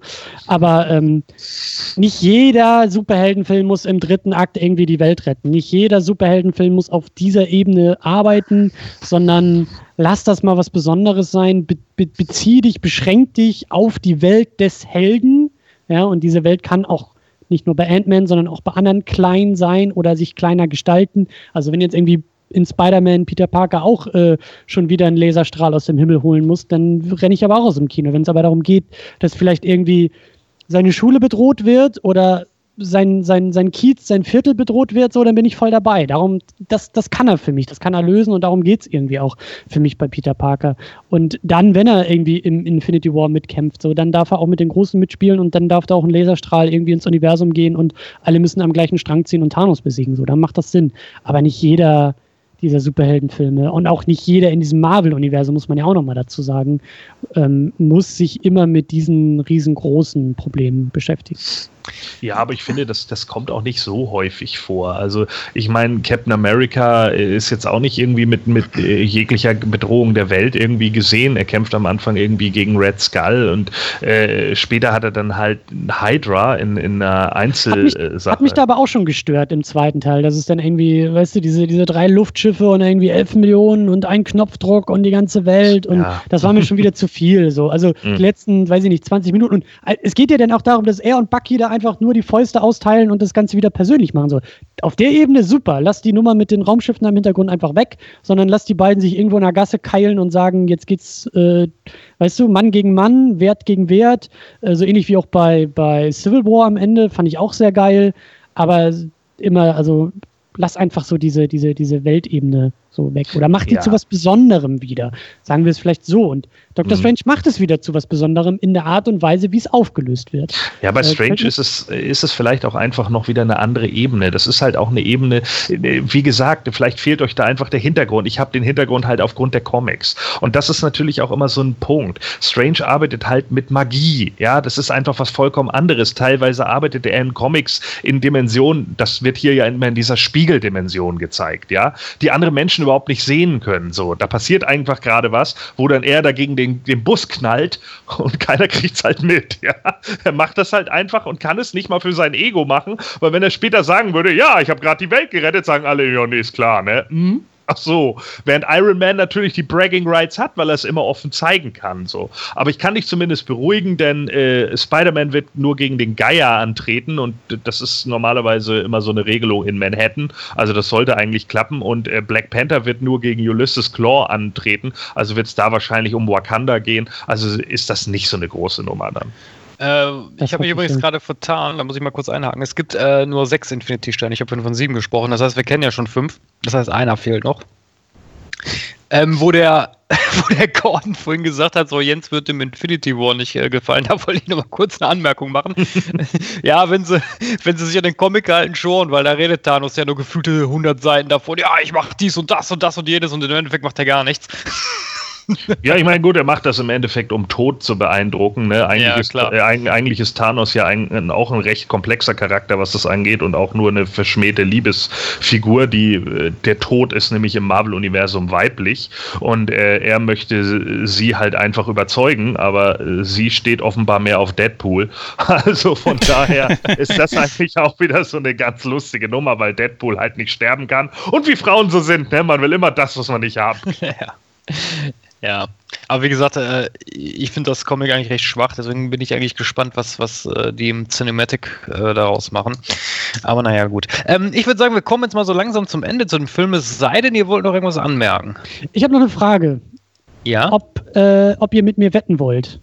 Ich lege mhm. symbolisch, also irgendwann habe ich sie, aber noch nicht, aber ich lege eine Million Euro auf den Tisch und ich wette mit euch, dass Doctor Strange die Schlüsselfigur sein wird, um das MCU komplett neu zu starten. Ich weiß nicht, ob es schon in Infinity War oder ich weiß nicht, was danach irgendwie noch kommt, aber so der letzte große Avengers-Block, da wird es wahrscheinlich darum gehen, dass er die Dinge nur retten kann, indem er sich in so ein Paralleluniversum flüchtet und auf einmal das sozusagen der, der, der Reboot ist. Also Benedict Cumberbatch schafft es ins Reboot noch als Doctor Strange und dann können sie wieder alle Figuren neu besetzen, alle Geschichten irgendwie neu schreiben, alles nochmal neu von vorne schreiben. Naja, im Infinity War Comic, also im Infinity Gauntlet, spielt Doctor Strange ja eine Schlüsselrolle.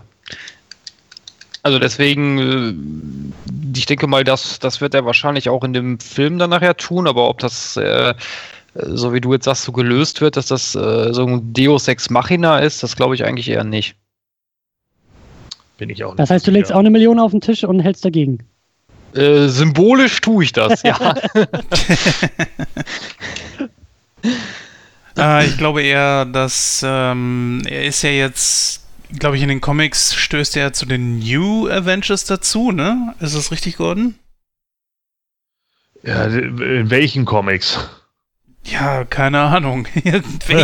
ist, er ist auf jeden Fall einer von den neueren Avengers und ich glaube auch so langsam, dass sie darauf hinarbeiten, dass die alten Schauspieler und die alten Charaktere langsam aber sicher abgelöst werden.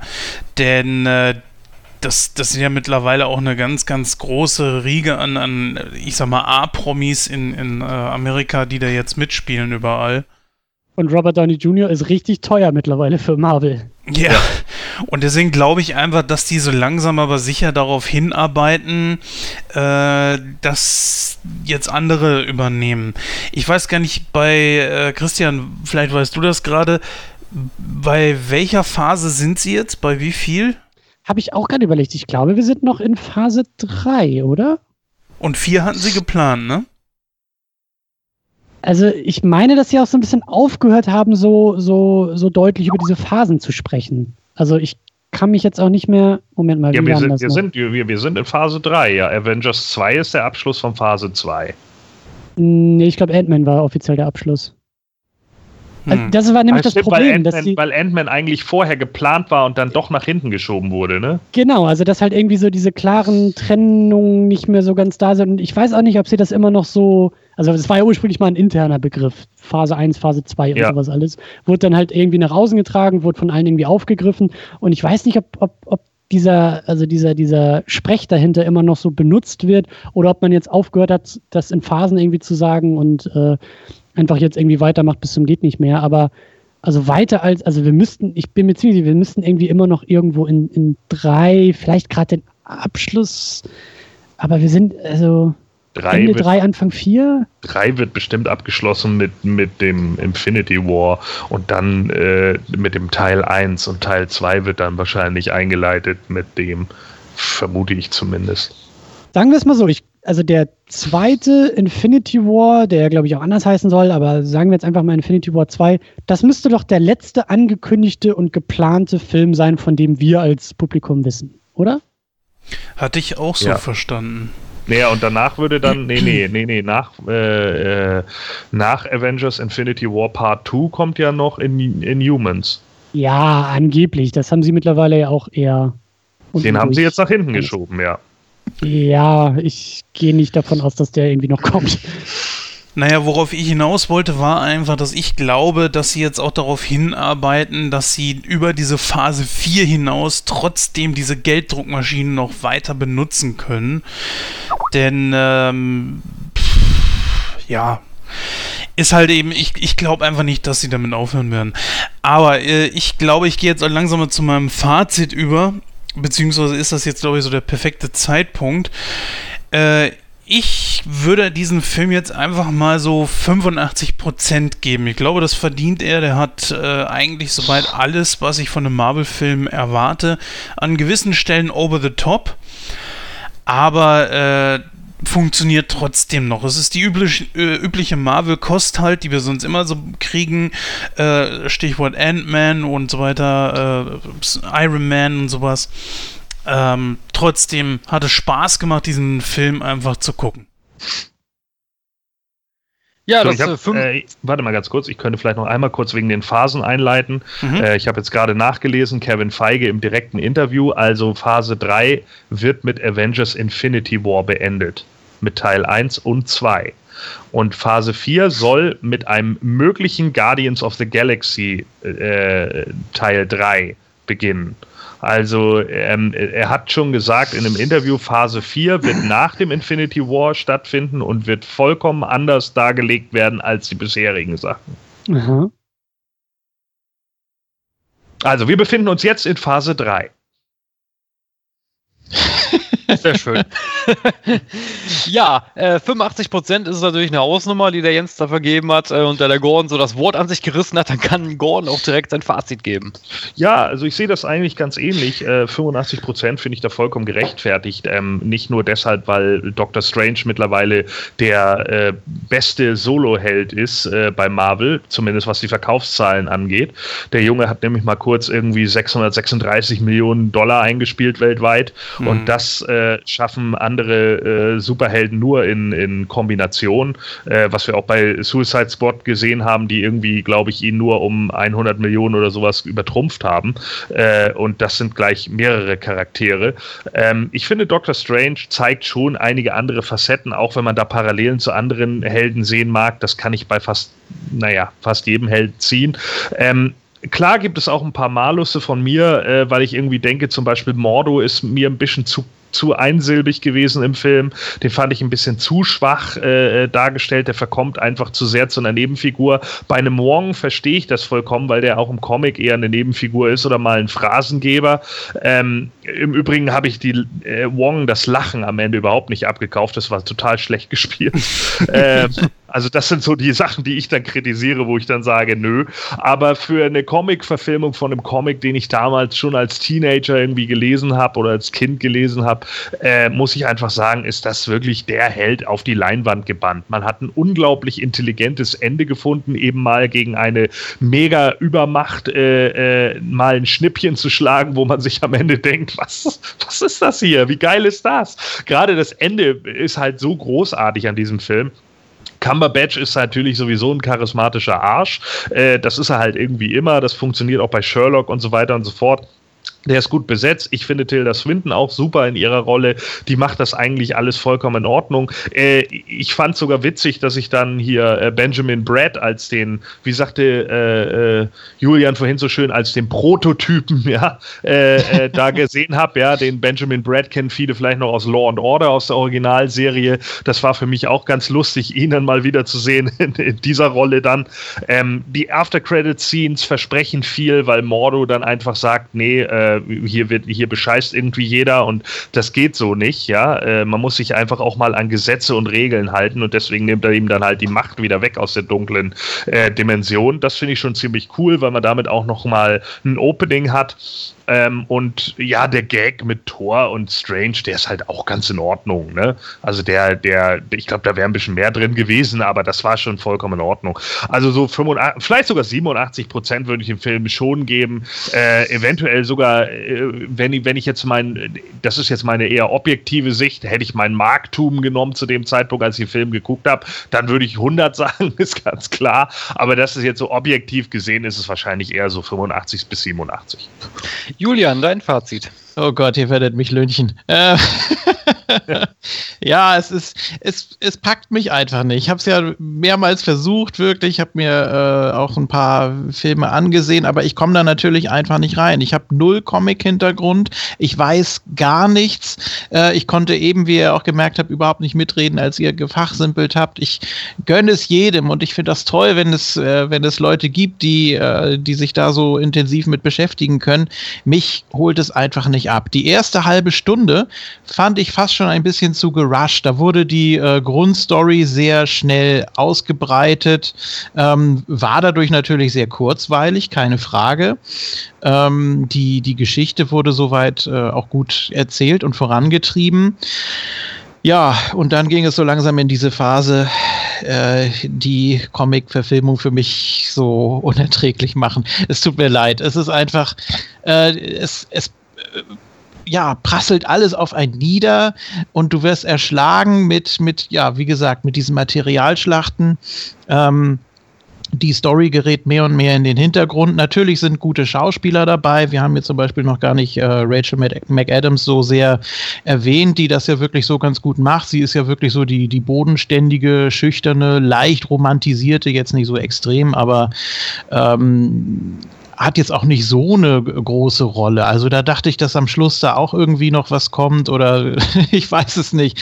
Ähm, ist wahrscheinlich oder wäre dann zu sehr äh, Hollywoodesk, wenn man das mal so äh, ja bezeichnen würde oder ich, ich weiß es nicht genau. Ähm, ja, was, was soll ich sagen? Ich war am Ende schon ziemlich enttäuscht so über das über das Gesamtwerk, weil ich anfangs eigentlich so ganz gut reingefunden habe und das auch ganz beeindruckend fand. Natürlich so die erste, ich, ich nenne sie jetzt einfach mal die Inception-Szene, die hat schon wieder für mich gesagt, oh Gott, was ist das denn hier schon wieder? Ähm, natürlich sind die Effekte gut und ich fand das auch toll, dass da hier äh, Zeitreise mit äh, thematisiert wurde. Ähm, Aber wie gesagt, ich, ich konnte mich einfach nicht reinfinden. Ich, äh, es, es hat mir nichts gegeben. Was, was soll ich machen? Boah, ich bin irgendwo in der unteren Hälfte leider. Das ist, das ist wirklich schlimm. Ich, wahrscheinlich muss ich es nochmal sehen und mir noch ein bisschen mehr äh, Wissen dazu aneignen. Aber ich werde den Schnitt hier jetzt so mächtig runterreißen und ich bin da schon gnädig. ähm, ich hau jetzt mal eine 38 raus. Was? Und, äh, Ja, okay. ja. ja, es tut mir Du meinst leid. keine 138. Superheldenfilme, alles klar. Es ist echt schwierig. Es ist schwierig mit mir. Christian, dein Fazit. Hm, jetzt muss ich die Stimmung irgendwie wieder anheben, habe ich das Ja, Gefühl. bitte. Ähm, Ja, bitte. Das ist auch Das- ganz einfach. Du musst nur 40 geben. Ja, also, Das, also das macht nichts. Ich, ich, ich ziehe sie gleich wieder runter, deswegen mach mal. wollt ihr tauschen? Nee, ich, ich, ich versuche mal mein Glück. Also ich, ich hatte mir eigentlich schon so zurechtgelegt, dass ich, dass ich so, so verhaltenes Lob ausspreche oder, oder wie soll ich sagen, also für mich ist es definitiv einer der, der besseren, der besten Marvel-Filme, ähm, der zwar wie die anderen im MCU auch diese wirklich schon mehr als etablierten Versatzstücke und Vorlagen und Blaupausen gerne übernimmt, aber eben selbst und eigen macht, wie er sie darstellt, über das Audiovisuelle, besonders über das Visuelle und eben mit diesem tollen Twist äh, am Ende der, der Auflösung im dritten Akt, dann ja dem MCU auf jeden Fall was, was beisteuern kann. In Nuancen würde ich sogar sagen, dem, dem gesamten Genre was beitragen kann, also das gesamte Genre noch mal ein bisschen ausdehnen und ein bisschen ausdifferenzieren kann. Wie gesagt, in Nuancen, aber trotzdem vorhanden. Ähm, und eigentlich hätte ich auch gerne sagen wollen, dass ich glaube, dass dieser Film auch nicht Comic-Fans ansprechen kann, eben überall diese kleinen und äh, größeren Highlights, aber das äh, schraube ich jetzt, glaube ich, wieder ein bisschen zurück. Ähm, aber wie gesagt, also ich bleibe dabei, für mich äh, einer der besten Marvel-Filme. Ähm, irgendwo in der, weiß ich nicht, Top 3, Top 5 auf jeden Fall vorhanden. Ähm, ich bin nicht so sehr in der Lage, da eine Punktzahl draus zu machen, aber ich glaube, die braucht ihr von mir, oder? Ja, das wäre ganz nett. Ähm, oh, das ist echt schwer. Vielleicht, ja, ja, ja so, so, so eine 80. Also so eine, so eine 8 von 10. Auf einer 10er-Skala würde ich damit, glaube ich, ja, Gut. so eine 80 würde ich sagen. Nochmal ganz kurz, vielleicht könnt ihr mir da äh, äh, ganz kurz weiterhelfen. Äh, es mag natürlich auch daran liegen, dass mir das Ganze zu, zu komplex ist. Dass ich wirklich denke, okay, mir fehlt da Hintergrundwissen, um mich da so richtig reinzusteigern. Ich kann es mir nicht anders erklären, warum äh, ich, äh, ja, ich weiß, der gehört eigentlich nicht dazu, aber äh, ich habe als Kind eben schon Howard the Duck gesehen und äh, fand ich gut. ich Gehört hab jetzt dazu. als Ja, gehört aber ihr meint, ihr meint ja immer, ja, ist jetzt, ist jetzt nicht so äh, oder eigentlich nicht oder nur so Er eingeklammert. hat sein eigenes. Universum, muss man halt eher sagen. Ne? Er, er hat zwar Crossover mit den anderen, aber natürlich hat er sein eigenes Universum. Das muss man schon so sehen, auch in den Comics. Aber trotz alledem gehört er dazu und ist ja auch in, in Guardians deshalb auch aufgetaucht. Ja, und dann so, so Sachen wie, wie Punisher, die wirklich ein bisschen einfacher gestrickt sind, wo man einfach so besser, besser reinkommt. Ich versuche das ja auch immer so ein bisschen zu vermitteln als Außenstehender, wie das auf mich wirkt. Deshalb, äh, ich, ich kann das verstehen, wenn ihr, wenn ihr mich jetzt kreuzigen wollt. Das ist völlig logisch. Aber Nein, ich, ich, es ich behandle dich einfach nur wie einen Pillenpatienten. Ja, genau. Ähm, vielleicht ist es das, was, äh, was ich dafür so, so brauche oder äh, wo ich einfach Probleme habe, mich da so reinzufinden, weil ich immer das Gefühl habe, ohne Vorwissen äh, bringt das nichts, das zu gucken. Oder ähm, jetzt äh, wurde beim Anfang natürlich alles ziemlich gut erklärt, aber dann zum Schluss äh, auch, auch die ganze Sache mit, mit Infinity und so. Ich habe ja überhaupt keine Ahnung, ich habe überhaupt keinen Plan. Es ist für euch wahrscheinlich schwierig, ähm, sich, da, sich da so reinzuversetzen.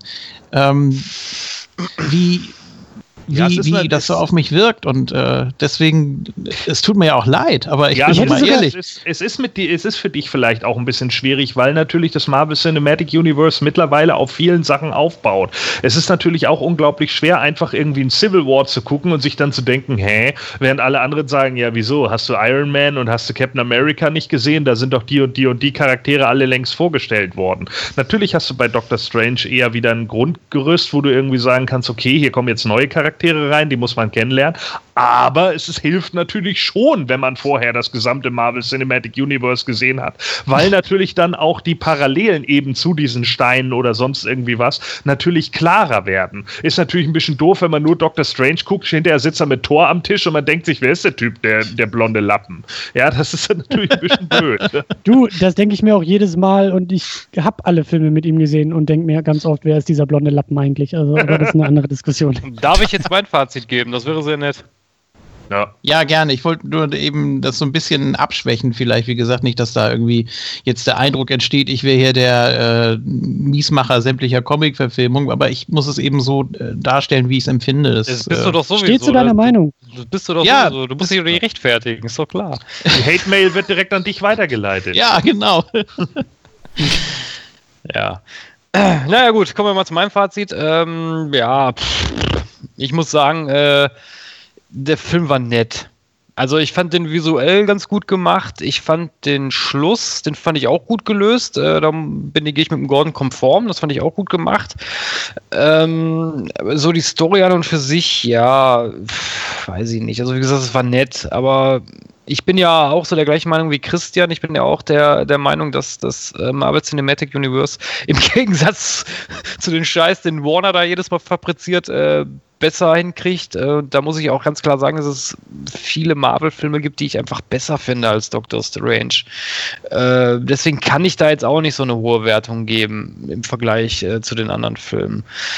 Ich würde mich da so bei 60% einpendeln. Ja, eine Kleinigkeit noch, bevor wir zum nächsten Thema kommen, nämlich unser beliebtes Spiel. Stan Lee, habt ihr ihn gefunden? Ich meine mich zu erinnern, dass er in irgendeinem Bagger oder sowas gesessen hat, aber es ist auch vier Monate her, dass ich den Film Nein, er gesehen sitzt doch habe. im Bus, als, als Strange gegen die, die, die Ach, Fensterscheibe Bus, ja, sorry, Bus. Bagger. Bagger. Das ist auch so ein Bagger. Fängt mit B an, also so falsch warst du nicht.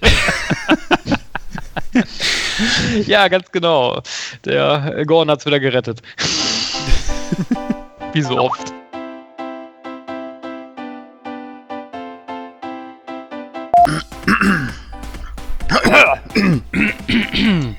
Äh, wir kriegen dann jetzt das rein.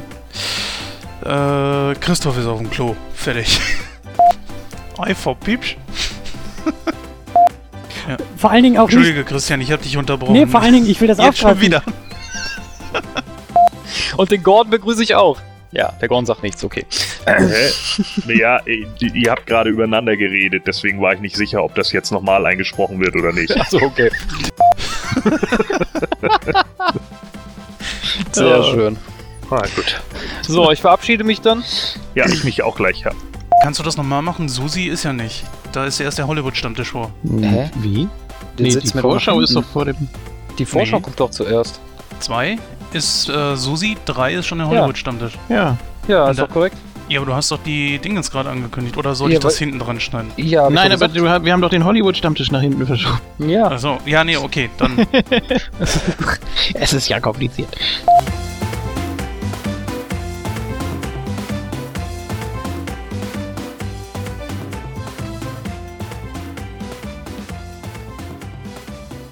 Ja, liebe Zuhörer und Zuhörer, das war die 74. Ausgabe von Nightcrow, stand diesmal ganz im Zeichen von Marvel bzw. von Doctor Strange, wenn auch hier und da ein bisschen DC mit reingemischt wurde, aber gut, ich hoffe, dass die Diskussion euch gefallen hat und äh, ja, gebt doch mal Feedback, äh, schreibt uns in unseren Kommentarzeile auf Facebook oder auf Twitter oder hinterlasst äh, auch mal eine Bewertung bei iTunes, äh, denn jede positive Bewertung hilft uns natürlich auch, unsere Position in iTunes weiter zu verbessern.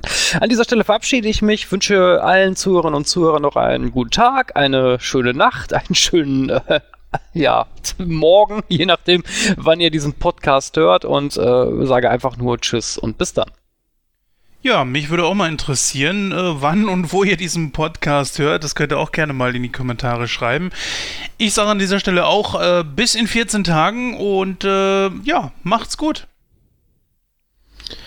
Ja, das ist jetzt die Frage, ob unser Gast das Schlusswort hat oder Gordon mit seinem Abschlussgag. Das müsst ihr dann gleich unter euch ausmachen. Äh, ich überlasse das gern dem Abschlussgag, weil äh, da, also meine, also den will ich auch hören. Deswegen, ja, äh, okay. ich, sag, ich sag einfach mal vielen Dank für die Einladung und für das schöne Gespräch und äh, weiß ja auch nicht, wann ihr das ja hört, deshalb sage ich einfach einen schönen Dings. Ja, es war eine sehr äh, kontrastreiche Diskussion, fand ich. Ich fand es auch interessant, euch zuzuhören, auch wenn ich jetzt mit der Materie natürlich äh, nichts anfangen kann. Aber wie gesagt, ich gönne es jedem, der, der das kann und der sich da so akribisch mit befassen kann. Und ja, nochmal, ich meine es ja nicht böse. Es ist ja. Ja, du bist ein Noob und fertig. Ja, ja genau, genau. Hör jetzt auf, Mann. Hör auf, dich rauszureden, du scheiß Face. Was soll ich machen? Ähm, es hat trotzdem sehr viel Spaß gemacht und es wäre ja auch langweilig, wenn alle immer derselben Meinung wären und immer nur über Filme gesprochen wird, die jeder äh, super findet. Und ähm, deswegen war das für mich natürlich sehr interessant und jetzt freue ich mich auf Gordons Abschlussgag und sage hoffentlich bis zum nächsten Mal. Tschüss. Ja der Mann, der momentan mehr ausgebuht wird als Roman Reigns, Julian Frank, Ladies and Gentlemen. ja, so. Äh, ja, erstmal äh, danke an unseren Gast, der, den Christian. Äh, ich muss sagen, ich finde das voll super, wenn man mal so ein bisschen diskutieren kann, auch mal über so Themen wie Whitewash oder sowas. Ich finde das echt cool, wenn man sich damit auch ein bisschen auseinandersetzt. Das macht einfach Spaß. Ähm, ich finde, du kannst gerne öfter mal als Gast kommen, weil du da eine Eloquenz drinne hast und das finde ich einfach gut. Ähm, und ansonsten, ja, zum Abschluss Gag wollte ich einmal fragen, wenn ein äh, Urzeitelefant in der Tür stecken bleibt, was ist er dann? Äh. Ein Dormammut. Oh. hm. oh. Boah. Oh, Mann, ey. Jens? Out.